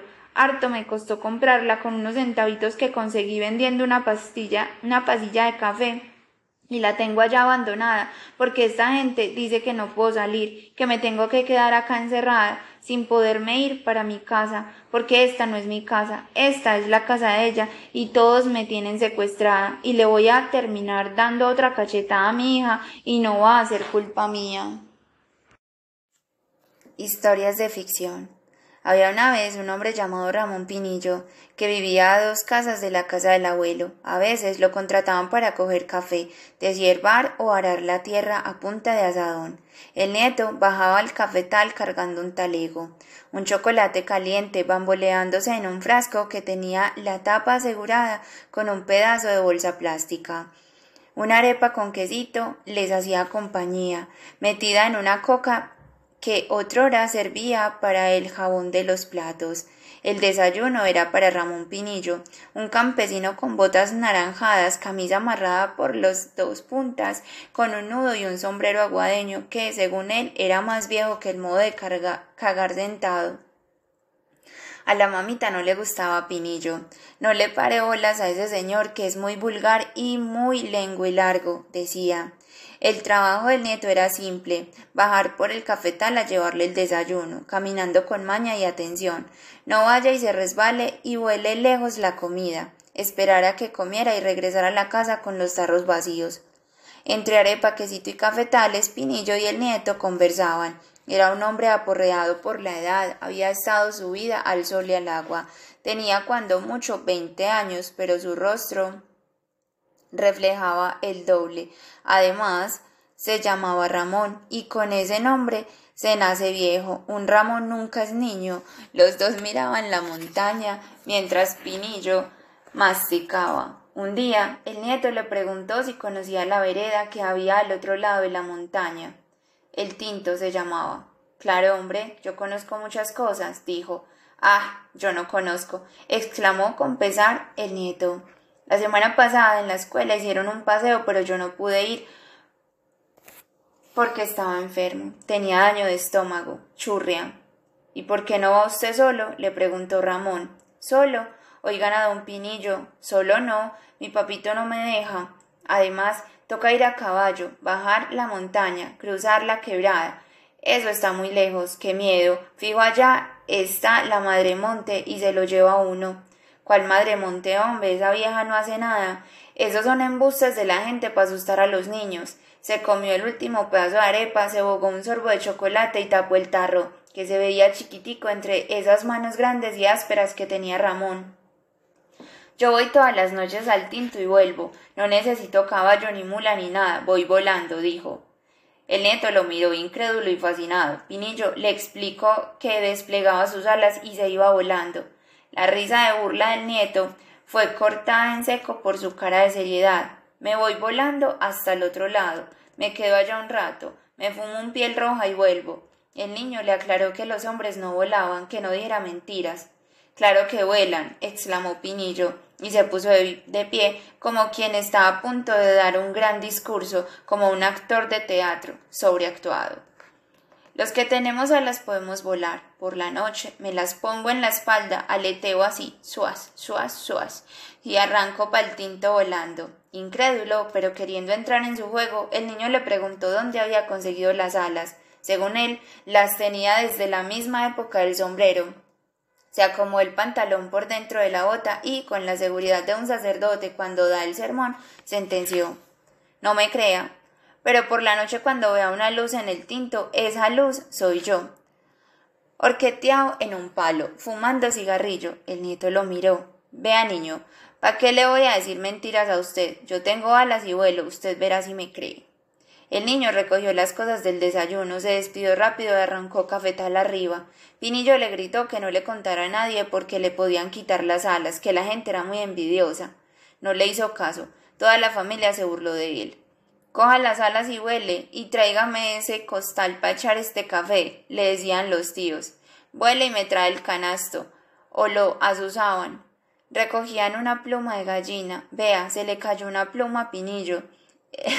el niño agachaba la cabeza avergonzado. Esa noche se la pasó mirando desde el corredor a la casa de Ramón. Salía su hermana, botaba el agua sucia de lavar, la losa al patio y se volvía a meter a la casa. Ramón Pinillo por ningún lado. Solo se veía el reflejo de las alas. De vez en cuando miraba para el tinto a ver si se veía la luz. Un niño siempre quiere creer en las historias, un niño busca el juego. Al día siguiente, cuando bajó por el desayuno, Pinillo estaba muy serio. No le vuelvo a contar nada. Me metió en problemas, reclamó. El niño tuvo ganas de refutarle por haberle dicho mentiras y hacerlo pasar por un tonto delante de la familia, pero no le dijo nada. Vea, muchacho, nadie sabe que yo tengo las alas guardadas en la casa porque me las roban. Algún día se las voy a mostrar. Sí, Pu. ¿Dónde las tiene, pues? las tengo detrás del chifonier. Sobre todo embustero, largo es lo que es. Ramón movía las manos como si volara. El niño recogió las cosas y se regresó a la casa. Nunca más se volvió a hablar del tema. Meses después, el nieto volvería a la finca del abuelo. Llevaba un dibujo hecho en una hoja amarilla de cuaderno de Norma. Quería mostrarle el boceto de las alas a Pinillo para ver si eran parecidas a las suyas. Ramón ya no estaba, ni en su casa ni en ninguna parte. Se había ido a trabajar al corregimiento, el aro. Se supo después que fue porque la guerrilla lo amenazó. Según cuentas, Pinillo le cortó la mano a otro trabajador en una pelea en medio de un maizal, con tan mala suerte que era el hermano de un subversivo. Al parecer, al hermano no le gustó que le cortaran la manito a su hermanito menor y le mandaron a decir que se tenía que tenía una semana para volar del filo. Entonces agarró sus alas y se fue de copo en copo, de montaña en montaña, de finca en finca, hasta que armó un nido en el corregimiento de El Aro. Allí conoció a una mujer y tuvo un hijo. Tal vez tanto sol en la espalda le fue chamuscando las alas y las historias. Se volvió parco, monosílabo y taciturno. Trabajó en una finca ganadera y un día se encontró de frente con una realidad que no cree en cuentos, que le tiró al suelo en el parque del pueblo, le cortó las alas con un machete tres rayas y lo mandó volando para la otra vida. Nunca he ido al tinto, ni a pie, ni en mula, ni en nada. El día que vaya, quiero hacerlo volando con mis alas. En las noches, cuando iba a la finca y me trepaba en el palo de mango detrás de la casa a mirar la montaña. Cuando veía una lucecita en el tinto, me gustaba imaginar a Ramón Pinillo, plácido, risueño, sentado en la rama de un árbol, fumando cigarrillo y sacudiendo sus alas. Según la definición de la Real Academia Popular de la Guerra, horror es cuando un grupo de personas armadas con fusiles, metralletas, machetes y motosierras llegan a un pueblo a cobrar venganza en nombre de una ofensa que hizo otro. Dichos hombres llevan camuflados y son dirigidos por un comandante de sombrero verde de tela que tiene una ala doblada hacia atrás, con la cual cree adquirir un toque de distinción y estilo, un hombre que está buscando bañar con sangre su revancha y decide quién muere y quién no. Este grupo, grupo de hombres de la parca monta en unas camionetas 4x4 como patrullas del Hades y van con lista en mano señalando, acusando, ajusticiando a todo el que les dé la gana. En cuanto pueblo, corregimiento, vereda, caserío, rancho se encuentren y con la lista van llamando a los presentes y les van diciendo usted es colaborador de la guerrilla. Se va para la otra vida. Escoja cómo quiere morir. A cuchillo, a machete, a bala, a motosierra. El campesino, con un pantalón remendado, una camisa manchada por el plátano y la sangre, un sombrero que era blanco y ahora es beige está en el piso, amarrado a un palo con las manos atrás, con la cabeza geneflexa. Oye, cuando su esposa se arrodilla a los pies del comandante y le implora que no lo maten, que él es inocente, que vea que va a dejar a un hijo sin padre, a una mujer sin marido. El comandante se ríe como si hubiera escuchado un buen chiste, y sus hombres se ríen, porque el comandante se ríe. Le dicen a la señora. Eso lo debió pensar antes de auxiliar a la guerrilla, quien lo mandó a darle posada a subversivos, comunistas, sapos, y que el que la hace la paga. La señora sigue en el piso revolcando su dignidad, con las rodillas raspadas, los pies pintados de pantano seco. Su esposo está quieto, mudo, petrificado, porque él no tiene palabras para expresar lo que siente. Olvidó defenderse con la boca. Su defensa era trabajar el asadón, la barra y el machete. Él sabe que no es como dice el comandante. Lo que pasó fue que los muchachos de la guerrilla llegaron una noche y dijeron Buenas, era para ver si nos prestaban unas cobijas y si nos dejaban dormir en el corredor. Y pues él con qué cara les iba a decir que no podían dormir en el corredor, si es un hombre católico, apostólico y romano, y en la Biblia dice que dar posada al peregrino es una de las siete obras de misericordia, y que si se es peregrino tiene un fusil y que si ese peregrino tiene un fusil AK-47 no va a tener misericordia con él y es mejor darle posada. Además, era mejor no levantar avisperos del pasado. Todo eso piensa mientras su hijo llora a su lado, quietecito, sorbiéndose los mocos. Con un miedo el hijo de puta no entiende qué es lo que pasa. Ve a su papá amarrado a un palo como si fuera el juego del arrancayuca que jugaba en la escuela. Pero esto no es un juego. Todo el mundo está serio, no alcanza a asimilar la situación en la que están, no tiene la edad, ni nadie le explica nada.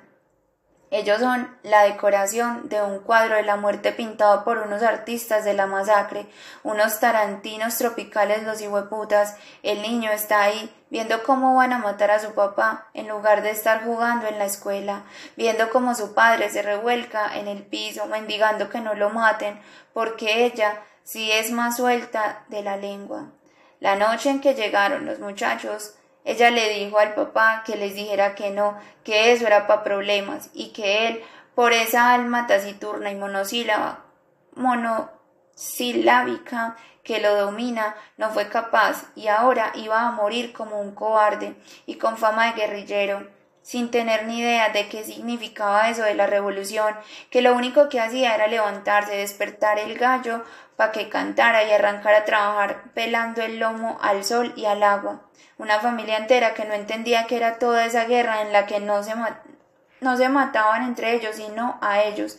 Por eso el campesino no decía nada, no se habla de lo que no se sabe, y él de guerras no sabía. La mente le seguía dando vueltas, al igual que el helicóptero oficial que rondaba la zona mientras abajo estaban en un infierno tropical, con el diablo vestido de camuflado. Ese demonio desenvainó un machete le pidió a un ayudante que agarrara del pelo la cabeza del campesino y la levantara, porque estaba caída, derrotada, con sangre brotando por la boca, con un ojo destrozado y el otro cerrado, para no ver más, echado a su suerte, en el regazo de la muerte que lo acariciaba como a un bebé recién nacido, y decidió dejarse llevar. Le dolía todo y no había esperanzas de nada. Eso lo supo. El horror y, de un rápido, certero movimiento, le separó el cuerpo de la cabeza, que cayó dando tumbos como una pelota al lado de la esposa, que recibió un balazo en la frente y ya no dijo nada nunca más. Quedó abrazada a su hijo en un gemido quedito, que no duró mucho, porque también a él lo mandaron a acompañar a sus padres, para que no dijeran que ellos dejan por ahí huérfanos, es mejor acabarlos con un sonido seco de indumil, sembrando en la vereda un pesar colectivo, un coro de desesperanza que duró varios días en los que acabaron con la vida de Guillermo Andrés Mendoza Pozo, Nelson Palacio, Marco Aurelio Areiza, Wilmar Restrepo Torres, Darío Martínez, Luis Modesto Múnera, Alberto Correa, Dora Luz Areiza, Fabio Zuleta, Omar Ortiz, Omar Iván Gutiérrez, Otoniel Tejada Jaramillo y Rosa Barrera. Sus nombres quedarán para la historia en la memoria del país y escritos varias veces en la sentencia de la Corte Interamericana de Derechos Humanos para que el mundo conozca la barbarie, para recordar que esto no debió pasar.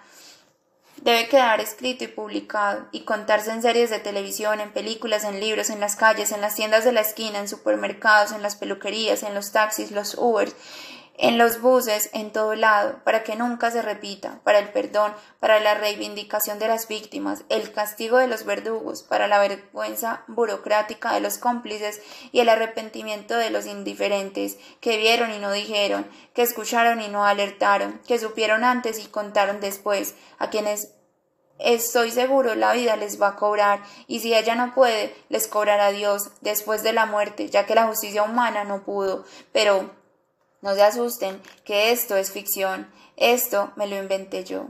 Sigan diciendo que la masacre del Aro nunca pasó, sigan diciendo que es un invento eso de que los desplazados perdieron sus papeles legales y sus recuerdos, las fotografías, los muebles, las imágenes de los santos que tenían colgadas en sus casas, sus aparejos, asadones, palas, picos, rejos, lazos, sillas, su ropa, sus zapatos, sus sombreros, hasta los calzones, lo que habían construido durante su vida.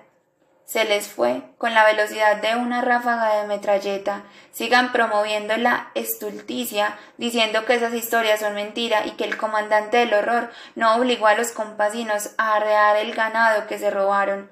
Digan que es mentira que tuvieron cómplices en el gobierno, que es un mito que los filaron en la plaza central, que uno a uno con lista en mano los fueron llamando y, con la tranquilidad del justiciero, los mandaron a coger café y a arriar ganado al más allá. Tas, tas, tas. Es un embuste, una falacia, que redujeron el corregimiento a cenizas, que al tendero del pueblo lo amarraron, lo torturaron, le sacaron el corazón, los ojos y los testículos. Sigan siendo cómplices y digan que eso es un invento de los mentirosos enemigos de la patria. Como también es un cuento chino que destruyeron el hospital y la iglesia y desplazaron a mil doscientas personas después de robarles el ganado, la tierra, la vida, y a muchos de los que quedaron vivos les quitaron las ganas de vivir, porque ¿quién va a querer vivir cuando está lleno de heridas por dentro y cicatrices por fuera? Digamos que es mentira, que ese horror nunca existió. Por eso voy a seguir inventando. El horror fue llegando como un aguacero y pasó de pueblo en pueblo, de monte en monte, de vereda en vereda. Apareció en Ituango por los lados de Tarazá, bajo el cañón del Cauca. Atravesó el puente de Pescadero, subió a las veredas de Pascuita y los galgos, entró al pueblo, pasó por las oficinas de Telecom, los borrachos lo vieron cruzar por la calle caliente y se les pasó la pasma del susto. Desde la tienda, Teresita y los clientes, con los mercados metidos en costales, lo vieron subir por la escuela, salió del pueblo a repartir galil. Metralleta, changón, pistola, treinta y ocho largo, corto, machete, peinilla, motosierra, de todo lo que golpee, hiera, corte, saque sangre, mate, caiga al suelo y se mezcle con el polvo seco y quede grabado en las crucecitas, que son unos altares informales a los que los caminantes les dejan una piedrita de recuerdo, de devoción, de asombro por el paso del horror que quedó en la memoria de los caminos de todas las casas, los cafetales, los cañaduzales, los maizales, en los palos del arayán, mango, mandarino, limón, naranja, aguacate, guamo, eucalipto, en los guayacanes, en montes, potreros, lomas, mesetas, valles, en los pájaros, las guacharacas, los insontes, los pechirrojos, las mirlas, los caballos, yeguas, mulas, machos, burros, conejos, vacas, toros y terneros, cerdos, gallinas, gatos, perros, piojos, pulgas, garrapatas, niguas, en todo y por todo lado quedó ese aroma a azufre, a despojo, a horror vestido de camuflado que llegó a las partidas, cruzó en camionetas cuatro por cuatro las travesías del filo de Guacharaquero. Pasó despacio por la casa de los Medina, saludó a Gilma, que estaba en el lavadero estregando un pantalón, atravesó la fachada de los Cárdenas, puso un letrero, fuera sapos y jueputas, A.U.C. En la casa de los Jaramillo, subió a la casa del tío Pedronel y decretó con aerosol en mano, muerte a los sapos, auce. Se detuvo en la escuela y escribió en la pared que pintamos por primera vez los estudiantes cuando yo estaba en tercero de primaria, en la escuela, a la que yo les llevaba a los trabajadores el almuerzo que les hacía mamita, en la que jugaba fútbol con mis compañeros, con John Fredo, Román, Dairo, Lucho, Juan Carlos. Ahí se paró la inefable muerte, en la escuela, en el símbolo universal de esperanza, y escribió Llegamos para quedarnos, auce. La pintura fresca, el horror citó a toda la vereda, les dijo a los campesinos que había llegado para ayudarlos, para liberarlos de la amenaza guerrillera, del comunismo, de la subversión que tanto daño les había hecho, a ellos y comenzó a poner las normas, que todo el mundo a dormir temprano, que nada de andar por la vereda después de las seis de la tarde, solo ellos, que nadie podía violar a las mujeres, solo ellos, que nadie podía matar, solo ellos, que prohibidas las peleas y los robos, que ni se les ocurra ayudar a la guerrilla, que aquel que lo haga se lo lleva al putas, que ellos eran el putas, un putas que llegó con un aguacero a tocar la puerta de don Alfredo y lo bañó con una lluvia de sangre que aún hoy recuerdan en la vereda como la definición del horror. Mijo, imagínese que mataron a don Alfredo, dijo angustiada mi mamá. ¿Cómo así? Alcancé a decir sin entender mucho lo que estaba pasando. Resulta que pasó la guerrilla y se lo llevó una se le llevó unas mulas para llevarle un mercado a una gente por allá abajo en la hundida. A los días llegaron los paramilitares y se llevaron a don Alfredo porque ellos decían que por prestarle sus animales era colaborador de la guerrilla. Me dijo, esa es la guerra. Pensé, pasan unos, pasan otros y el campesino en medio. No en las ciudades, en el campo. En la ciudad la guerra se vive en el televisor y ahora en el celular. A don Alfredo se lo llevaron. Dicen que no opuso resistencia, que lo sacaron de la casa y a él y al trabajador y se lo llevaron para las partidas. Allá lo retuvieron unas horas con otra gente que habían traído de otras veredas. Después de un rato los amarraron a un aguacatillo los torturaron y a don Alfredo le cortaron la lengua, a ese señor que no decía una mala palabra, que no se metía en chismes de nadie, que usó la lengua solo para hacer el bien, pero el bien no les interesaba a ellos, se la mocharon, se la volvieron a meter en la boca, para que se ahogara con sus palabras, y lo enterraron al lado del camino con otros muertos, otros campesinos que la barbarie ajustició, otros que nacieron con la vida de para arriba, terminaron todos metidos en una fosa común, humillados y despojados de toda dignidad por las revanchas del terror, por espectros de la muerte que vagaban desahogando sus rabias con los inocentes que porque la guerrilla mató a mi papá, que porque me violaron a la hermana, que porque me secuestraron a mi hermano, que porque me da la gana, que por sapos, que porque quiero y puedo, que porque tengo un arma, que porque acá pagan y la plata es buena, y que porque yo también he sido víctima, sí, ellos, antes víctimas de una guerra donde los muertos los puso el campo, se convirtieron en los victimarios y le dieron vida a una cadena de sangre que crece en espiral, un círculo que no se cierra. Ellos son productos de la incuria del Estado, ellos, nuestros compatriotas, ellos, nuestros vecinos, ellos, que hoy son de un bando y mañana de otro, ellos, que mataban a los que no tenían nada, que ver con la guerra, en nombre de la guerra, ellos que después se mataron entre ellos, entre hermanos, entre comandantes, ellos que sobrevivieron y están en las cárceles rindiendo declaración o extraditados, porque estaban hablando mucho y contando muchas verdades que son incómodas para los señores de corbata cómplices, a quienes no les interesa volver a excavar en tierra pisada. De solo mencionarlos acá se me eriza la piel y me preguntan quiénes me han leído, que si no me da miedo.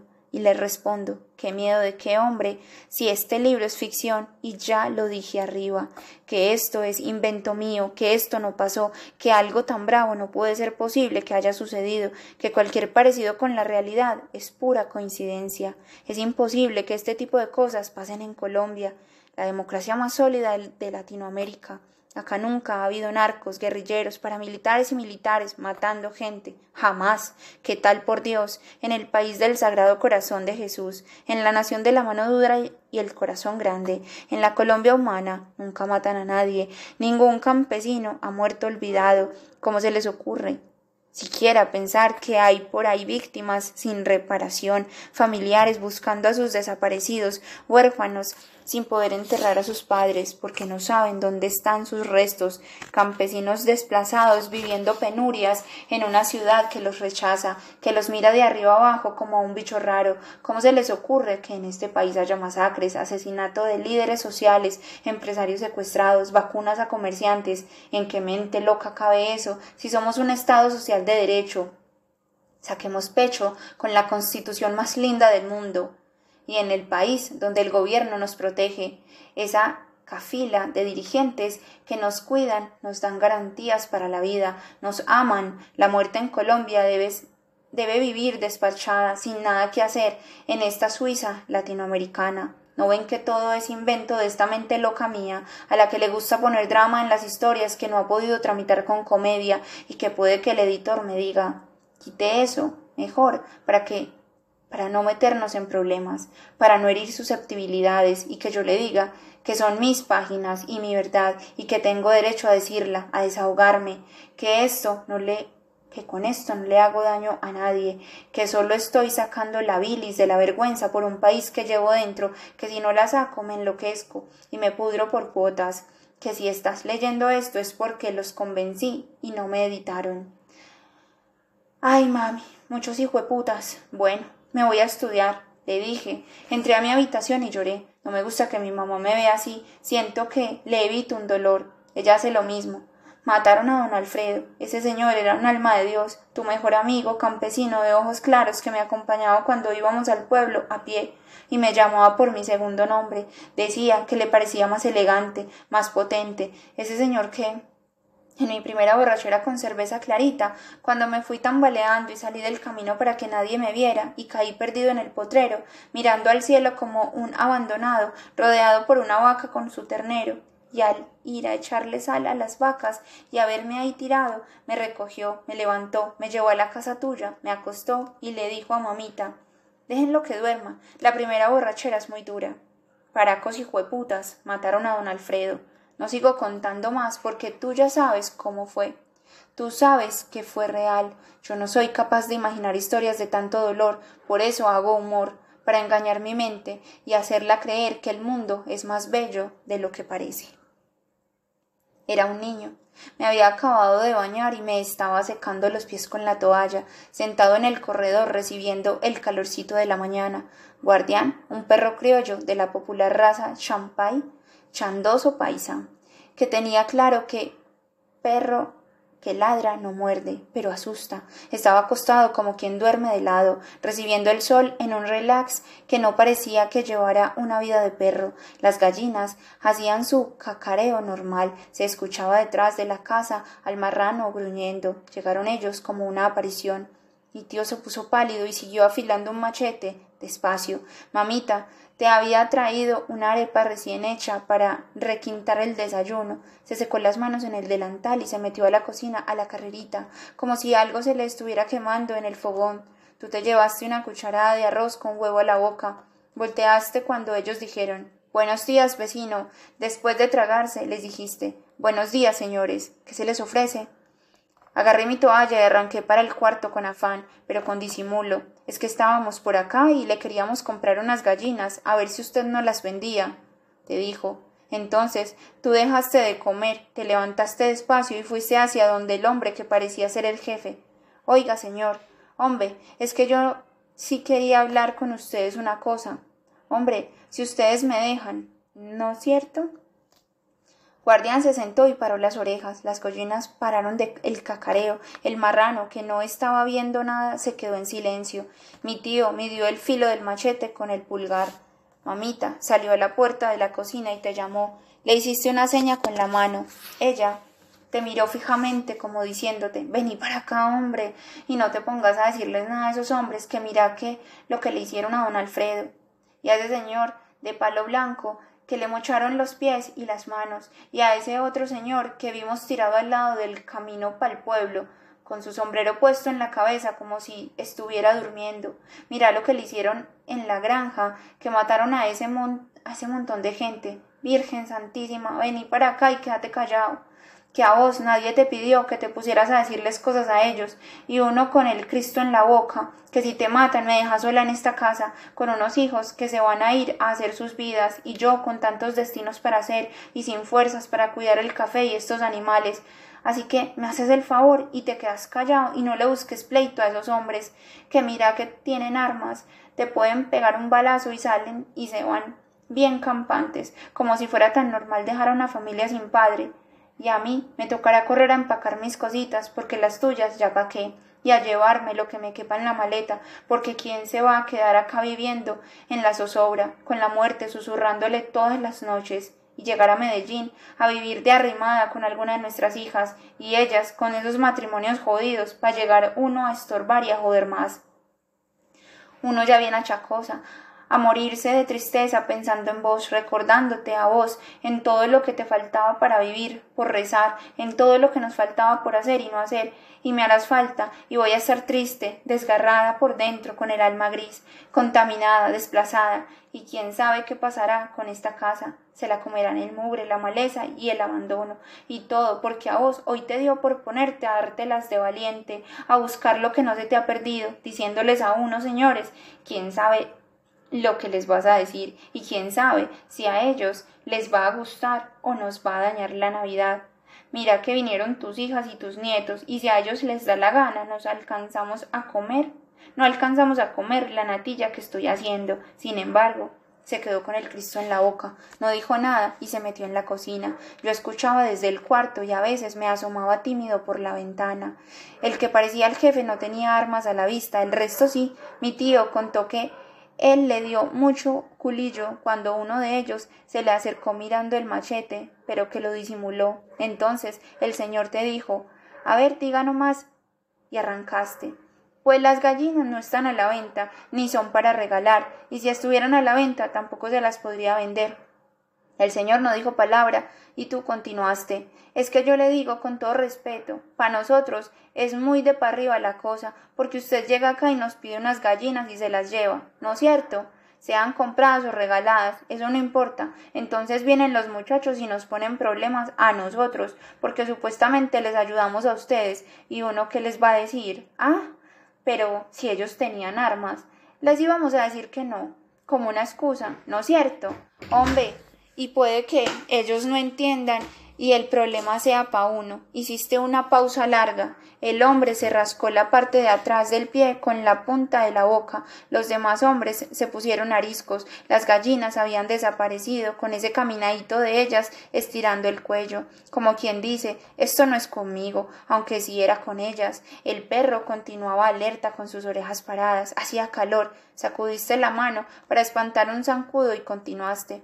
Hombre, y eso también pasa para el otro lado, porque llegan esos muchachos enemigos de ustedes y se llevan las bestias, a veces hasta sin avisar. ¿Y uno qué puede hacer? Pues lléveselas, ¿no es cierto? Lo mal hombre es que le pasa como a Alfredo, que se le llevaron las bestias para llevar un mercado por allá abajo, a quién sabe quién, y por eso vea lo que le pasó, sin él tener nada que ver en esas peleas, por puros embustes. Guardián ladró. Chite, perro marica, dijo uno de ellos.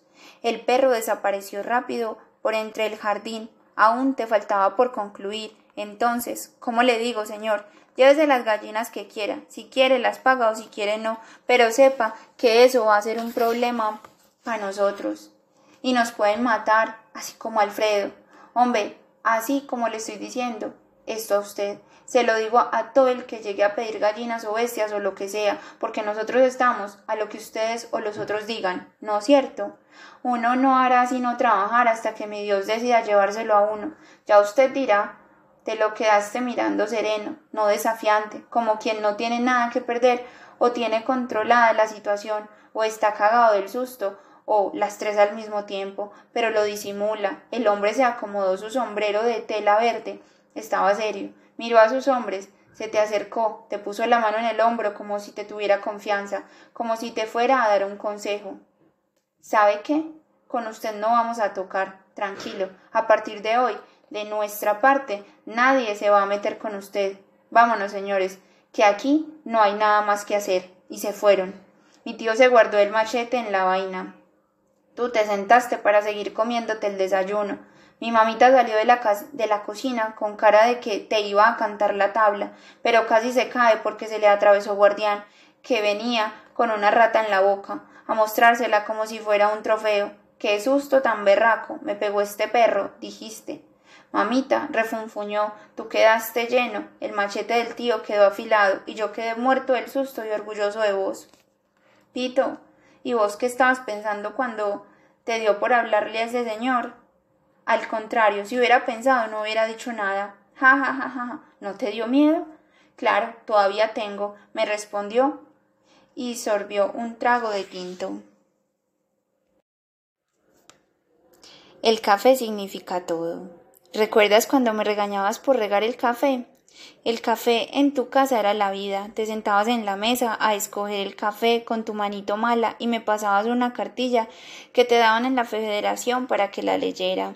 Y en ella aprendí lo que todo el mundo sabe de café, que se hacen los surcos, se hollan, se guarda el café en almacigo hasta que la mata tenga una chapulita bonita, tímida, pequeña y verde se siembra y esos son los surcos de colores que el bien germina ya.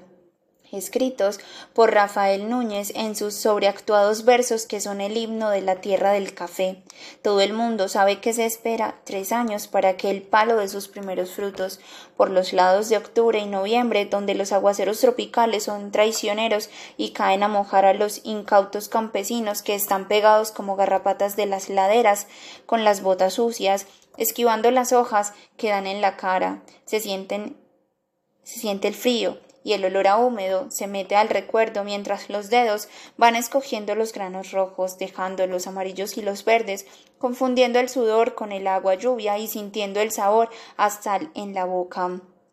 El olor a tierra, a cafetal, a hojas mojadas, a sudor mojado, a tierra negra, todas esas madrugadas para escoger unas latas de café con las que no alcanza ni para comprarse un tinto. Todo el mundo sabe que el campesino cuando coge café con una mano sostiene el copo del palo, con la otra agarra los granos, con la boca espanta los zancudos porque no tiene cola como las vacas y los caballos y mantiene los pies abiertos, firmes, enterrados en la tierra que se ablandó con la lluvia. Un resbalón y todo se va al piso toda la lata, la caneca, los granos, el sueldo que les entregan el domingo se va al piso el estrén para ir a la misa del Viernes Santo, el mercado, la comida de la semana, la carnita, el arroz, la panela, para el agua dulce, las cervecitas, el billar, el aguardiente, el nuevo lazo del caballo, el sombrero y las boticas del niño, unas boticas azules que tienen figuras de dibujos animados porque al niño le gustan. Quiere unas botas para lucir como los grandes, como su abuelo, como el papito, y acompañarlo al monte a coger café, a traer la yegua, a cargar leña, así sea un palito chiquito, un chamizo simbólico, pero se siente como si llevara un bosque entero, llegara donde la mamita orgulloso a decirle con su voz pristina y aflautada, Mita, ahí trajimos leña, así trajimos, en primera persona del plural. Nosotros trajimos la leña para sentirse grande, sentir que el fuego de la cocina, que fritaba el chicharrón y los frijoles comprados con la venta del café, también eran su fuego, su calor. Por eso el café significa todo. Todos sabemos eso, que el campesino se amarra el palo como una línea de, de vida, se clava en la tierra, se levanta antes que el sol, se pone sus botas, el sombrero, se amarra la correa, que guinda, el machete, se toma los tragos, la agua panelita, la bebida bendita, la que vale poco, la que aporta mucho. El gallo canta, el campesino mira el tajo, suspira, saca un cigarrillo, lo prende, se lo deja en la boca, se le queda pegado. Cuando se seca, no se le cae mientras siembra, abona, cuida, riega, espera, sueña, cosecha, despulpa el café, lo lava, lo pone a secar y espera, espera, espera que Dios le traiga cosas buenas, porque al que madruga Dios le ayuda. Todo el mundo sabe que en tiempo de cosecha se pueden ver los corredores, los techos, las aceras, los patios y todo lugar a donde llegue el sol usados como secaderos de café. Y atentos pues, que de pronto llueve porque en esta línea del Ecuador nunca se sabe. Está uno tranquilo y cuando menos piensa se ven a lo lejos los hilitos de los rayos y uno piensa que tiene tiempo, pero ya viene el agua. ¡Sas! Suenan las tejas de zinc. Dan, dan, dan, ¿no?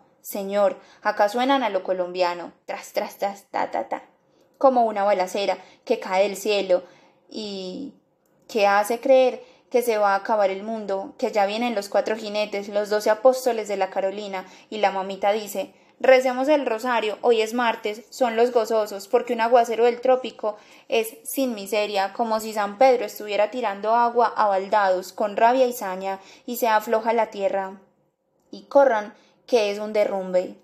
Y se vino la montaña y tapó casas, carros, caballos, yeguas, perros, gatos y bloquea el camino, y todos a quedarse esperando a que venga la máquina a mover la tierra. Los pasajeros y conductores de Cobo Norte se bajan a estirar las piernas, desentumecer el culo, que se les va a desaparecer la rayita de tanto estar sentados y a conversar entre ellos y a llamar al patrón a decirle que están en un derrumbe, que la mercancía no va a llegar hasta quién sabe cuándo y que es este malparido bochorno que hace en ese monte. cómo es que esta tierra es capaz de producir calor cuando llueve, y la señora con el niño, el gordo que lo lleva para Medellín, para donde la mamá, como una encomienda, y el berraquito con hambre, y llora, se calma, vuelve y llora, y un señor le da una galleta y se la come, y otra señora le da un mango maduro y se lo come, y queda todo untado con la boca amarilla, como bañado en cúrcuma, y vuelve y llora porque se siente sucio, o porque tiene calor, o porque está lejos de su mamá, o porque le da la gana, o porque no sabe sino llorar, y la señora no sabe qué hacer que también tiene calor y hambre, pero ella sabe por experiencia que llorar no sirve de nada en estos casos, y piensa que ese es el problema de hacer favores, que ni que fuera mi hijo, que ella que iba a saber que esta carretera estaba tan mala, ¿Quién iba a saber que iba a llover y se iba a venir la montaña a cagarse en el viaje?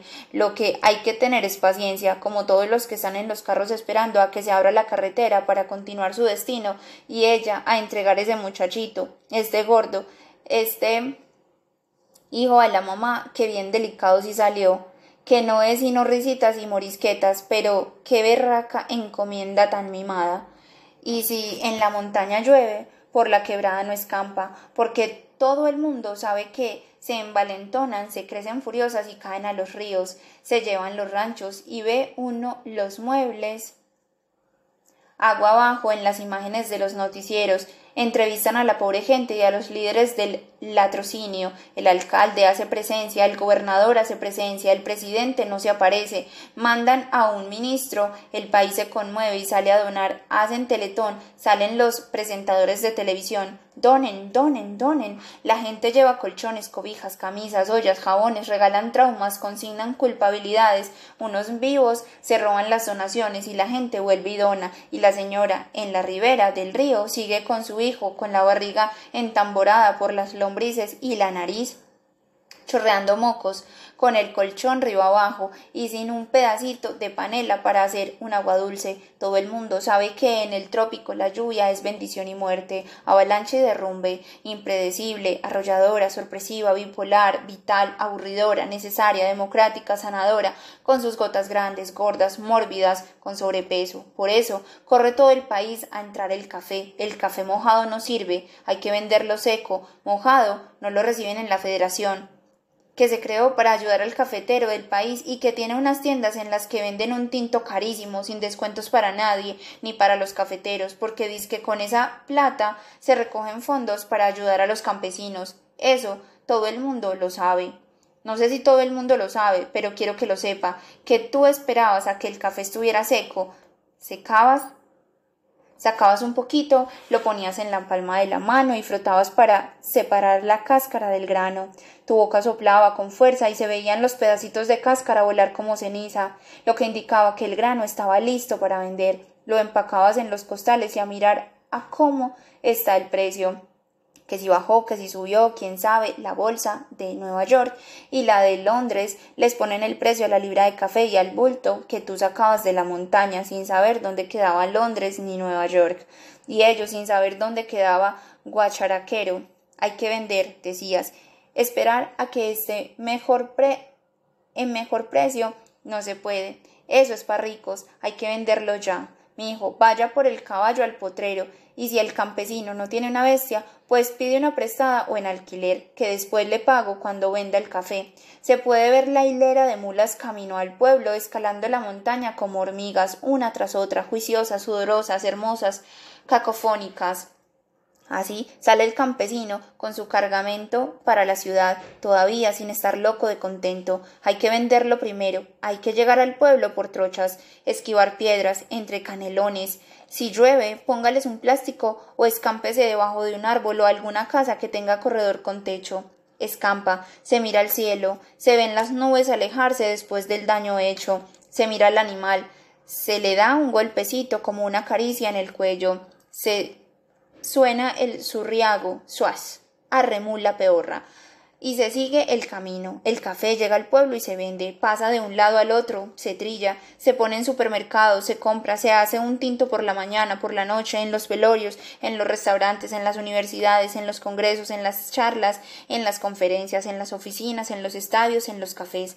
En todo el mundo lo toman como algo fácil, como si fuera lluvia que cae del cielo, sin saber el esfuerzo que significó para el campesino. Se vende al doble lo que vale una lata en el campo, con la que se sacan al menos cincuenta tazas. ¿Y qué recibe el campesino? ¿Qué recibías tú, papito mío?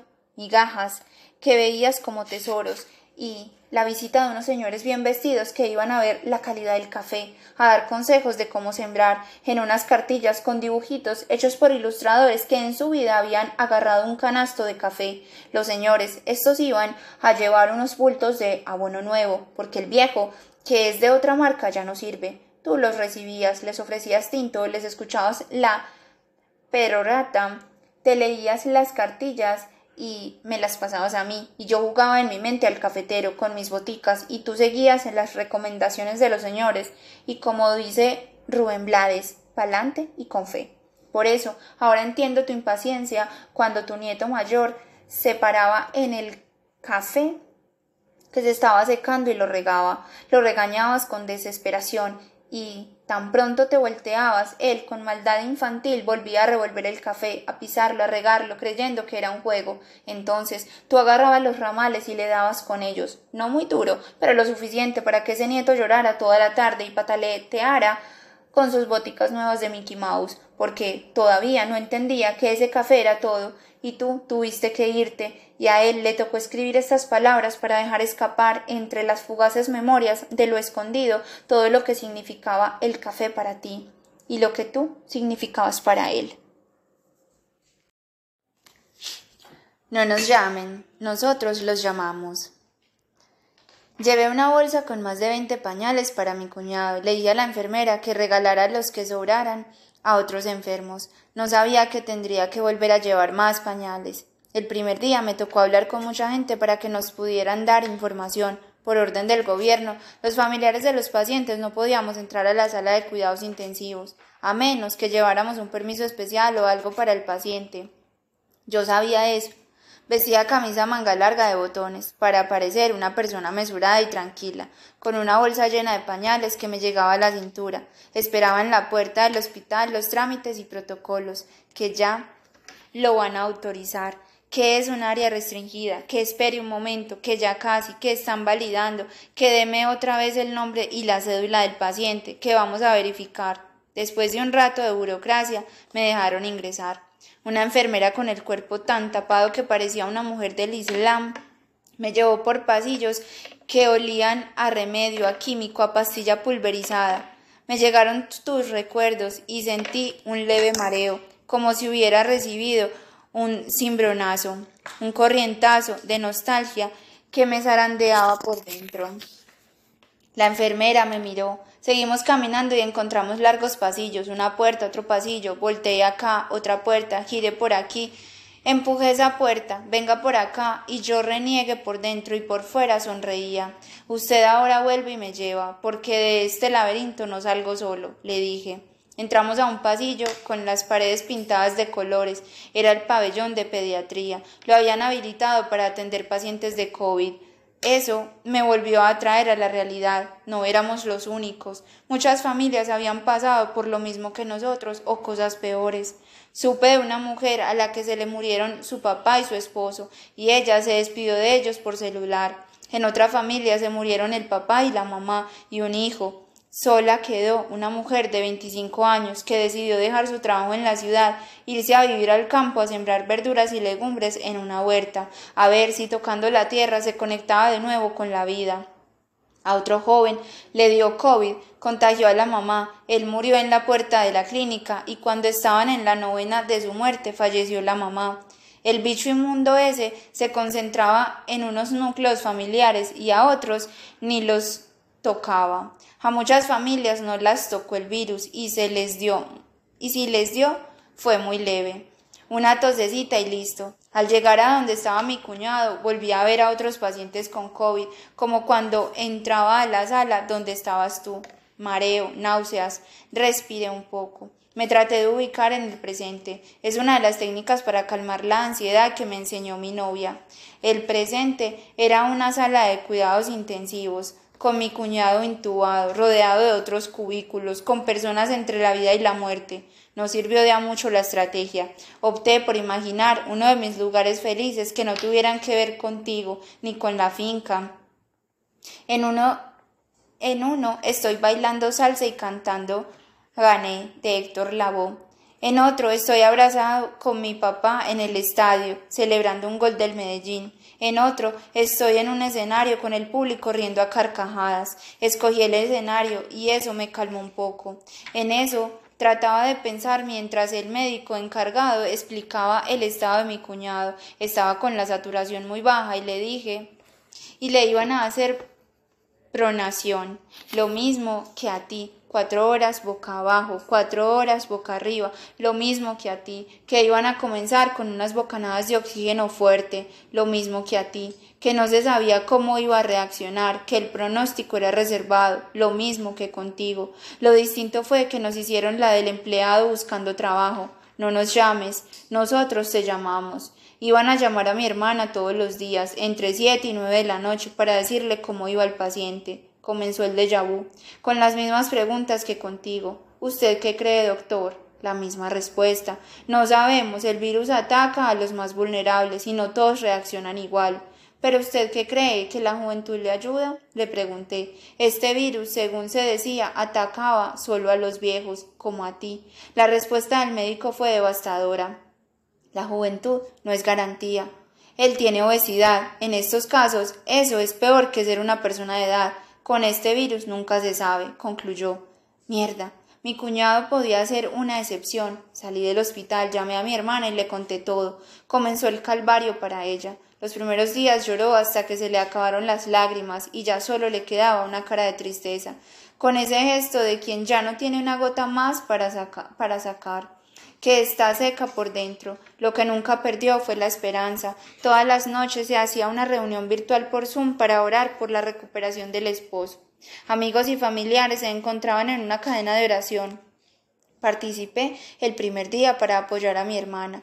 Ellos sí estuvieron todos los días rezando, haciendo alabanzas y pidiendo por su recuperación. Cada noche preguntábamos si había noticias nuevas y nada. Llamaban a decir que seguía igual, estable, Qué difícil fue para ella esa angustia sin poderlo visitar, sin poder hablarle, con el miedo de que un día llamaran a decir que se puso mal, que trataron de hacerle todo lo posible, pero que falleció. Lo escribo y siento escalofríos. Mi hermana, con la esperanza de que llamaran a decir que se comenzó a mejorar, que respiraba por sí solo y que se salvó, pero nada, estable. Así estuvo por quince sempiternos días con el tiempo detenido hasta aquella mañana gris en la que me llamó. Algo había pasado en los pulmones de mi cuñado y requería una cirugía, que, además, como llevaba tanto tiempo intubado, iban a proceder con la traqueotomía, una pequeña incisión en la garganta para que respire por ahí, y que ella, aparte de todo, para acabar de ajustar, había salido positiva para COVID. Ah, vida pa' puta, cagaos y con el agua lejos. ¿Pero estás bien? Le pregunté. Sí, digamos que sí. Desaliento y los síntomas normales. Pero bien, me respondió. Fui al hospital para firmar la aprobación de la cirugía. La cirugía estaba programada para las dos de la tarde. Nos llamarían al iniciar y al terminar. No era un trasplante de cerebro, pero era una intervención delicada, de vida o muerte. En la familia aprendimos pelitas. A las dos de la tarde, nada que llamaban. Que llegaron las dos y media y nada que llamaban. A la suerte le gusta jugar con los nervios de la gente. Por estos días el cielo de Río Negro no aguantó más muertes y se puso a llorar. Con un mini diluvio universal que cerró el aeropuerto, inundó casas, se llevó sembrados y dejó al hospital incomunicado, producto de un rayo que cayó cerca. Estuvimos medio día sin saber si lo habían operado. Mi hermana aferrada a Dios. Que Dios ayúdanos, que escúchanos, que Señor, que Dios, que por qué no nos llaman del hospital. Mi tía con su Dios, báñanos con tu sangre, que se haga tu voluntad y no la nuestra. Que Cristo protégelo. Aunque el aguacero era muy fuerte, mi hermana y mis tías y mi familia rezan más duro, al parecer. Dios pudo escuchar y aceptó las súplicas. Al final del día llamaron. La operación salió bien. Incertidumbre. Tal vez a mi hermana le hubiera dado lo mismo vivir en Medellín que en Islandia. Todo fue por teléfono. Ella, que se había casado con una persona ideal para ella, era un casado perfecto, más que el queso y el bocadillo, en el único que estaban disparejos era en lo físico. Él medía 1,90 y ella 1,52. Parecía un llaverito cuando caminaban de la mano. Sin embargo, lo que la vida le quitó en tamaño se lo dio en fortaleza y fe. No sé cómo puede caber tanta fortaleza en metro y medio de estatura. Se agarraba de las manos como aferrándose a ella misma y rezaba y rezaba y rezaba. No lloraba delante de nosotros, pero sé que lloraba. Aguantó todos esos días con su esposo inconsciente, sin decaer. Llevaba tantos días mi cuñado inconsciente que a muchos se les volvió paisaje la situación, a ella no.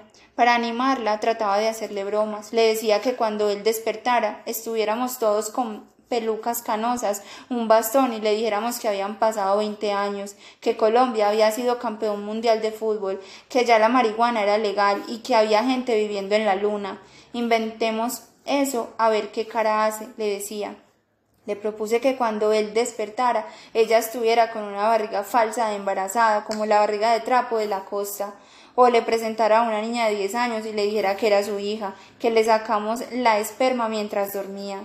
Esas propuestas no le parecieron viables. Le podía dar un infarto y mejor no arriesgarse. También le dije que lo miráramos por el lado positivo, que ella con esto había bajado varios kilos y que cuando él saliera estaría flaco, que eso había sido como una liposucción gratis.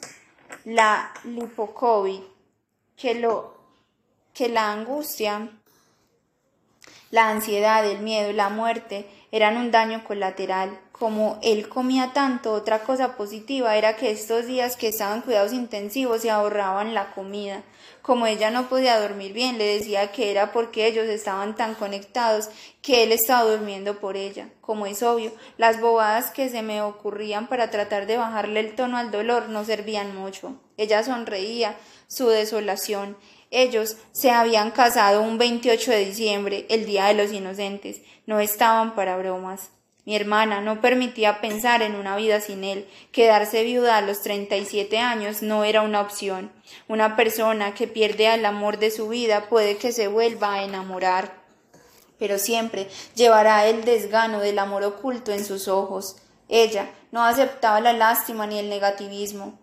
Su fe estaba por encima de todo o de todos, por encima de las estadísticas, de los picos de la pandemia, de las historias que decían que pocos sobreviven después de ser intubados, que, que lo mismo le pasó a fulano, que ayer murió Mengano, que ve al primo que falleció en la puerta del hospital. No, ella no, ella era fuerte. Las historias de derrota que llevaban como un huracán no le hacían grietas al muro de contención que ella construyó con su fe. Yo, en su lugar, hubiera estado en mi casa encerrado, en mi mezquindad, llorando, sin bañarme, deprimido, puteando a todo el mundo y esperando lo peor, porque soy un enclenque emocional. Ella no. Mi hermana fue fuerte. Siguió con su trabajo, rezaba por su esposo y hacía planes para cuando él se recuperara.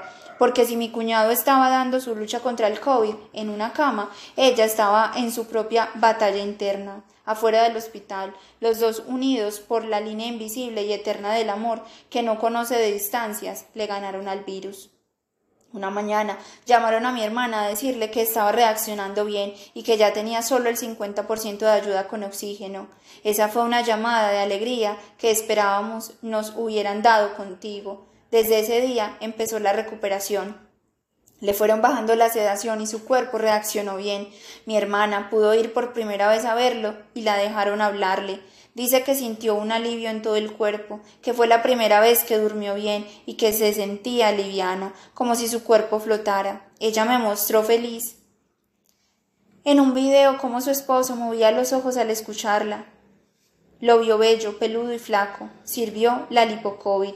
Las enfermeras le contaron risueñas que para voltearlo lo tenían que hacer entre seis personas. Relataron otras anécdotas felices que se cuentan cuando los pacientes sobreviven. Historias del dolor que, pasadas por el tiempo, se convierten en humor. Las anécdotas que yo quería contar contigo. Vas a tener un bisnieto. Mi hermana está embarazada. Ellos recuerdan esto como la vez que estuvieron con la muerte de frente y ganaron. Saben que en lugar en algún momento llegará, pero por ahora siguen cumpliendo sus sueños, ella con los animales y él con la música. Te cuento esto porque quería que supieras que por lo menos tuvimos una victoria. El diferente. En el campo la ropa se reutiliza, se hereda y su último momento de vida es para el trabajo. Termina manchada de plátano y pulpa de café. En el campo se aprende que el café se recoge en octubre y noviembre, que un gallo puede con varias gallinas, que cuando una gallina está en calor se dice que está culeca, que se demora 20 días empollando los huevos, que se queda en el nido y solo sale de ahí a comer y a las tres semanas aparece con su camada de pollitos y que si algún peligro se arrima se pone furiosa, se eriza y pica con toda la fuerza de su pico y su amor de madre y padre. Porque el gallo no respondió, él sembró su semilla con su polvo de gallo y se abrió a arrastrarle el ala a otra. La gallina no se lamenta se queda cuidando sus pollos y al que se arrime le va dando su picotazo tan duro que cuando te pican la mano lloras mucho y te echan alcohol. Si tienes la piel de ciudad y de niño mimado lloras más. Se aprende que a los caballos hay que errarlos, que los cascos son más son como sus zapatos, que si les pegas duro corren, que si los quieres te quieren, que trotan hermoso con sus crin y su cola levantados. Que son grandes, pero cualquier cosa los asusta, que hay que ir con cachucha al monte porque si no el pelo se llena de hojas, de pedazos de madera y te pican la cabeza o te puede caer un bicho y si te pica vuelves y lloras porque eres un niño de ciudad de piel rosada, que los marranos cuando los están matando, chillan con un sonido estridente y tormentoso, que entra por los oídos y arañando el tímpano y destrozando el martillo, y que por eso el nieto de grande no come chicharrón, ni tocineta, ni nada que tenga que ver con marranos. Cada masticada es un lamento de porcino, al que le clavan un chupachú un cuchillo largo debajo de las patas delanteras y después lo tapan con una pila de lecho y el hecho es que ahí se quema y queda tieso. El nieto ve cómo el abuelo y los tíos agarran el machete, le quitan un pedacito de cuero al marrano y se lo llevan a la boca. Saborean y dicen que está delicioso y le ofrecen al nieto. Él no quiere, le dicen que coma. Él come y le sabe horrible. Lo guarda en la boca y corre tras de la casa y lo bota. Ese sabor a quemado y el olor a marrano chamuscado se le queda metido en el inconsciente y cuando es grande tiene sentimientos encontrados porque el sabor le recuerda a la casa del abuelo donde fue feliz y la horrible muerte del marrano. En el campo la comida no se bota. Si quedó de ayer se hace un opíparo manjar llamado calentado. Si sobró de antier, se deja para una ambrosia llamada recalentado. Las cáscaras, las sobras se echan en un recipiente mediano que tiene agua y desechos llamado aguamasa. Con eso se alimentaba el cerdo que estaba amarrado a un, a un palo de arrayán con un lazo de fique en forma de trenza, que al principio era verde y se iba transformando en café oscuro con el pasar de los días, la lluvia y el pantano. Esa masa engorda al marrano, al cerdo lo mataban y le sacaban una carne para alimentar a los humanos, que saboreaban y se engrasaban la boca con el ciclo alimenticio de sus propios desechos. En el campo se aprende que después de la tempestad viene la calma, que una helada puede dañar un cultivo, que cultivar tomates es un proceso de más cuidado que una operación a corazón abierto, porque el tomate con cualquier cosa se daña, se pudre, si le llegan los cuatro demonios, la araña roja, la mosca blanca, el pulgón y las orugas unas plagas que parecen italianas porque aman el tomate. Entonces hay que echarles químicos y más químicos y estar pendientes de que no se les para encima un bicho de esos que joden toda la tomatera. Por eso el tío bajaba todos los días al arado a cuidar su tomatera. El abuelo le decía que eso no le iba a funcionar porque ese tomate es muy mimado y para que se los compren tienen que sacar tomates redondos, brillantes, perfectos. En los supermercados no se los reciben si tienen algún defecto. Es que la comida entra por los ojos y como mucha gente cree que las verduras, las frutas y los productos del campo llegan como por arte de magia al supermercado, no saben o les vale cinco centavos de bolívares lo que tiene que pasar un campesino para que esa papa sea buena papa, para que la lechuga llegue fresca, la zanahoria sana, la cebolla no llore, el aguacate no se le salga la pena, el banano no llegue pelado, y la mora llegue sin demora. No, eso a mucha gente no le importa. Cuando ve la verdura pálida, la fruta fea, famélica, flaca, cansada, ojerosa y sin ilusiones, la desecha. El único que se acepta arrugado es el maracuyá. La suerte de la fea, la bonita, la desea. El maracuyá puede estar golpeado, arrugado, deprimido, y aún así se lo llevan y hacen el mejor jugo. El tomate no tiene esas posibilidades con una leve magulladura se descarta.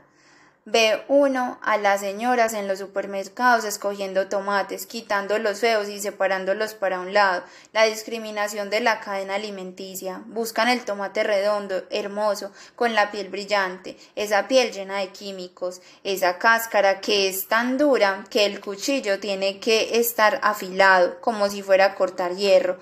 Esto en todo eso piensa el tío y se anima. Sus tomates están hermosos y los va a vender caros y va a recoger en unos meses el dinero que otros recogen en un año con el café. Revisa uno por uno. La mayoría están sanos y fuertes. Solo uno tiene un huequito de un animal. Lo arranca para que no les vaya a pasar la maldición a los otros. Lo aísla, lo pone en cuarentena, sube contento la loma. Ya casi tiene la cosecha que le ha costado sudor, trabajo y la burla de la familia por haberse metido en la locura de cultivar tomates, el fruto más mimado del planeta, en una tierra donde es mejor cultivar café, maíz, frijol y aguacates. Ya verán ustedes cuando me vuelva rico vendiendo tomates. Todos en esa vereda van a hablar de mí. El primer hombre que tuvo éxito con una tomatera. Habrá prosperidad para todos, porque no me voy a olvidar de ustedes cuando sea millonario, decía el tío jugando a las cartas con voz fuerte para que todo el mundo lo oyera. ¿Y me va a regalar un balón? le preguntaba el sobrino. Uno no, le voy a regalar los balones que quiera, cuando sea el más rico del filo. Todos reían. Después decía Llegué y ponía las cartas con el apuntado completo, terna, terna y cuarta. La suerte está de mi lado, sentenciaba. Lo que no sabía era que ese bicho que encontró no era el único, los otros no los vio, no supo dónde se metieron, los bandidos se escondieron para que el tío no los viera. Al lunes bajó a la tomatera y se encontró no solo con uno, sino con varios tomates poseídos por el bicho que se que descansaron el domingo que no descansaron el domingo. El tío corrió de una planta a otra, asustado. ¿Cómo era posible que en dos días se le hubiera llenado la tomatera del animal? Se rascó la cabeza, hizo la cuenta, preocupado de cuántos tomates estaban buenos todavía y cuántos regulares y cuántos perdidos, y se sentó a llorar, y lloró, y lloró, y lloró, y le pegó a la tierra, arrancó con fuerza las plantas de los tomates dañados, maldijo su suerte, maldijo la tierra y el monte porque tenía que sembrar lo que sembraba todo el mundo, si él quería algo distinto, algo que hiciera historia en la vereda, como el hombre que se volvió rico sembrando tomates, que va, renegó de sí mismo, se dio dos cachetadas, como despertándose, había perdido tiempo y plata con estos malparidos tomates que todo el mundo le había dicho que eso no iba a funcionar, y él obstinado que sí, y ellos que no, y él que sí, que que que ya verán. El campo lo rechazó, y contra la tierra no se pelea. Se secó las lágrimas con la camisa azul y subió la loma con el canasto cargado de derrota y unos cuantos tomates. Llegó a la casa, se bañó, se puso la ropa de domingo y arrancó para el pueblo con una caja de tomates sobrevivientes al hombro. Al llegar al parque se encontró con otros divergentes, otros campesinos que habían decidido sembrar tomates. Ahora el problema no solo era cultivar tomates, sino el transporte para la ciudad. No habían carros para que los campesinos sacaran sus productos y el alcalde se negaba a dar ayudas.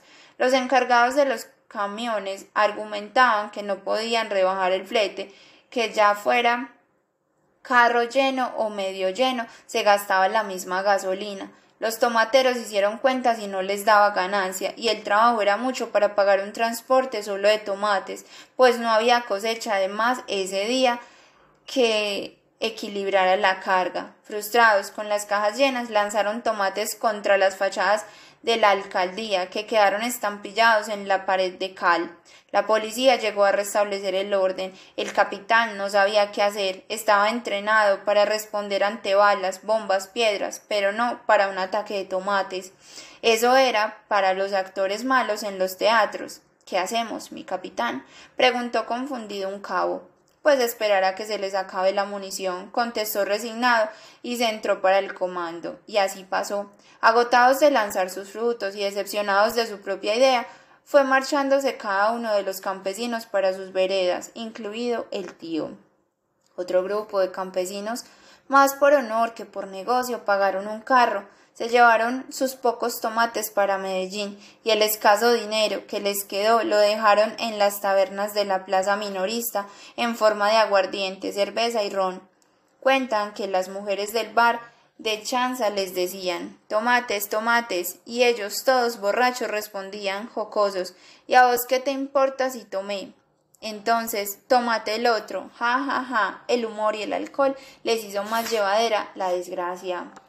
Cuando el tío llegó a casa, no le dijo a nadie nada, así pasó varios días. Si le preguntaban cómo va la tomatera, él decía que ahí iba. La mamita, sabiéndole la tristeza a su hijo, le empacaba el fiambre y lo despachaba para la tomatera, y le veía el caminar triste de un cuerpo que se mueve por pura frustración. El estado de ánimo de alguien se ve en su caminar, sabía que él bajaba a nada a sentarse, a pensar qué hacer, qué decir, a mirar para el monte y quedarse con los ojos en un punto fijo. Ella sabía que algo había sucedido con los tomates y se lo dijo a su esposo y los dos guardaron silencio. Los dos sabían que su hijo, el tío, no había nacido para el campo, que él era distinto. Él quería ser cura, le gustaba leer, le interesaban las matemáticas, la física, la política. Era el único con el que los profesores podían sentarse a hablar de temas intelectuales. Por eso lo veían como un loco que hablaba bobadas que no, que no importan matemática, política, filosofía, economía, de ciclismo, de fútbol, de la selección Colombia, de la esencia de la vida, de la relación del hombre con Dios y quién fue el primero, si el huevo o la gallina. Se sentaba a darle cátedra al nieto ante y éste lo escuchaba. Como se escucha a un tío que dice cosas graciosas, ganarse una discusión era difícil, pues además de terco tenía frases retóricas y unas lógicas que nadie entendía, con las que no se podía competir. Tenía fama de loco, de volado, de divergente. La mamita y el papito no habían podido pagarle el seminario y lo tuvieron que sacar. Su futuro de letras se transformó en un arado en lugar de libros y sus reflexiones teológicas tampoco cosecharon. Lo veían llegar triste y ya no le preguntaban por el cultivo de tomate. Pasaron los días y dejaron que el olvido se llevara la pena para evitar hablar de la vergüenza del fracaso. Nunca nadie en la familia volvió a preguntar por la tomatera. El tío no volvió a cosechar tomate, se dedicó, muy a su pesar, a sembrar unos palos de café en un pedazo de tierra que le cedió el abuelo. Con el tiempo dejó abandonados los palos. Su vida no era para dedicarse a lo común, a la normalidad. Él era especial. De la vida le interesaba lo distinto, lo apasionaba lo raro, lo excéntrico. Pero en el campo no hay espacio para lo diferente. Hay que levantarse todos los días a lo mismo, a la monotonía de lo común. Lo absorbió. No pudo ser cura, no pudo cultivar tomates, no se casó y el único momento de suerte verdadera que tuvo en su vida fue cuando se ganó la lotería y logró ser millonario por un día. Aquello fue un viernes. Estaban jugando remis en una casa de Robledo, en Medellín, en medio del apuntado en la televisión Empezaron a decir los números ganadores y el tío, con las cartas en la mano, se fue poniendo nervioso. Tiraba una carta y agarraba otra, decían otro número y le temblaban las cartas en la mano, hasta que dijeron los cuatro números ganadores. Se rascó la cabeza, miró el televisor y pidió permiso para ir al baño. A los cinco minutos volvió con la cara lavada, abrió de nuevo las cartas en forma de abanico, las puso sobre la mesa y les dijo con voz muy calmada me echaron, me les fui, uno. Me les fui celebrando porque me acabo de ganar la lotería. Explotó esa bomba y la emoción desató un alboroto descomunal primero de incredulidad y después de confirmada la noticia volaron las cartas lejos y ya no importaba quién ganaba el apuntado. Mandaron a traer una garrafa de aguardiente, comida y armaron una rumba de silencioso carnaval patrocinada por el nuevo millonario, un fiestón silencioso porque no querían hacer alboroto por temor a la envidia y a que los vecinos le quitaran la plata. Tan previsivo. El tío ya estaba cuidando la plata sin haberla recibido. Al otro día se levantó cumplido a trabajar. Él mismo cuenta la historia diciendo que mientras trabajaba pensaba que era muy responsable y humilde por estar trabajando ese día, sabiendo que era millonario. Soñó con irse de viaje a recorrer el mundo, a conocer las iglesias de Europa, a visitar Tierra Santa y meterse a flotar en el Mar Muerto, a vivir la vida que Dios le había dado, con tan soberanos beneficios. Al salir del trabajo se fue directamente a la beneficencia de Antioquia, en pleno centro de Medellín, en Ayacucho con Sucre. Con mucho disimulo consultó dónde era que reclamaban los premios. Hizo la fila y cuando llegó su turno entregó el billete. Estaba tan nervioso que pensaba que no se lo iban a valer por arrugado, así que lo metió en una bolsita y entre las páginas de una revista para que se planchara el papel. El funcionario recibió el billete y una sonrisa del tío. Lo miró y le dijo que muy bien, que felicitaciones, que ya hacían el trámite. El tío se sentó en la banca a seguir soñando, sonrió recordando cuando trató de cultivar tomates y pensó Vea cómo da vueltas la vida. Allá estuviera sembrando tomates y quién sabe si sería millonario. ¿Qué soy hoy? El funcionario salió y le entregó ciento cincuenta mil pesos. El tío se puso pálido y lo miró con un interrogante. ¿Y el resto? preguntó ansioso. El funcionario le diría la frase que nunca olvida y que todavía repite con asombro al contar la historia. Señor, usted sacó los cuatro números, pero le faltó la serie. Ese es el premio por sacar los cuatro números. Felicitaciones. Es muy buena plata. El nuevo rico salió pobre de la beneficencia, con sus ciento cincuenta mil pesos. Ese día se bebió la mitad y al resto de la plata la picó la mosca blanca y se perdió como la cosecha de tomates. Así fue como logró ser millonario por un día. Lo que nunca supo es que su mente siempre fue rica, abundante en imaginarios, en proyectos que nunca entendimos. Ahora vive en un pueblo del que no sale, por más que lo obliguen y le prometan esta vida y la otra, no abandona el casco urbano, pues esta vida ya se le fue y la otra la tiene comprometida. Un día se le tiró al hermano de la moto cuando lo quería llevar para la finca a pasar el 24. Otro día casi le daña el carro al nieto, pegándoles a los vidrios para que lo dejara bajarse. Según él, no puede salir del pueblo, que si sale lo matan, que están haciendo un complot para matarlo, que el único sitio seguro es el casco urbano. Ustedes no saben, pero a mí me están buscando, yo estoy en peligro. Algunos dicen que está embrujado, que le hicieron un trabajo, de ambula, de misa en misa, de iglesia en iglesia, entre, rosarios, Ave Marías y Padre Nuestros, ayuda en la parroquia, se refugia en Dios. Todo el pueblo lo conoce. A veces canta karaoke a la gente, lo graba y lo sube a Facebook. Vive con la mamita, le da agua de panela como ella se lo daba cuando lo despachaba para la tomatera. Sigue siendo el diferente, el divergente. Fue el único que no vino a tu entierro. Tú sabes que no sale del pueblo. Te mandó a decir que él se encontrará contigo en el más allá, donde los bichos no dañan las cosechas, donde los sueños no mueren, donde la lotería no necesita de series, donde las almas especiales, los incomprendidos, los diferentes, siempre son bienvenidos. Una llamada y dos escenas.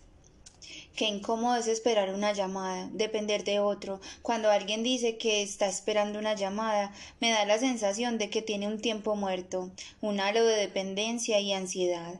Así se esté haciendo algo, los sentidos están alerta al sonido del teléfono. Nosotros estuvimos veinte días atentos a las llamadas del hospital. Espera, ansiedad, evolución, información, esperanza, palabras que definían nuestra vida ese diciembre. Desde que entraste a UCI, una llamada de un número desconocido hacía temblar las manos, preguntas sin respuestas, dolor ingente, palabras inefables, virus, edad, vejez, cuerpo estable, pulmones, ventilación, pronación, respiración, antibiótico, diálisis, riñón, líquidos. Hola, era para averiguar por el paciente de la 4. El paciente está estable. El paciente será intubado. El paciente reacciona bien a la ventilación. El índice de oxígeno está comprometido. En la muestra del pulmón del paciente salió un germen. Le estamos aplicando un antibiótico de amplio espectro, riñón comprometido. Saca el chichi, pero no limpia. Está delicado. El oxígeno en la sangre no se ha podido recuperar. Posible traqueotomía. Obra de teatro en dos escenas. Personajes. Una familia, un enfermo. Primera escena. Se abre el telón. Un nieto de unos 40 años está sentado leyendo, vibra el celular, abre el chat y ve una notificación de WhatsApp del grupo de la familia. Prima. Familia, hola. En este momento estoy con el papito en el hospital. Mamá. Bien, mija. ¿Y cómo le fue? Prima. Atentos. Quieren hablar con nosotros. Mamá. Qué incertidumbre. Nieto. Debe ser por la traqueotomía. Prima. La doctora nos va a explicar algo y quiere que todos los hijos estén presentes para explicar solo una vez. Así que, por favor, en 15 minutos todos pendientes del celular. Me dicen a quién llamo a cada casa. Mamá, llame a mi hijo que él me cuenta. Tía, llame a mi hija. Nieto, mami, deben ser los hijos, no los nietos. Silencio. Mamá, entre paréntesis, mensaje de voz. Ay, no, a mí no. Mi hijo, usted después me cuenta. No sé qué van a decir, entonces me da como susto. Tío, hablen ustedes los nietos y nos cuentan. Primo, Mami, deben ser ustedes los hijos. Tía, mensaje de voz. Pongámonos esto, pongamos esto en manos de Dios. Primo, acabo de hablar con mi mamá. Ella no quiere ni se siente capaz. Voy a contestar, pero que no lo hagan, que no la hagan hablar a ella. Mamá, hablen ustedes. Prima, ya los voy a llamar y hablamos con la doctora. Silencio, pausa, espera. Mamá, ¿Ya terminaron de hablar con la doctora? Nieto. Sí, nos vemos esta noche. Tenemos que hablar todos. Se apagan las luces. Segunda escena. Se abre el telón. La familia está reunida en la casa de la mamá, unos sentados en el comedor y otros en el sofá. El nieto toma aire. Nieto. Bueno, familia, de acuerdo con lo que dijo la doctora, tenemos que tomar una decisión. Prima. Sabemos que es una decisión muy difícil, pero por esto estamos acá, para pensarla bien y que sea lo mejor para papito. Mamá, entre paréntesis, le sirvió un tinto a su hermana. Y es que la doctora dijo que era así tan urgente, pues. Nieto, mami, como él está reteniendo líquidos y el cuerpo ya no resiste más, entonces debemos autorizar si le comienzan a hacer diálisis todos los días pero que eso no garantiza nada. Primo, entre paréntesis, impaciente, pero entonces tiene más órganos comprometidos. Nieto, respira profundo. Sí, desafortunadamente sí. Parce, los pulmones ya no resisten mucho, ya tiene el, el riñón comprometido. Primo, ah, qué maricada. Entre paréntesis sale al balcón. Tía, angustiada. Y no se puede hacer más. Prima. Mami, Sí se puede hacer más, pero ellos dicen que sería inútil, que sería alargar la cosa y que papito sufriría mucho más. Para resumirle, no nos dio esperanzas. Tía, pues yo no necesito que me den esperanzas, yo las tengo, y mi papá se puede recuperar. Nieto, tía, sí, pero nosotros solo estamos diciendo lo que nos dijo la doctora. Primo, no, que chimba parce. Entre paréntesis, pega un golpe seco en la pared. Hermana, pensemos bien, no ganamos nada con desesperarnos. ¿Qué hubiera querido papito? Tío, sí, eso, ¿qué hubiera querido el viejo? Todos callan, esquivan la mirada, ninguno quiere estar. Nieto. Él siempre me decía que no quería sufrir. Tía, sí, no quería ser una carga. Mamá, eso es verdad. A mi papá no le gustaba sentirse inútil, que no lo cambiaran la ropa y terminar como un viejo que no se podía valer por sí mismo. Prima, le tendrían que hacer procedimientos todos los días, pero ellos aseguran que científicamente no se va a despertar ya, que sería maltratarle más el cuerpo. Tía, entre paréntesis, indignada. Ellos que saben, puede que mi papá mañana despierte, se le quiebra la voz. Si Dios lo quiere así, así será. Puede ocurrir un milagro. Silencio. Suena el teléfono. Nieto. Ahí me están llamando del hospital. ¿Aló? Sí, con él. Ay, ¿cómo así? Ya. Prima, jueputa, ¿ya qué? El nieto le hace una seña a la prima de que espere. Toda la familia lo mira. Nieto. Claro, entiendo, pero venga, por favor, ¿nos pueden dar un momentico? Yo la llamo en diez minutos. ¿Es posible? Cuelga. Tía, ¿qué pasó, mi hijo? Nieto. Era la enfermera jefe, que papito ya está muy mal, que necesitan saber qué decisión tomamos, porque tienen que hacerle la diálisis ya. Primo. No, qué chimbada. Da otro golpe en la pared. Prima. Calmado pues, hay que tomar una decisión. Tía. Rompe en llanto. No, pero es que ustedes están hablando como si mi papá se hubiera muerto ya. La prima se acerca a su madre y la acaricia, la abraza.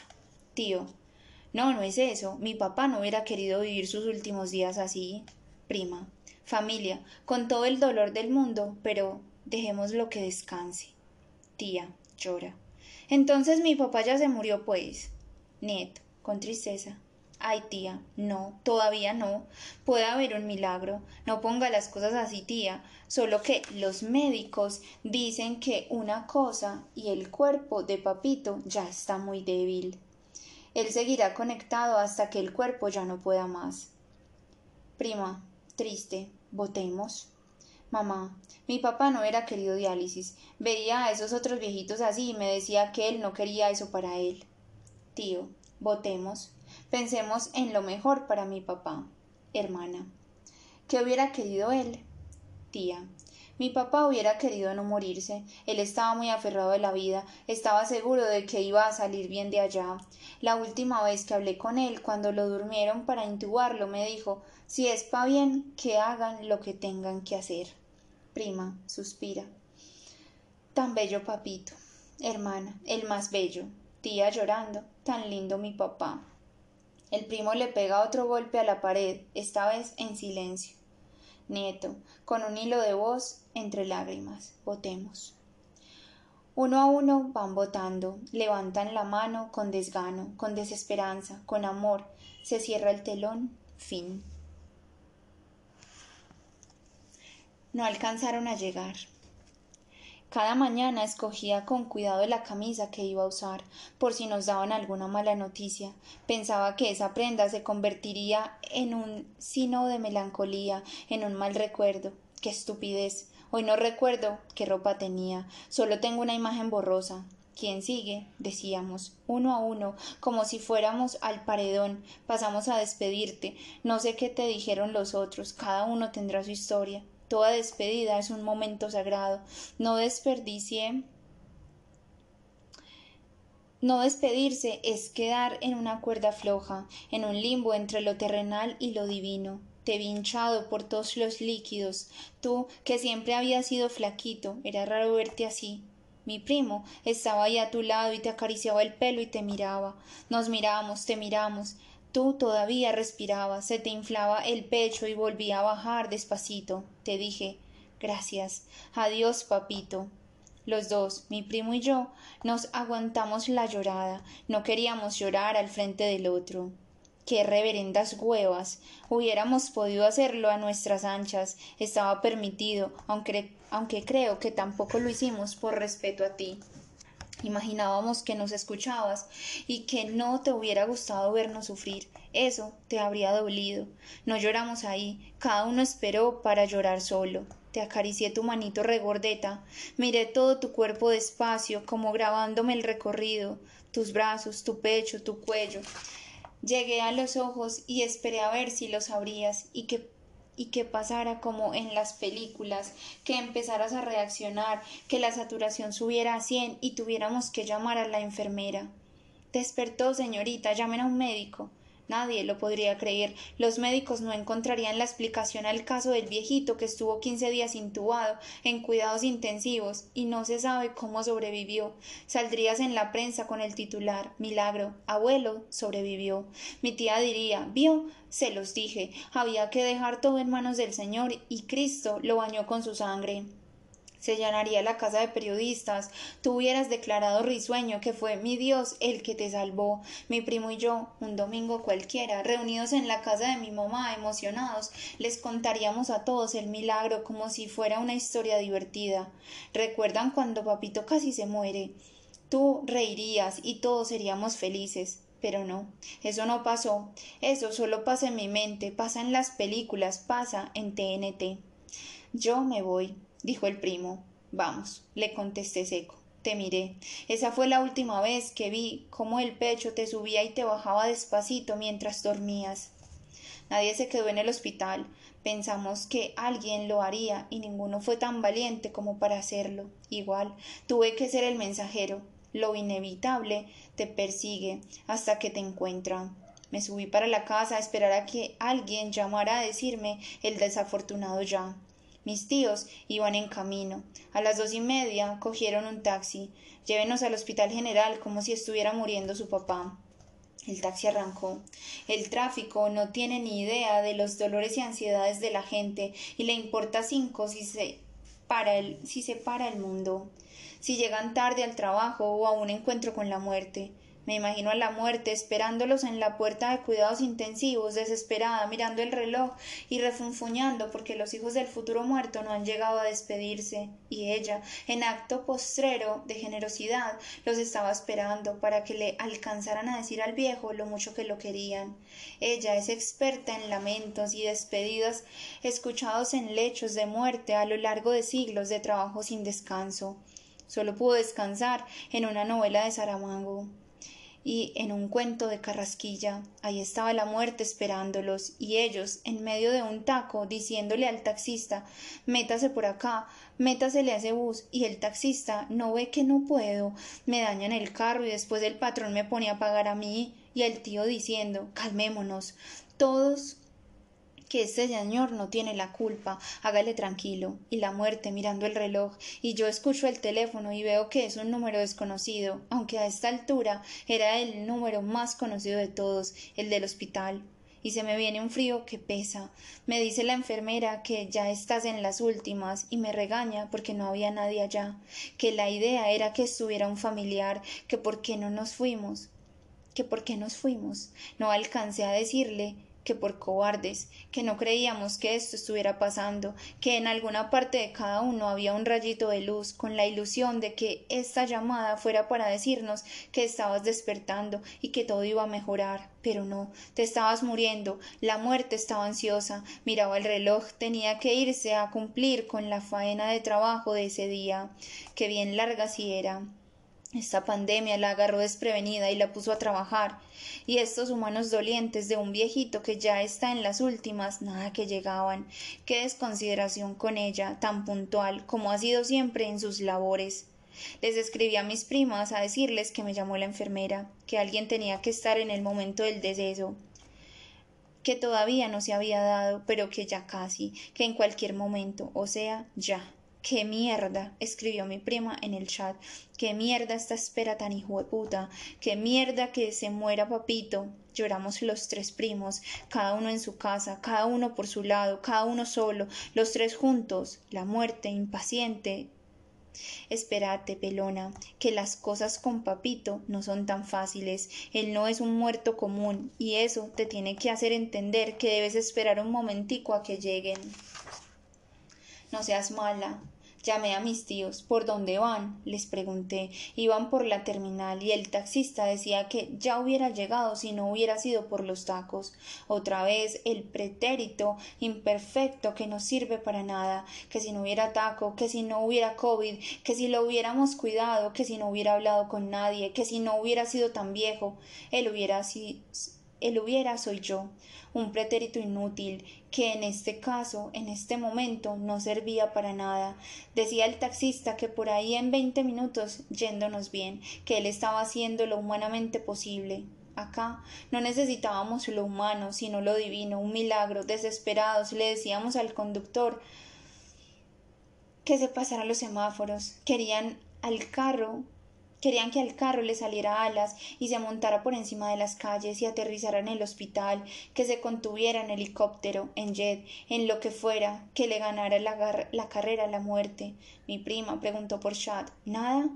Nada, le contesté. No han llamado. A mí tampoco. Y puso un emoji de carita torciendo la boca. Nosotros esperando la muerte y ella esperando a mis tíos, que no llegaban. Pelona, espéralos, por amor a Dios, que alcancen a despedirse. No le importó el lamento de todos. Contó hasta tres y pensó bueno, no llegaron, y yo tengo que hacer mi trabajo. Sonó el teléfono. Era mi prima. ¿Ya? pregunté. Ya, respondió con resignación. Colgamos. Y así fueron sonando los teléfonos de toda la familia, todos preguntando ya y todos recibiendo un sí, ya un ya doloroso que sucedió a las tres y cuarenta pm del 4 de enero de 2021, cuando la muerte te despertó y te llevó con ella. Dar malas noticias. Papito, nunca me enseñaste cómo dar malas noticias. No sabía qué decir. Mi mamá tampoco me lo enseñó. Elegí lo que saliera, temblando, busqué su nombre en el celular, ya, madre, ya se fue, le dije. Una voz triste me preguntó ¿Entonces ya? Sí, le respondí. Hubiera querido estar ahí presente para abrazarla. Con el teléfono podía tapar la bocina y hacerme el fuerte. Dos débiles no se pueden dar apoyo. Uno de los dos tiene que ser fuertes. No pude. Apenas le dije lo que nunca quise decir ni a ella ni a nadie, que tú te habías ido. Hubo un silencio, se nos vino el mundo encima con una noticia que, así supiéramos que pasaría, nos parecía increíble. Una voz en mi interior preguntaba aterrada ¿Esto sí está pasando? La respuesta de tu ausencia nos aplastó. Eran las tres y cuarenta y dos de la tarde, y el cielo se puso negro para todos. Mamá trató de gritar, pero le salió fue un sollozo. Ay, los muchachos no alcanzaron a llegar. Como siempre, ella evitaba mostrar dolor y se escudó en sus hermanos que iban camino al hospital a despedirse. No alcanzaron, insistía mi mamá, llorando. Dije con un murmullo de voz Sí, mami, no alcanzaron. Se nos fue papito, pero tranquila. ¿Cuál tranquila? ¿Para qué le decía tranquila si tranquila no iba a estar? Nada puede consolar a una huérfana, ni siquiera el tiempo.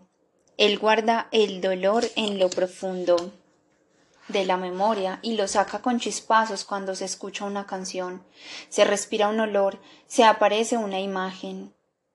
O cuando la familia se reúne, alguien dice esto le hubiera gustado a y hay un silencio y todos bajan la cabeza un poco cuando alguien llame preguntando por él y toque decirle tú no sabías mi papá se murió, explicarle que ya no estás vivo y contar todo lo que pasó una y otra vez. Con versiones cada vez más resumidas, cuando después de meses te encuentres una camisa al fondo del closet, la vuelas, la cicatriz, las acaricies y pienses que, en efecto, el que estaba vivo ya no lo está. El que era ya no lo es. Sostienes la camisa un momento y no sabes qué hacer con ella, regalarla, botarla, colgarla de nuevo, como si fuera de alguien vivo. Y esto se repite con unos zapatos, con una peinilla, con unas medias, con el aparato para el oído, con cualquier objeto que represente la sindoque del que se fue. El dolor se va transformando en objetos, se pasa del sufrimiento físico, el dolor de cabeza, la debilidad en el cuerpo, la somatización de la ausencia, a la nostalgia, que puede menos, pero es más constante y te acompañará siempre. En lugar de haberle, de hablarle de todo, eso lo que le dije a mi mamá fue tranquila, así como te dije a ti cuando te vi por última vez. Yo estoy ahí, mami. Eso fue lo que le dije a tu hija. Papito, le dije que no se preocupara, que yo estaba ahí como si yo te pudiera reemplazar. Qué iluso. Ella, como para liberarse de mí, como para llorar su pérdida sin que nadie la escuchara y guardar la pena para ella sola, la espartana tropical que es mi mamá me dijo que me iba a pasar a mi mamita. A nadie le han enseñado cómo se le debe decir a la mamá que perdió a su padre. A nadie le han enseñado cómo se le debe decir a la abuela que perdió a su esposo. Del otro lado escuché la voz de ella, suavecita, paisa, resignada, ya sabiéndolo todo, pero con necesidad de escucharlo. Hola, mijo, dígame. Aunque yo ya sé. Tragué aire. No lo respiré. Me lo tragué todo. Mita, sí, se murí. No era capaz de decir se murió.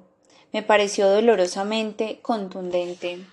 Decir se murió era como decir que ya no está ni estará nunca más, o de decir el desaparecido, que es el eufemismo que usan los periodistas para la muerte. Si ellos que dan las noticias no quieren decir el muerto, cuando hablan de un desconocido, menos lo voy a querer decir yo. La verdad golpea duro, la muerte es la única verdad, por eso opté por el tímido y engañoso se fue, porque un se fue suena que puede que vuelva. Que eso, en el fondo, era lo que yo quería. Un se fue es como una despedida con esperanza. Se nos fue, Mita. Papito, se nos fue. Otra vez el silencio. No me diga eso dijo con la voz entrecortada. No te lo quería decir, mamita, pensé, no te lo hubiera querido decir nunca. Créeme que daría mi vida para jamás haberte tenido que decir esto. Ay, Mita, lo siento mucho, pero usted no está sola, de nuevo, queriendo reemplazar lo irreemplazable con una mentira. Claro que estaba sola, se le había ido el amor de su vida, el hombre con el que tuvo nueve hijos y perdió dos, con el que tuvo una casa, una cama, un cafetal, una huerta, un monte, un caballo, una yegua, un campo, un sembrado, una cosecha, una vida. Claro que estaba sola, todos estábamos solos, ella lo estaba más. Le pidió consuelo a Dios. Dame fuerzas para esta prueba, Señor, le imploraba. Dios no te va a dar, no te va a dar fuerzas de nada, mamita mía, porque a él le importamos tres pesos. Si no te escucho a vos, mamita, que le cantas tres misas diarias, que esperamos el resto que solo buscamos, lo buscamos cuando se nos jode la vida. Pero mamita se aferró a él. Tenés que darme valor para esta prueba, Señor, rogaba entre lágrimas. Ahora qué voy a hacer, Dios mío, y lloraba. Y yo Papito, escuchándola llorar y llorando con ella, con unas lágrimas suavecitas que bajaban despacito por mi cara, gotas sin afán, porque ya que afán, chiquitas, entraban en mi boca, frías, saladas, con las que con las de mamita, que también lloraba. Éramos una lágrima compartida. Así fue como les conté a tu hija y a tu esposa que te había sido, papito mío, un entierro ajeno. Hay un muerto rodeando, rodeado de cuatro velas. El calor del mediodía y el escaso viento circulando hacían que el olor a flores y sudor diera vueltas alrededor de la sala. Nosotros tenemos la responsabilidad de quitar las velas, tomar el cajón con el finado y sacarlo entre los cuatro en un cortejo militar, mirando al frente, incólumes, neutros, rodeados de las lágrimas y los lamentos de los familiares, amigos y uno que otro que estaba ahí para acompañar a algún familiar o porque no se pierden en la caída de un catre. Los dolientes van saliendo uno a uno, despacio, sin afán. Uno de ellos, tal vez el hijo, el hijo calavera, el mal hijo, la oveja negra, el que llora más, lleva una camisa negra con un caballito bordado en el pecho y abrazaba el cofre. Se esfuerza, pero no alcanza a abrazar toda la inmensidad, todo lo que se le está yendo. Una mujer, tal vez la madre, lo toma de una mano y le dice que se tranquilice. El joven gira el cuerpo y ahora sus brazos están en ella. A ella sí la alcanza a abarcar toda. La mujer sigue acá. Luego mete la cara en el cuello de ella y se queda a vivir ahí, buscando un espacio de consuelo entre las lágrimas, sudor y recriminaciones contra sí mismo. La madre sufre por partida triple, por el que se fue, por el que se queda y por ella. Salimos de la sala y cuando vamos a meter al muerto al carro, un borracho grita, un viva al fondo, como quien toca una puerta. En un momento de urgencia, alguien golpea varias veces el cofre con la palma de la mano, pero esta vez la puerta no se abre. Adentro ya no hay nadie. El hombre mira a su alrededor decepcionado y se despide del muerto con unos últimos golpecitos más suave. Termina con una caricia a la caja. Hemos llegado al cementerio. Una persona nos dice que abramos el ataúd para la última despedida. Otros nos dicen que no. Tenemos muchos jefes. Nosotros no podemos protestar. Tenemos que ser neutros, aguantar y respetar el dolor. Así nos estemos cocinando con esos trajes negros en medio del calor tropical. Y así, ese olor a flores de muerto se te meta por la nariz, te embote la cabeza y te dé ganas de vomitar. Así y todo, nosotros no hemos perdido una vida, ellos sí. Abrimos el cofre, se escuchan gritos.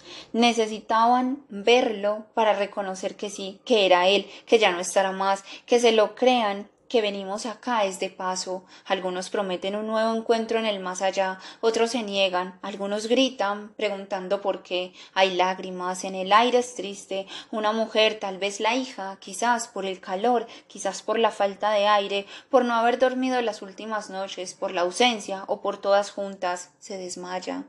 Se oye un murmullo premonitorio buscando ayuda. Un hombre, al parecer su esposo, no deja que caiga al suelo, la sostiene.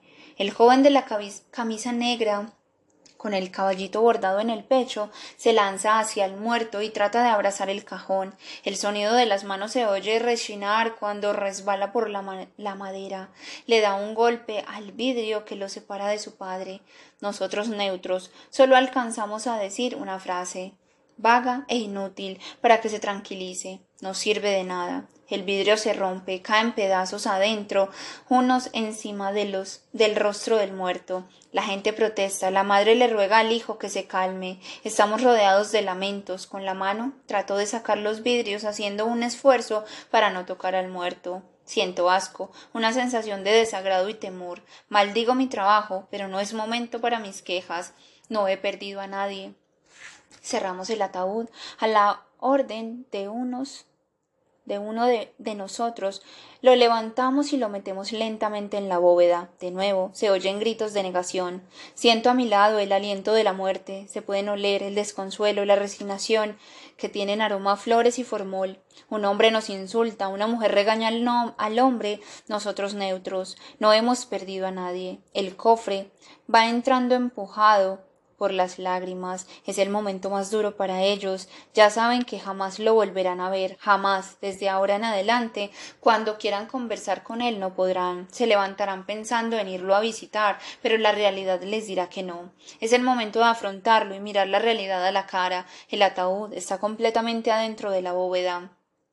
Uno de nosotros toma una lápida y la pone. Algunos giran el rostro para no ver. Alguien marca la lápida con el nombre del muerto. La hija ha vuelto en sí y está abrazada con la madre y el hermano. El joven de la camisa de caballito, los tres, son un solo bastón de una familia rota. Cada que se encuentren de nuevo faltará alguien. Podrán reír más no estarán completos, falta alguien, no querrán verse en las fechas especiales porque ya no vale la pena, pensarán. Los primeros años harán ceremonias en esta fecha. Después cada uno irá olvidando y haciendo su duelo solo. Miran la lápida y leen el nombre moviendo los labios. Se lo repiten para creerlo. Lentamente la gente se va yendo. Solo quedan ellos tres, nosotros y algunos dispersos, planeando lo, que sigue las novenas, el transporte y quién se va con quién, porque hay que seguir, no queda de otra. Nosotros les preguntamos a un encargado de la familia qué hacemos con los ramos de flores que quedaron. Nos despedimos. La familia dice gracias, las peores gracias, las gracias que nunca desearon dar por un servicio indeseable, incómodo, uno que no quisieron haber recibido. Se levantan, están pesados, se alejan despacio, reconociendo en cada paso el olvido. Termino mi trabajo, me alejo rápido, trato de dejar atrás esa sombra de tristeza para que no se me pegue, para no quedarme impregnado de ella. No quiero más lágrimas. Es mi primer día de un trabajo que no me gusta, de un olor a flores, calor y muerto que me fastidia. Uno solo quiere a los muertos propios. Eso fue hace veinte años cuando trabajaba en una funeraria y lo recuerdo ahora que no puedo ser neutro, estoy aquí, escogiendo un ataúd porque ahora sí perdí a alguien. Yo tenía un abuelo. Escena de felicidad. Al neto le fascinaba una cosa que al resto podía causarle repulsión ver las rilas de gallina por el corredor en la mañana de un domingo soleado mientras se arreglaban para ir al pueblo. El abuelo se afeitaba en el lavadero, mirándose en un en un espejo pequeñito, discutía con mamita por la camisa, que si la de color azul, que si la blanca, que si la blanca con raya azul. El tío había ido por la yegua. Mamita corría como afanada, siempre estaba de afán, caminaba con pasos rápidos, secándose las manos con el delantal, con la parte de arriba del tronco tirada para adelante, como en una carrera, las gallinas estorbando, haciendo su cacareo y cagándose en el corredor. La mamita les echa ceniza a las rilas para poderlas barrer más fácil. La tía trapeaba y advertía Cuidado pisan esa rila que se ensucian los zapatos. El sol pegaba en el corredor y lo dejaba tan caliente que si alguien después de bañarse se sentaba ahí, se le quitaba el frío.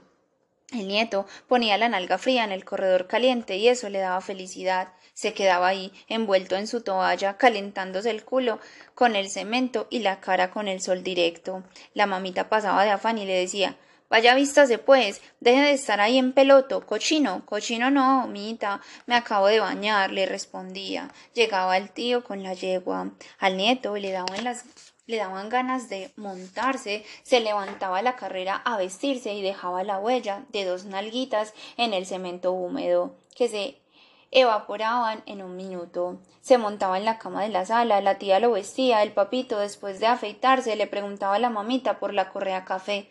Mujer, esa correa negra no me sale con los zapatos. ¿Dónde está la café?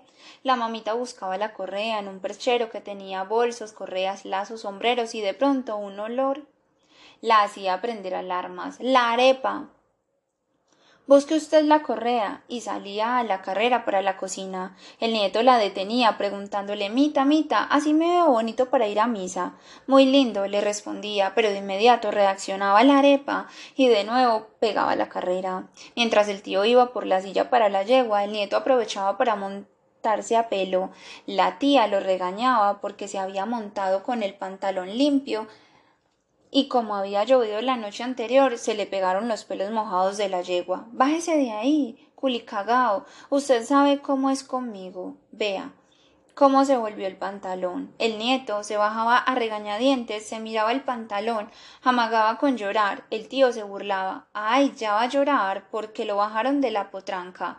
Salía la mamita con el plato de desayuno para el papito, huevo, frijoles, arroz y una arepa a medio quemar, a la que ella le había quitado el hollín con un raspador que antes era una lata de sardinas y ella le hizo unos huecos para que reencarnara en raspador de arepas. Casi siempre una, gallina se le atravesaba y casi siempre se iba el desayuno al suelo. El nieto permanecía parado en el corredor con las piernas abiertas mientras la tía trataba de quitarle los pelos de la yegua que se le quedaron pegados.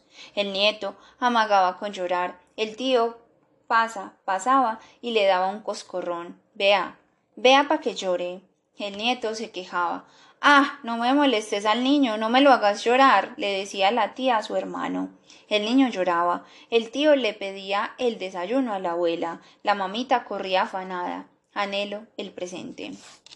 Entonces el abuelo llama al nieto parte un pedazo de arepa y se lo da. Oiga, mijo, uno no puede vivir llorando por todo. Limpies ese pantalón que nos vamos para el pueblo.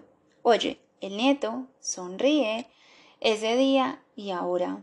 La tía espanta a una gallina que se cagó en el corredor, reniega, le va a tocar trapear de nuevo. El tío le pone la silla a la yegua, el abuelo se monta, el tío ayuda a upar al nieto, a Lanca, para que abrace la cintura del papito. Los dos salen para el pueblo. La yegua da un traspié y el nieto casi se cae. Se agarra con fuerza de la camisa azul del abuelo y se la arruga. Sonríe la tía, se queda trapeando. El tío le dice al nieto Chao, chillón. La abuela se para en la puerta de la cocina y con la boca abarrotada de arepa los despide. Al parecer ya no tiene afán.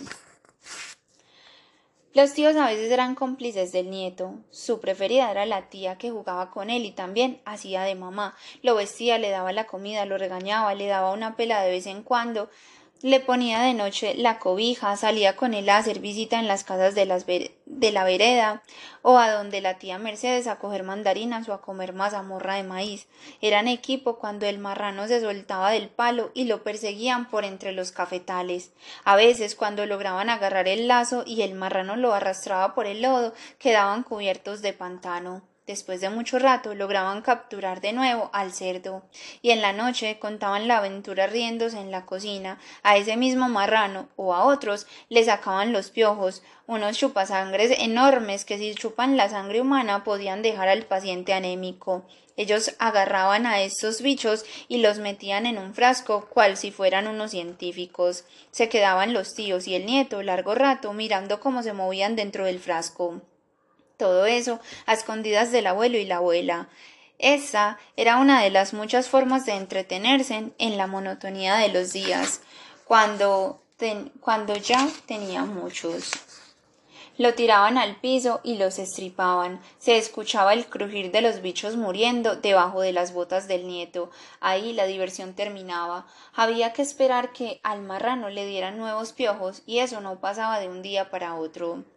Se podría decir que montar en columpio es el deporte de alto riesgo de los niños y los pobres. Se sube y se siente el viento con su fuerza, se alborota el pelo y la alegría de ver el mundo desde arriba.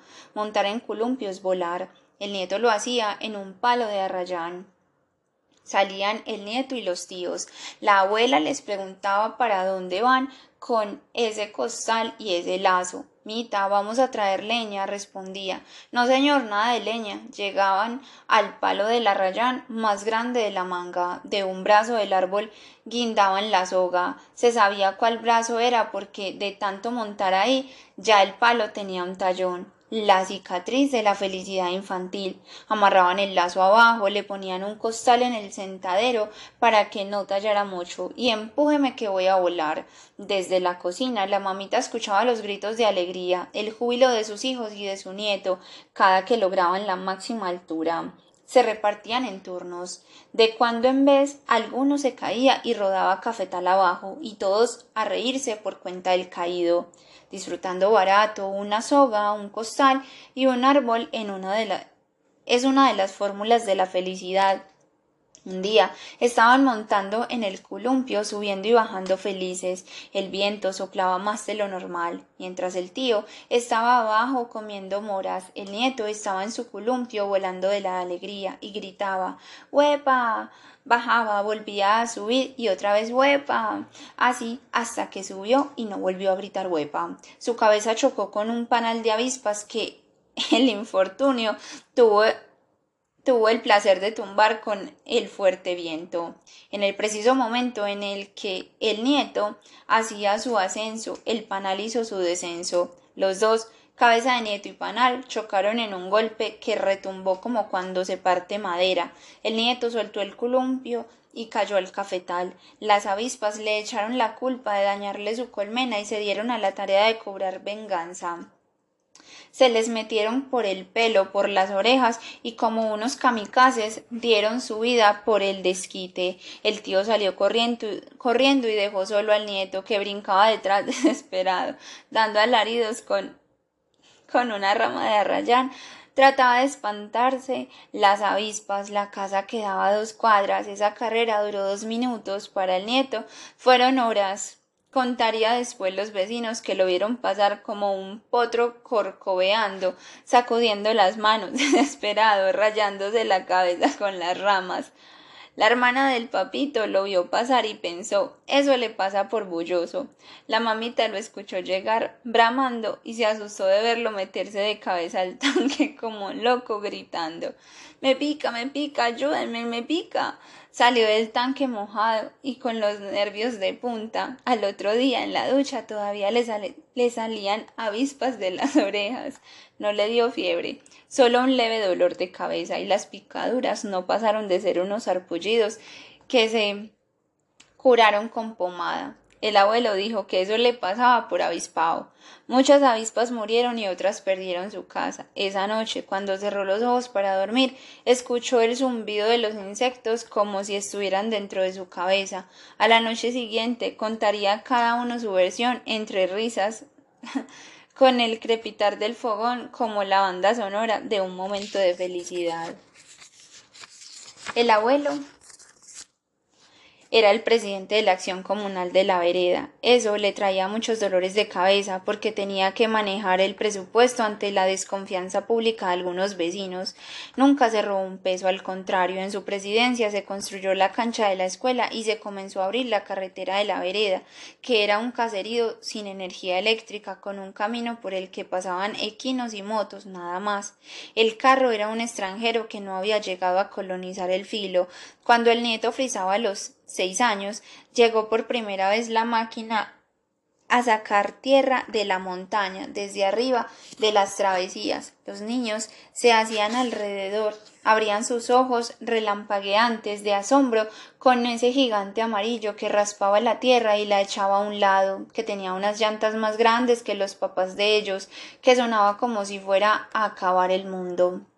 Por eso, cuando el profesor de la escuela decía vamos a ver la máquina, los niños saltaban de alegría como si les hubieran dicho que todos ganaron el año. Corrían por el camino a encontrarse con la carrera carretera nueva que traería carros y desarrollo a la vereda. Se quedaban lelos en una fila al lado del camino, niños, padres, abuelos, toda la vereda, viendo la Caterpillar hacer su trabajo. Cuando terminaban los niños se montaba en una llanta, otros se subían hasta hacerse al lado del conductor. Los más tímidos tocaban las latas y quitaban la mano con miedo, como quien toca un fogón caliente. Hoy esa carretera va casi hasta el río Cauca. Por ella pasaron chivas, camiones, escaleras, camionetas con paramilitares, con guerrilleros y muchos años después pasaría la familia con el abuelo en su regreso. Un carro no era normal en la vereda. Cada domingo llegaba un carro hasta la casa de Aurelio. Era el único espacio amplio para reversar. Muchos subían solo para ver el carro. Noveleros, decía la abuela. No han visto un carro, al parecer no. Se iba el nieto y los tíos a verlo reversar y así como lo lees, se quedaban esperando que toda la gente se montara, se acercaba el carro con maña, unos tocaban las estacas y hacían apuestas a ver quién adivinaba el tipo de madera. Espino, no hombre, es nazareno, no, oigan pues, es teca, ¿cuál? Si la teca no se da por acá. ¿Y es que acaso este camión es de por acá? Este carro es de lejos. Lejos era más allá del pueblo y muy lejos era la ciudad. Otros les daban golpes a las llantas a ver si eran tan duras como decían. El mulato le dijo al nieto una vez que el dueño del camión se llamaba Goodyear, porque marcó todas las llantas con el nombre. El nieto le creyó, no tenía por qué dudarlo, cuando se arrimaban los niños como hormigas a la panela y entraban en confianza con el vehículo, de un momento a otro escuchaban el rugir del motor y brincaban asustados, entre risas de alboroto y vergüenza, por el miedo a ser atropellados o tal vez mordidos por un animal de esos tan grande. El carro arrancaba y el mulato con otros niños se colgaban unos metros y se soltaban con el carro andando y caían haciendo piruetas de circo para la admiración del nieto y la furia de los adultos. Eso sí, sin importar la edad, todos se despedían de los viajeros que iban en el camión, así no los conocieran o así supieran que volverían por la tarde, les volteaban la mano igual la felicidad era ir a ver reversar en un carro. Bailar contigo, esa Navidad que nos emborrachamos, Y tú, borracho, les decías a los otros borrachos, en diálogos de borrachos, que estabas feliz porque tenías a tu familia, porque te habían ido a visitar tus nietos y me presentabas a mí y decías, este es mi nieto, porque no decías nieto, decías mi nieto con ñ, mi nieto mayor que me vino a visitar, otro aguardiente, y acá están todos mis hijos, mi familia. Ah, es que uno es feliz cuando viene la familia, otro aguardiente, y lo que queda cuando uno se va será la familia. Los que los que son la sangre de uno y lo acompañaron en el sentimiento, otro aguardiente, y sobaba de y sonaba. De fondo Darío Gómez, sobreviviré. Y a mí se me viene se me viene una montaña encima, el universo entero, tu universo, tu cara borracho, abrazado conmigo en la casa de mi tío, mirando las montañas para el lado del Cauca y se veían las vacas quietecitas en los potreros lejanos, los dos viendo el amanecer del 24 de diciembre, poseídos por el alcohol, diciéndonos que nos queremos mucho y llorando de felicidad, un par de borrachos, un nieto y un abuelo, y Darío Gómez seguía sonando Yo estoy donde quería llegar, ay de ti, que no ves dónde estás, sin respeto y sin amor. Me puse a vomitar detrás del lavadero de mi tío y boté hasta la torta de la primera comunión y me llevaron para tu casa y me dormí. Y qué hijo de puta borrachera tan buena con vomitada, abrazado. Abrazo, llorada y todo, el kit completo. No faltó nada porque también bailamos y fuiste el alma de la fiesta. Vinieron tus nietos, bailaste toda la noche y no se nos olvida que te movías bailando mayonesa y ponías la manito mala encima de la buena y seguías la coreografía que te trataba de enseñar mi hermana.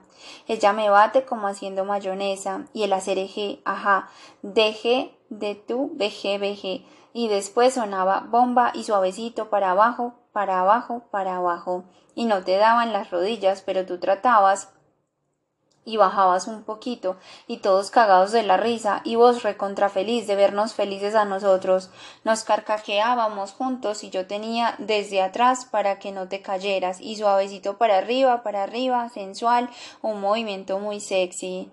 Azul, azul con este baile que es una bomba. Dale pito, eso pito, eso. Que hijo de puta risa, que hijo de puta felicidad, que hijo de puta tristeza.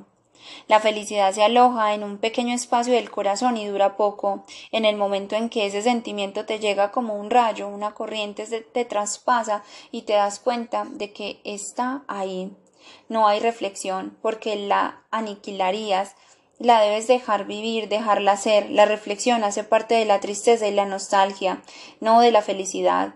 Al pasar el tiempo la reconoces, la recuerdas y piensas. Allí, en ese momento fui feliz. Sonríes con un poco de saudade, de añoranza, un en nuestro caso era como te veíamos bailando cuando estábamos en tu finca, cuando esperábamos por nosotros en el corredor y corrías a ayudarnos con las maletas, a bajarnos del caballo, nos abrazabas, nos preguntabas cómo estuvo el viaje, mamita salía a preguntarnos si teníamos hambre. Estaban radiantes nosotros, tu familia también, éramos felices y lo sabíamos. Quisiera volver a tus caminos, a sentir tu olor a fresco, a zapote, a mango, a mandarino, a café, a potrero, escuchar las guacharacas con su canto gutural de desesperada hermosura. Quisiera volver para trepar la montaña y en lo alto ver la hilera de ranchos pintados de cal que definen el filo desde lejos ese filo hermoso, como la cresta de un gallo, irregular, con una carreterita polvorienta, con casas al lado y lado. Quisiera llegar ahí, tomarme una foto, volverme a montar en la potranca, pasar por la primera casa y saludar a la familia de esos desconocidos que viven ahí, porque ya no son los mismos. La familia de la primera casa que había en mi infancia, ellos que al pasar estaban regando el café, saludaban levantando la mano, ya no están. Quisiera ir saludando de casa en casa a la señora que sonríe curiosa barriendo el corredor, al señor que les pica caña a las bestias, a la mujer que sale detrás del niño para que no lo pise la yegua. Quisiera sentir las miradas que salen por entre las cortinas y detallan curiosas a ese forastero que parece conocido. Quisiera volver por ese camino hasta llegar a tu casa, a la casa de mamita, a mi casa, a nuestra casa, pero no hay tiempo, y tú no estarás. No me saldrás a recibir, no sonreirás, no me ayudarás a bajar del caballo, no verás a tu nieto, que llegó en la potranca buscando encontrar a sus dos abuelos. No estarán ni tú ni ella cuando pueda, cuando la violencia me deje, cuando ellos lo permitan, iré para encontrarme y no encontrarte y seguir perdido en una imagen de un recuerdo con olor al camino de ayer. Y si por ahí me ven llorar con una sonrisa y piensan que estoy loco, se equivocan. Estoy llorando nuestros momentos de felicidad. Soy un recuerdo que dura lo que dura una montada en columpio, una sacada de un piojo, la coreografía de una canción, la subida a un caballo, el ruido estentóreo del arranque de un camión, un abrazo de bienvenida, después como la huella de una nalga mojada que deja a un niño en el cemento caliente, esos recuerdos se evaporan y desaparecen. El velorio. Te escribo por capítulos para que tomes aire y no te quedes ahogado en la lectura, como te quedabas cuando se te subía el calor y movías las manos desesperado. Y te teníamos que llevar al hospital, ese ahogo que te daba en cualquier momento, en el lugar menos esperado, y que fue el primer llamado de alerta de que te podíamos perder. Te escribo este galimatías así de chorro porque necesito sacar todo esto rápido por pura intuición voy poniendo lo que siento.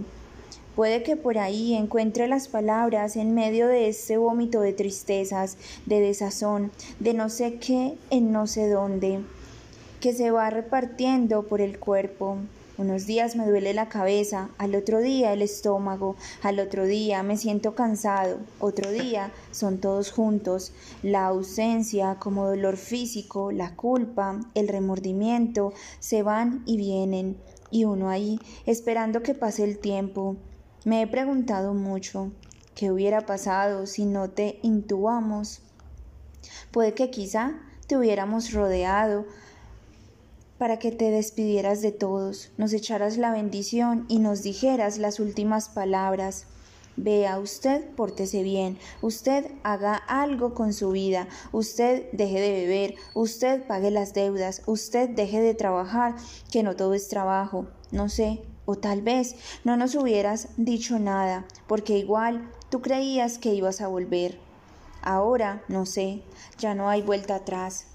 Estás en la mitad de la sala, acostado con las manos abajito del pecho, como si durmieras y estuvieras tranquilo, reposado. Estás un poco gordito por el líquido que no alcanzó a salir. Mi mamá y mis tías escogieron la ropa que te iban a poner. Llevaron dos opciones, una blanca y una azul clarito. La idea era que te vieras bien vestido, camisa de botones, pantalón de paño gris y correa. Zapatos no te pusimos, porque para lo que ibas a caminar era una pérdida de cuero. Elegante te queríamos ver para que llegaras a la otra vida como te gustaba vestir, con camisa por dentro. Ibas para el encuentro con el Dios que tanto amaste y que quiero creer que te estaba esperando, porque acá abajo le hiciste mucha campaña. A pesar de las restricciones por pandemia, vino mucha gente. Los primos siempre conversando y hablando cada uno de recuerdos contigo. Pasamos por todos los estados de ánimo, llorábamos, reíamos, criticábamos, protestábamos por una señora que se quería robar el show haciendo rosarios cada media hora. Y tampoco pues, este no era el entierro de ella. Hicimos la lista de las canciones para tu misa. Alguien dijo que pusiéramos Yo te extrañaré de tercer cielo. La escuchamos y mi primo se paró furioso, lagrimeando. No, la chimba pues, eso no lo vamos a poner allá. Nos morimos todos en esa iglesia. Canción cancelada de por vida. Nueve días después, al final de la novela, un cura fue hasta la casa a hacernos una misa y para nuestra sorpresa puso la canción. Los primos nos miramos. Nos agarró descuidados, no tuvimos tiempo de decirle que no la pusiera y todos, emperrados en llorar, Nos devolvimos en el tiempo y vimos que todavía quedaban lágrimas, todavía quedaban lágrimas, quedan lágrimas. Mis tíos se la pasaron entre la cantina del parque del pueblo y la sala de velación. Estuve con ellos un rato, escuchando tu música. No quise beber, no me entraba el trago. ¿A mí? ¿Te imaginas eso? Esa es la canción que le gustaba al papito, me decía mi tío, un punteo de requinto y en las lejanías de mi tristeza. He forjado solo mi robusta sed. Mis lágrimas dulces saben más amargas. Ya no hay quien me ayude a cargar la cruz. Ya, para mis huesos, cuando yo me muera, tal vez lo más blando será el ataúd. Páseme pues un aguardiente, que esto a palo seco es muy hijo de puta, le dije. Eso, sobrino, y vea. Esta otra también le encantaba al viejo. Le hizo una señal al cantinero, sonaron unos violines y me duele el corazón con tal violencia, me duele que no puedo respirar, no sé qué pasará con este gran dolor. De noche no me deja descansar. Ah, tío, deme otro guaro a ver, y que sea doble, porque la pena es triple. Nos abrazamos los tíos, los primos y el nieto, y cantamos. ¿Dónde están mis amigos? No los veo. ¿Dónde están mis hermanos? No los hallo. Si no hubiera aparecido mi hermana a decirme que me necesitaban para un papel de la funeraria, todavía estaría allá, ahogado en el aguardiente con Rómulo Caicedo. Mamá no te quiso ver, mi tía tampoco, prefieren recordarte vivo. Quién sabe qué imagen querrán conservar en su mente. Y el resto fuimos pasando uno a uno en silencio. Siempre alguien preguntaba ¿Ya lo vio? como si estuvieras en exposición. Toda tu familia pasa y hace su duelo. Le digo a mi mamá que parte del duelo es ver al que se fue para uno convencerse que hay gente que no lo hizo y les costó más seguir con la vida. Se lo digo como si yo la mandara a ella, como si fuera experto. Ella, cansada, dice que la deje, que ella verá cómo te recuerda y que quiere estar sola, que la dejen sola, que nada de lástima. Me quedo en silencio, avergonzado, no sabía cómo consolarla. ¿Quién soy yo para decirle a nadie cómo asumir su pérdida? ¿Quién soy yo para cualquier cosa? Soy nada. Polvo. Inutilidad. Soy un drama, una comedia, ojos tristes que saludan, un líder al que le duele liderar, que solo querían sentarse a dejar salir su tristeza, sin que le preguntaran nada de trámites, de funerarias, de iglesias, de papeleos, de permisos, de recordatorios. ¿Le parece bien ese mensaje para el recordatorio? Ponga lo que le dé la gana, pensé. No, espere. Papito merece un mensaje bonito. Sí, ese mensaje está bueno. Gracias, dije. Un gusto haberlo atendido. Un honor. Espero que haya tenido un buen servicio. Quedé matado, le respondí. Me entregó el recordatorio. Vivir es caminar, es alimentar nuestra alma de experiencias, pero en el corazón, donde guardamos los momentos inolvidables, donde conservamos los momentos más preciosos, etc. Leí varias veces el mensaje y no me transmitía nada. Fue ahí donde pensé por primera vez en escribirte un libro. Tú no te merecías solo un mensaje genérico, Tú mereces una historia. Este será tu recordatorio. La misa. Hubiera querido que tu misa la diera el padre Néstor de la plazuela de Ituango. Él sí te conocía bien, no como este señor al que tuve que ir a decirle tu nombre y me atendió de afán. Hizo la ceremonia como si fuera un trámite en notaría, puso tu nombre en el libro del que leen la misa la repite todos los días y no se la sabe. Yo, siendo el Papa Francisco, les quito ese pastel, esa copialina en la que todos los días leen lo mismo y no se la saben. Me la hace más fácil yo o mamita, que se escucha cuatro diarias y le toca una quinta también, porque no hay quinto malo. El padre solo tiene que poner tu nombre en el espacio con la X que tiene señalado y listo el trámite para él. El duelo es nuestro, no suyo. No dijo nada de ti, no te conocía, frases genéricas, lo hizo todo con afán. Ya para qué afán. Al contrario, en ese momento lo que menos teníamos era prisa. Queríamos que todo fuera más lento. Cada minuto que pasaba estabas más cerca del verdadero final. Y este curita, dele leyendo a toda, como un Paul Walker de la iglesia, el rápido y yo furioso. Disculpa, yo sé que tú le tienes mucho respeto a esos señores, pero sabes que hay muchos corrompidos, sodomitas, que debajo de la sotana tienen al diablo, espoleando su lascivia con menores indefensos. A ellos a los oscuros los sostienen otros curas buenos, los que luchan en los barrios, en los pueblos y en las veredas, a quienes les toca enfrentar con su fe las batallas en contra de demonios de todos los colores y formas. A esos curas sí los respeto. Como en todo, Pito, hay gente buena y gente mala. A los buenos la vida a veces no los premia, a los otros que tu Dios los perdone. Al padre Néstor no habríamos tenido que decirle tu nombre, te conocía tanto que iba hasta el filo a dar misas en tu casa. Lo recuerdo muy bien. Ese día me diste una de las pelas más inolvidables de mi vida. Habíamos terminado la escuela, mi tío y yo íbamos para la casa juiciosos. Los Pérez nos convidaron para la casa de ellos a jugar y no le vimos problema. Cuando empecé a ver el sol bajar hacia la montaña, le dije a mi tío que nos fuéramos. La misa era a las seis. No teníamos reloj, pero yo sí sabía que cuando se ocultaba el sol era muy cerca de las seis. Me respondió retándome que cuál era el afán, que dejara de joder, que si quería me fuera solo. El afán era que tú y mamita nos estaban buscando. Habían preguntado en las casas vecinas. Llevábamos cuatro horas perdidos jugando abajo en la casa de los Pérez. A mamita le tocó poner la mesa, organizar la casa y nosotros por ningún lado. Se suponía que íbamos a ser los acólitos de la misa, que íbamos a ir por la yegua para traer al cura. Ustedes preocupados por la misa, por el cura y por estos muchachos, ¿dónde andarán estos culicagados? Mandaron a un vecino por el cura y espere que lleguen estos vergajitos para que vean. Nosotros, mientras tanto, montados en un palo de guamo, persiguiendo unas ardillas, sacudiendo un mandarino para que cayeran frutas al suelo y llevarlas para la casa. De pronto mi tío dijo asustado Ay, jue madre, vámonos y arrancamos montaña arriba con el Cristo en la boca. Yo le reclamé asustado. Vio, le dije que nos fuéramos hace rato. Yo le dije que si que se subiera solo, respondió.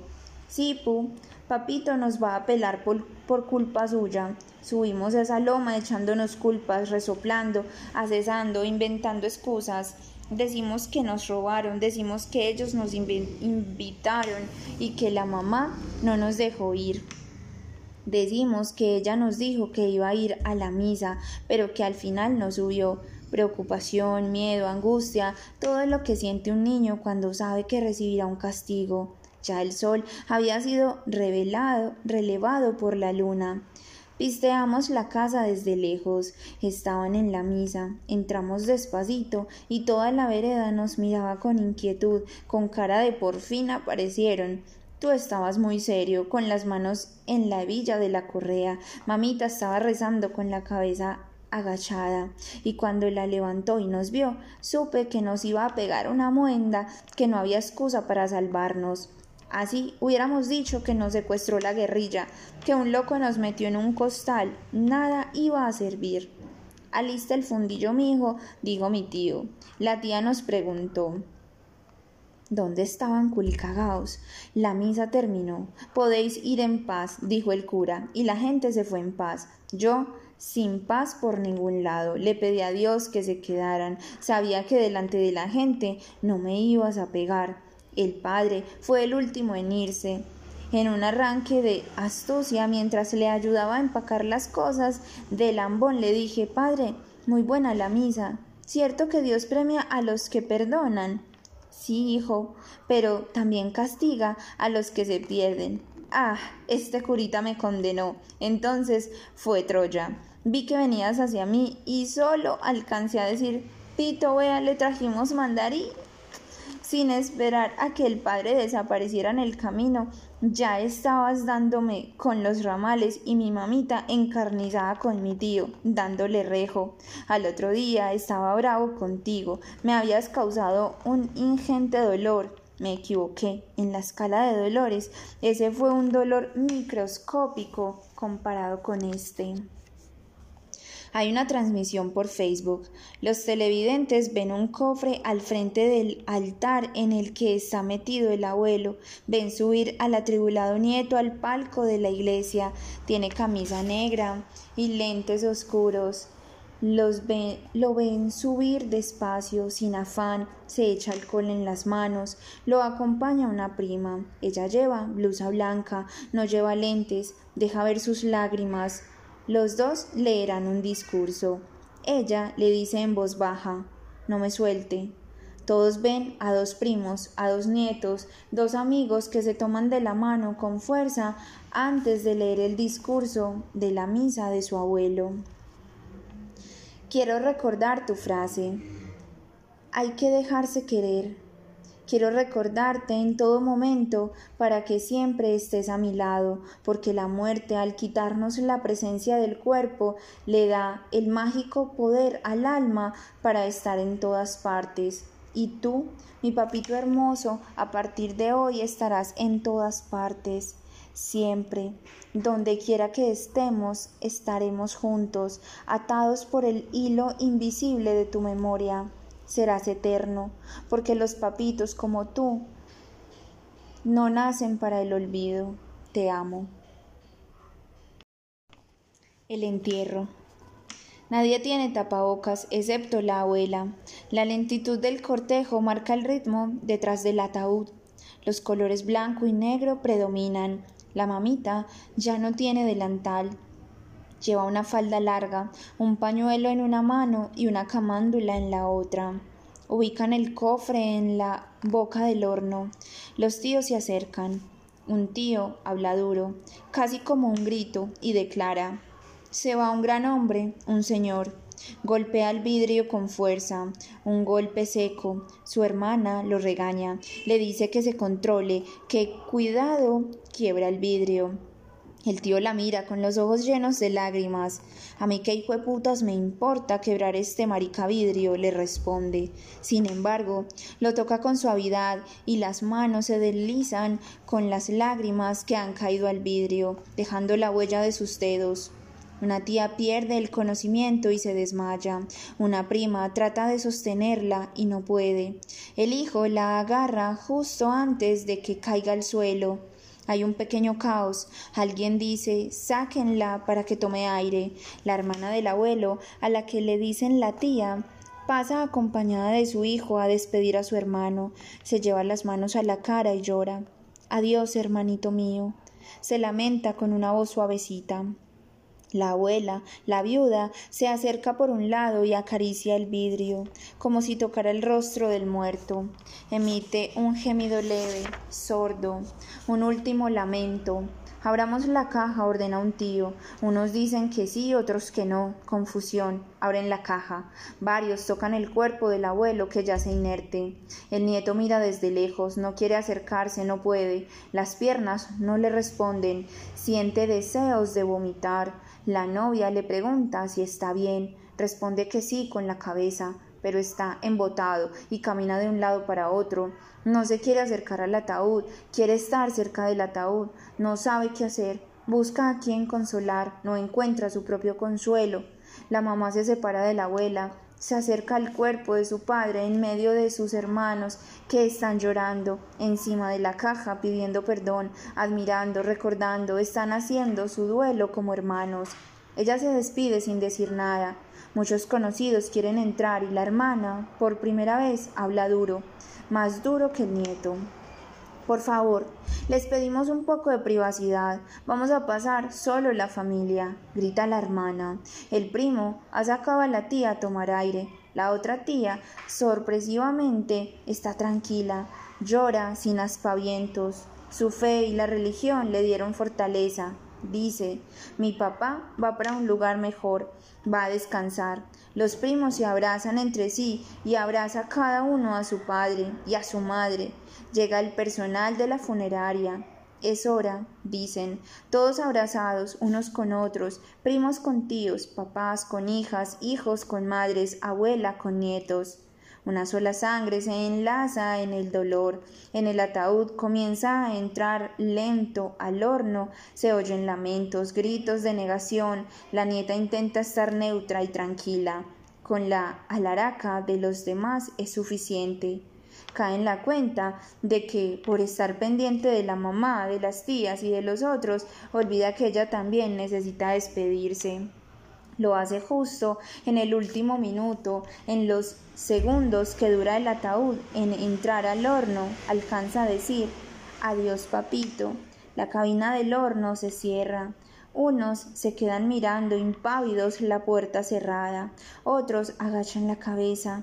La familia sale de ese cuarto oscuro y sienten la luz del sol entrar por una claraboya que ilumina la sala.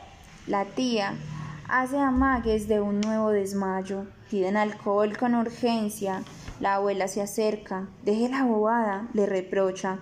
Se me fue lo que más quiero, le responde la hija. Entonces la mamita la toma de la mano, la mira a los ojos, se baja el tapabocas y le dice Contrólese, usted no perdió más que yo, que pierde el amor de mi vida, que perdí el amor de mi vida y me voy a quedar sola ya se fue con Dios y le aprieta la mano fuerte, como pasándole de madre a hija la última corriente de energía que le queda.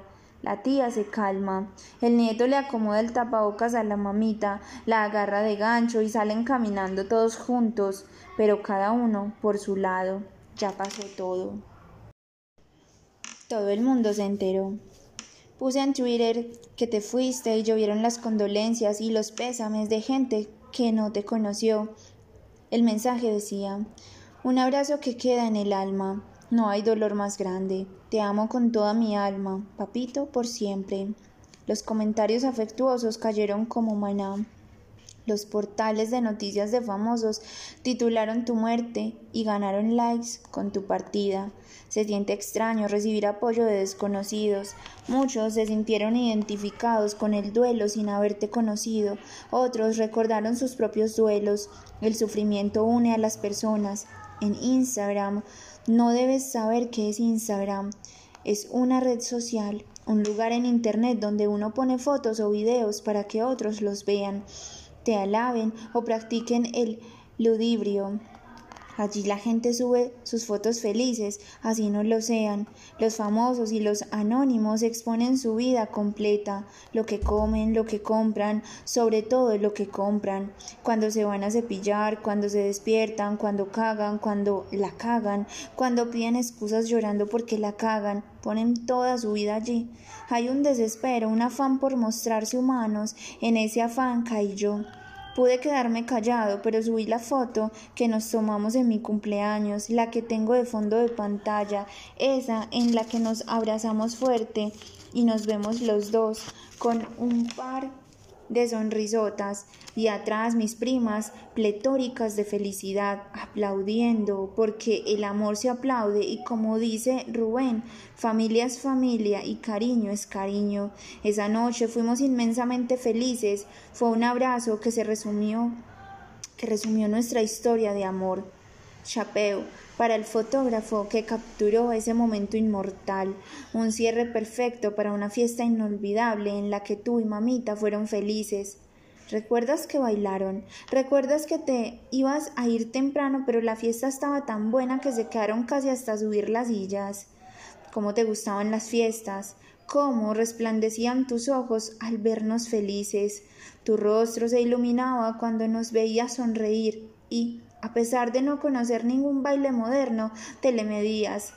Recordarte feliz nos da vida. Tal vez puse esa foto en Instagram no para compartir tristeza, sino por el orgullo de haberte tenido. No, no fue solo eso, creo que también necesitaba recibir amor de donde fuera recoger amor a la desesperada, agarrando afecto a puñados de donde se pudiera. Cuando se pierde a alguien a veces no es suficiente con la gente que está al lado y por eso les pedimos afecto a desconocidos, gente que ve desde un celular y siente empatía por nuestro dolor un dolor personal que se vuelve público cuando se comparte. Eso, al parecer, alivia. Puede ser una forma contemporánea de llevar el duelo, compartirlo entre todos, a ver si por la cantidad se disipa y duele menos. La verdad es algo efímero, como todo en redes sociales. Un chispazo, la tendencia de un día. Si uno sigue contándoles a los seguidores su duelo, se cansan porque la tristeza agota. Pensarán, sí, ya sabemos que se te murió alguien, ya te dimos las condolencias ayer. No eres el único, te estás volviendo cansón, la tristeza incomoda. Entonces es ahí donde solo quedan la familia, los verdaderos amigos y la pareja, esos que te ven llorar cada día, los que no saben cómo consolarte, porque ellos también están inconsolables. Pasan los días, en las redes ya tu dolor no existe. La gente está con el dolor de otro, con una nueva tendencia que también pasará de moda, la moda de la muerte, el esnovismo del dolor que dura lo que quiera el algoritmo. Un día, dos tal vez, en la vida real la ausencia sigue doliendo, es un golpe feroz al entusiasmo, es una herida del espíritu como una grieta en la pared que hay que acostumbrarse a ver una cicatriz que se refleja en la mirada y te convierte en una persona distinta. Eres nuestra herida que cicatriza lento. Dos años después de tu partida le mostré a mamá un capítulo de este libro y me dijo que no iba a leer más, que era como revivir todo de nuevo, y eso la ponía muy triste, que no estaba preparada. Prefería leerlo cuando estuviera todo listo, para que fuera una sola tristeza. Cada que se toca esa cicatriz con una foto, con un video, con una imagen, con una anécdota, con lo que sea, la herida se abre de nuevo y te das cuenta de que aún faltan muchas lunas y lágrimas para que ese sufrimiento se transforme en la nostalgia del afecto y puedas recordar sin dolor. Ejercicios de ausencia para leer despacio. 1. Despertar. Puede ser un acto de negación o una forma de la mente para jugar con nosotros y hacer más llevadero el duelo. Lo cierto es que los primeros días, cada mañana al despertar, hay un nanosegundo en el que pensamos que no pasó lo que pasó, que todo fue producto de un sueño. En ese segundo sentimos el alivio posterior a toda pesadilla. Por un momento creemos que lo que vivimos no pasó. Ese instante dura poco. De inmediato el cerebro entra en la realidad y decimos, mierda, si te moriste. Y ahí nos sentimos inevitablemente solos. 2. Mirar una foto. Es el más común de los ejercicios, tal vez porque la imagen es poderosa, tal vez porque en las fotos se está sonriendo y esa sonrisa ya no está. Mira la foto en detalle, focaliza la mirada en el rostro, acaricia el papel brillante que tiene el reflejo de la cara, desliza los dedos por todo el recuerdo de la imagen, gírala para ver el reverso, Quizás haya una dedicatoria, una fecha, algo. Vuelve a la foto por delante, observa los otros detalles, las otras cosas, las otras personas que aparecen. Deja que el recuerdo llegue y te gobierne. Piensa muchas cosas al mismo tiempo, alegres, tristes, confusas. Saca el celular, toma la foto de la foto. Úsala como fondo de pantalla. Cada que lo enciendas, sabrá, sabrás que te falta algo que no estás completo. La paradoja es que verla te dará fuerza. 3. Organiza la ropa. Doblar la ropa es un ejercicio difícil, es cuidar algo para nadie. Se separa por prendas los pantalones, las camisas, los sacos, los zapatos. Se piensa a quién darle cada cosa, regalarla, a quién le serviría. Cada prenda trae un recuerdo, se acaricia la camisa, se lleva al pecho, se suspira. La ropa es lo más cercano a él, tiene su olor, su talla, su presencia. Si la pones encima de la cama, haciendo la forma humana, camisa, pantalón, zapatos, es como si lo vieras de nuevo. Así se vestía él, pensarás. Uno de lo uno es lo que se pone, lo que quiere reflejar, el color que le gusta, La tela es otra piel. El vestido de la ausencia es doloroso. Definir qué hacer con la ropa es reconocer que ya el dueño no está. Es un trabajo difícil, pero alguien debe encargarse de de hilo sin dueño. Algunos se acercan a las ropas huérfanas, quieren un pedazo, un retazo de recuerdo. Esta camisa me la llevo yo, este saco es para mí. Llévense todo, dice mamá. Te fuiste repartiendo hilos de amores entre los que quedamos. 4. Mirar la montaña. Hay que buscar un lugar tranquilo, un espacio ausente de ruido humano, donde la naturaleza sea el silencio. Es preferible estar sentado para mirar la montaña. Se podrá ver que ellas cambian de colores con la distancia. Las montañas cercanas son verdes y van cambiando como un camaleón de tierra. La penúltima es azul y la última es gris. Si caminas hacia el horizonte, éste se aleja. Si subes a un pico de una montaña, siempre habrá otro más alto. No sufras en la lontananza. Disfruta de tu alrededor, el presente, siente la grama. Tócala, mira a lo lejos y verás las nubes flotar sobre la montaña. Déjate llevar por ellas, tus ojos no te pertenecen, eres uno con la tierra, siente su palpitar y el tuyo, escucha tu respiración, antes acelerada, ahora lenta, un pájaro canta, allí vendrá su recuerdo, pensarás en él y habrá nostalgia, una lágrima te hará ver borroso el paisaje, te la quitarás suavemente con el dedo y la llevarás a la tierra, mirarás de nuevo a lo lejos, y en la montaña gris lo verás, entre la bruma de las nubes y lo sentirás cerca. 5. Llorar. A veces voy por ahí y lloro. Han pasado varios días y siento que ya estoy al otro lado, y es ahí cuando ella aparece, me agarra desprevenido, no me doy cuenta, simplemente voy caminando y lloro.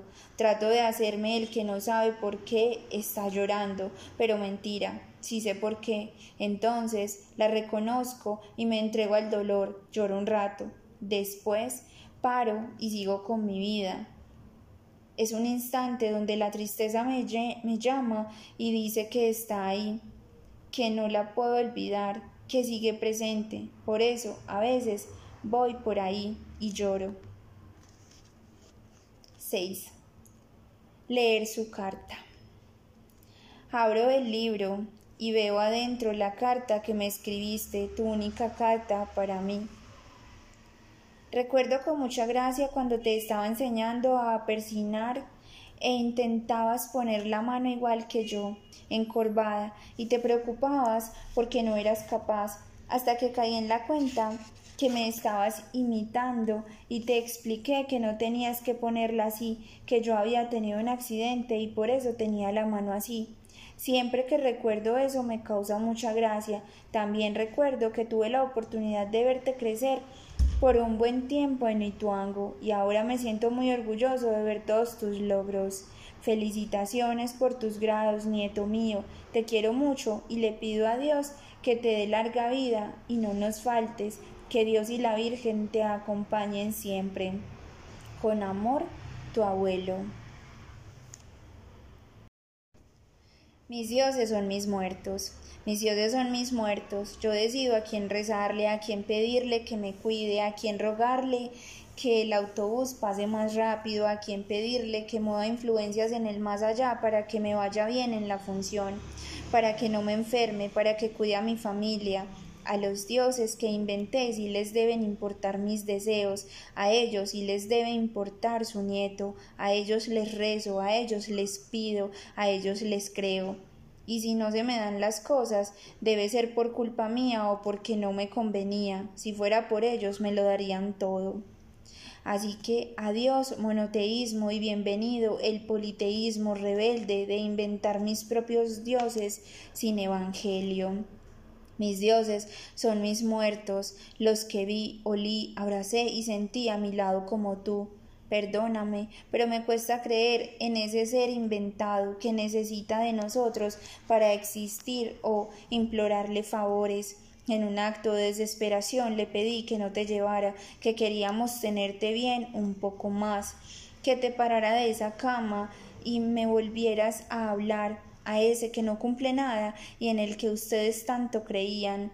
Ese no es mi Dios, ese nos abandonó, nos dejó a la suerte, como un padre a sus hijos, juega con nosotros como un niño juega con insectos indefensos, los observa, los analiza, a unos los deja vivir y a otros los va matando uno a uno de distintas formas. Dios mío, papito mío, soy un blasfemo. He edificado mi propio Olimpo y tú eres el nuevo Zeus. Mis dioses son mis muertos, ellos sí existieron, existen. En ellos pienso cuando quiero algo. Sí, papito, a ti te rezo, a ti te siento cerquita de mí. Es tu cara la que veo en cuando cierro los ojos y deseo algo bonito. Tú eres mi Dios, tú existirás en mí hasta la última página. ¿Y qué tal si hay un lugar lindo? ¿Y qué tal si hay un lugar lindo, un cielo bello en el que al morir nos reunimos con los que amamos en la tierra y, y, vivamos una fiesta sin incomodidades y perturbaciones de la lógica como en los sueños en los que las personas son y sin necesidad de conocerse y simplemente están ahí, un lugar bello donde la ataraxia sea lo común y uno regrese a donde amó la vida y ese sea su lugar feliz. Que no haya memoria continua para que al dormir o por medio de un tránsito mágico se despierte en el mismo lugar como si fuera la primera vez que para que no haya asomo de monotonía, una paradoja, un lugar feliz en el que uno pueda invocar a quienes amó en la tierra, porque allí los muertos pueden ser omnipresentes, estar en el lugar feliz de ellos, pero también en los lugares donde son invocados por el deseo de alguien que los amó, que los ama, todos mezclados en una utopía onírica de la existencia más allá de la muerte. Si no es así, no valdría mucho la pena o mejor sería lamentable amar solo en este plano, formar una conexión con alguien y que esa persona desaparezca para siempre, mientras la otra parte, la que se queda en la tierra, trata de olvidar y seguir con su vida en ese paliativo mental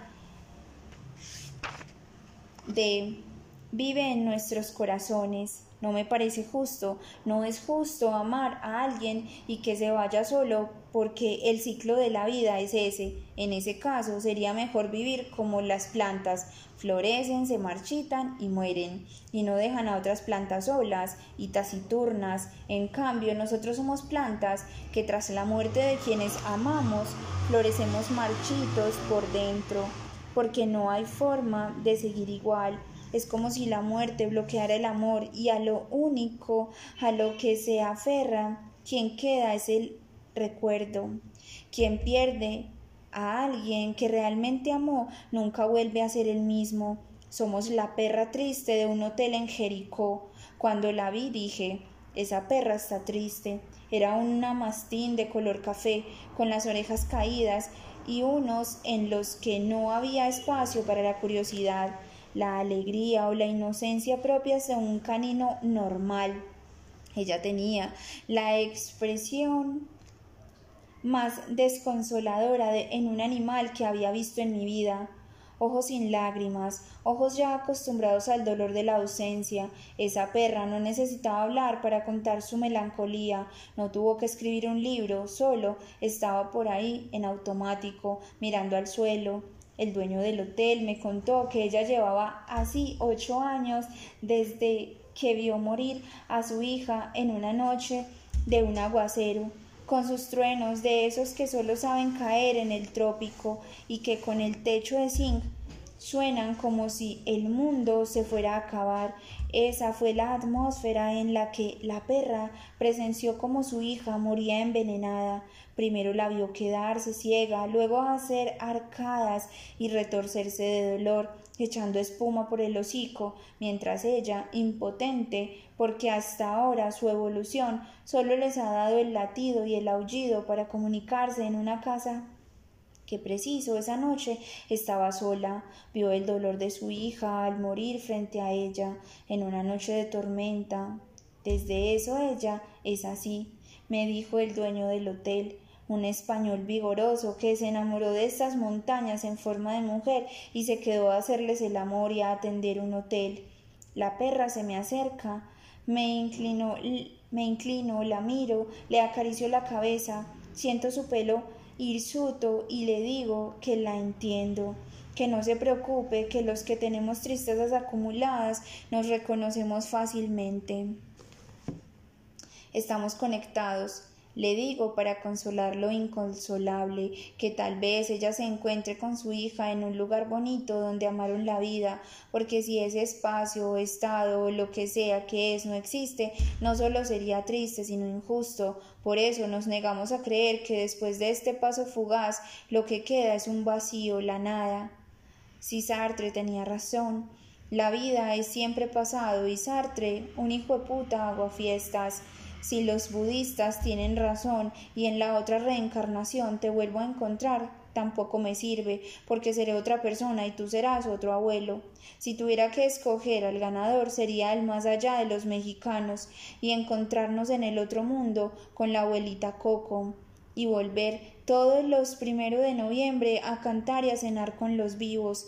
Ese sí es un más allá que vale la pena, que nos alivia un poco el asiago momento del apego, aunque tampoco me basta. Elijo soñar que existe un cielo para cada uno. El mío es uno en el que las almas se se visitan entre sí para amarse y recordar sin importar si están vivas o muertas, solo se conectan por medio de del amor que se tuvieron en vida, una conexión entre vivos y muertos y muertos con otros muertos. Sería lindo. Quiero pensar que en ese plano tú te sientas a conversar conmigo, así que yo sigo vivo cuando me invocas y revives la imagen de los dos. Camino a la casa, montados en la potranca, mientras el sol sale poderoso por entre las nubes después de un aguacero, y el paisaje pristino nos encandila. En ese momento, el yo vivo siente un poco de paz, sin saber que la razón es que un ser amado lo invoca desde su descanso eterno. Me gusta soñar que cuando llegue mi momento de la muerte iré a mi lugar feliz y ahí invocaré a mis amores vivos y también a ti, a todos mis muertos, porque no es justo que la vida sea tan limitada y no poderte dar el amor que el tiempo no dejó darte. A veces para amar una vida no es suficiente, tal vez exista ese lugar en el que nos encontremos un espacio, un tiempo, un mundo paralelo, donde las almas se juntan para darle continuidad al amor que se tuvieron, y así por los siglos de los siglos, de los siglos y de los siglos. Amén. Tiempo. Después de tu muerte el mundo siguió girando. Al universo le importa un culo quien muere. Todo sigue. Después de los cinco días legales que da el gobierno para el duelo, cada uno volvió a su trabajo en silencio, días densos, aire pesado, suelo inestable. A las ocho de la noche nos reuníamos para rezar la novena. Nueve noches estuvimos orando por tu alma. Mi tía pidió que Dios te bañara con su sangre. Mi mamá pidió que el cielo te recibiera con las puertas abiertas. Que te recibirían. Después de la campaña que les hiciste acá, no te iban a tirar la puerta en la cara. Estuvimos conectados por Zoom. ¿Recuerdas qué es Zoom? ¿Recordás que por ahí hablábamos en pandemia? No te gustaba porque pasábamos más tiempo tratando de hacer que funcionara que conversando. Igual tratabas. Dale ahí, papito, ¿me escuchas? Ay, más o menos mi hijo. ¿Me ves? No, mi hijo. Desespero. Parecía una sesión de espiritismo. Te veo, pero no te oigo. Te oigo, pero no te veo. Hoy ni te veo ni te oigo. No hay Zoom para el más allá. Han pasado dos años desde que el mundo estaba bajo el yugo del tapabocas y el antibacterial, todos esperando con ansias a que llegara la ignota vacuna que no alcanzó a llegar para ti. Un mes después aterrizaron con ellas en un espectáculo de redes, gobierno y selfies. Mamita ya está vacunada, mi tío, el diferente, no la quería llevar a vacunarse, decía que era un complot de los grupos que dominan el mundo para sacarnos información. ¿Qué información le van a sacar a mamita, tío? La fórmula del agua de la panela, ja, ja, ja, le decía riéndome, pero respondió muy serio que igual lo no la iba a llevar a vacunarse. Mis otros tíos se pusieron furiosos con él y fueron a llevarla obligada. Mamita no opuso resistencia. Ya las fiestas no son lo mismo. Todas las familias tienen una piedra angular, un centro, una persona que convoca, a veces sin necesidad de hacerlo. Todo gira alrededor de ella, un paseo, una fiesta, una reunión, un fin de año, se decide por la presencia de esa persona. No es una dictadura, su autoridad la otorgan el respeto y el reconocimiento de la familia cuando ese centro no está. Las reuniones familiares no son lo mismo, se siente que falta algo, todo cambia, la natilla sabe simple y los muñuelos no se voltean solos. Se vive la fiesta sonriendo con nostalgia. De pronto alguien explota y llora y las lágrimas escapan por una grieta del corazón. Tu ausencia es la grieta de una herida que cicatriza lento. Cuando el centro falta, los extremos se desvanecen. A veces los que quedan se van regando como el agua del río que se sale del cauce y luego se evapora. Sin embargo, nosotros hemos tratado de estar juntos y sanar la herida. Algunos lo hacen solo, en silencio, a su manera. Yo escribo. Mamita está en el pueblo, no se quiere venir para la ciudad, vive con mi tío. Cada que se enferma mi mamá va a cuidarla y se queda el tiempo que sea necesario. Mamita no quiere ir a la casa del filo, tiene miedo de que te le aparezcas y te le quieras aparecer. Si te le quisieras aparecer, ya lo hubieras hecho en la casa del pueblo, pues según tengo entendido, los fantasmas no tienen problema con los muros y las distancias.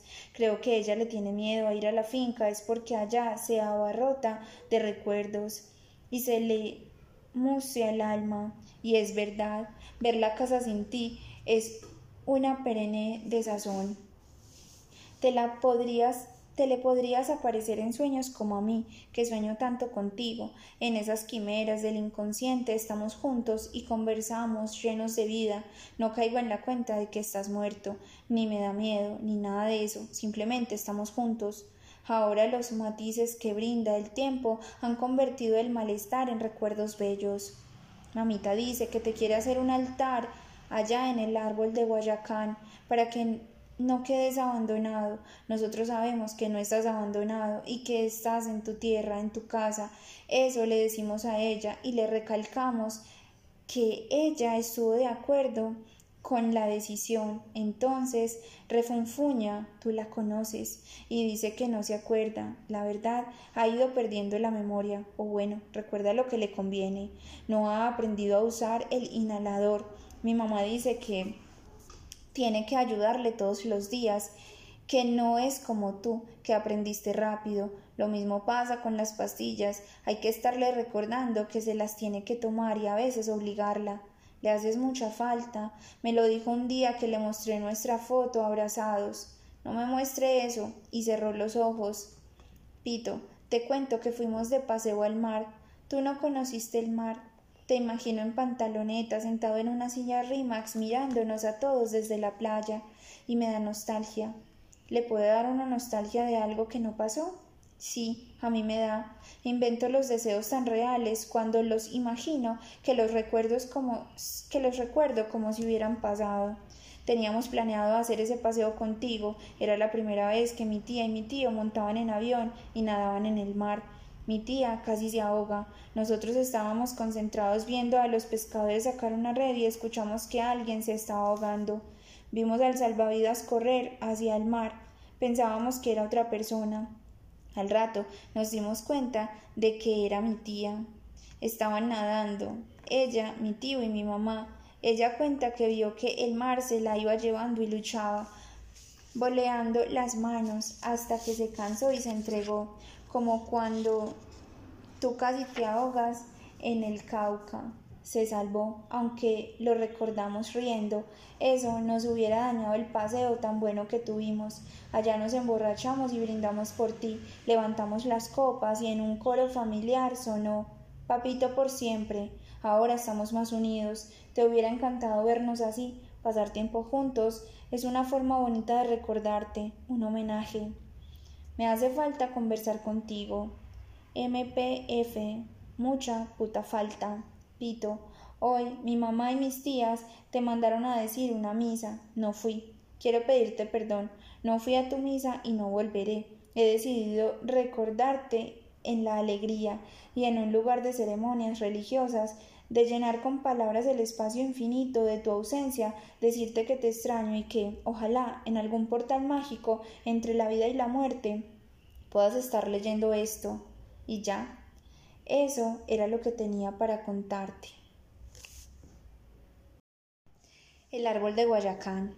Eres todos los árboles de Guayacán, no solo ese, sino todos los que existen, porque cada vez que veo uno te recuerdo, me habito en él. Saramago, en el discurso del premio Nobel, dijo que su abuelo fue a despedirse de los árboles. Tú alcanzaste a despedirte de los tuyos.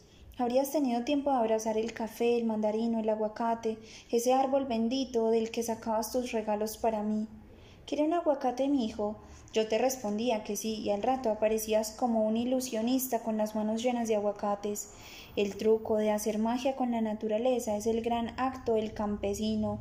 No debiste alcanzar a de despedirte de tus árboles, porque estabas seguro de volver. Todos lo estábamos, sabíamos que volverías y por eso te volvimos a traer y ahora estás en tu tierra fresca, eres un árbol de Guayacán, volviste a la vida. Soy un árbol de Guayacán, florezco en época seca, soy tropical, mi crecimiento es lento, soy la miel de los insectos, mis flores son unas respuestas a la muerte, Transpiro por las hojas, cuando la temporada se vuelve seca, siento que puedo morir y las suelto. Si quiero reproducirme, florezco explosivamente y produzco las semillas aladas que se van con sus alitas dispersas por el viento para caer a un nuevo suelo fértil donde pueda brotar mi decencia. Soy sombra, soy tapete de colores amarillo y rosado, soy el dorado del cielo y el oro, el rosa del amor, soy el resguardo del pájaro, la referencia lejana, soy la tierra, soy la fuerza del viento, soy varias generaciones, soy el hijo, el nieto, el esposo, el abuelo, soy el campo, soy pueblo, soy madera dura, soy hoja, soy libro, soy historia, soy cicatriz de machete, soy un árbol de Guayacán, abonado con las cenizas de un abuelo, soy la huella que deja en el tiempo el recuerdo de una vida que no se termina con la muerte. Fin. No. Espero que aún no.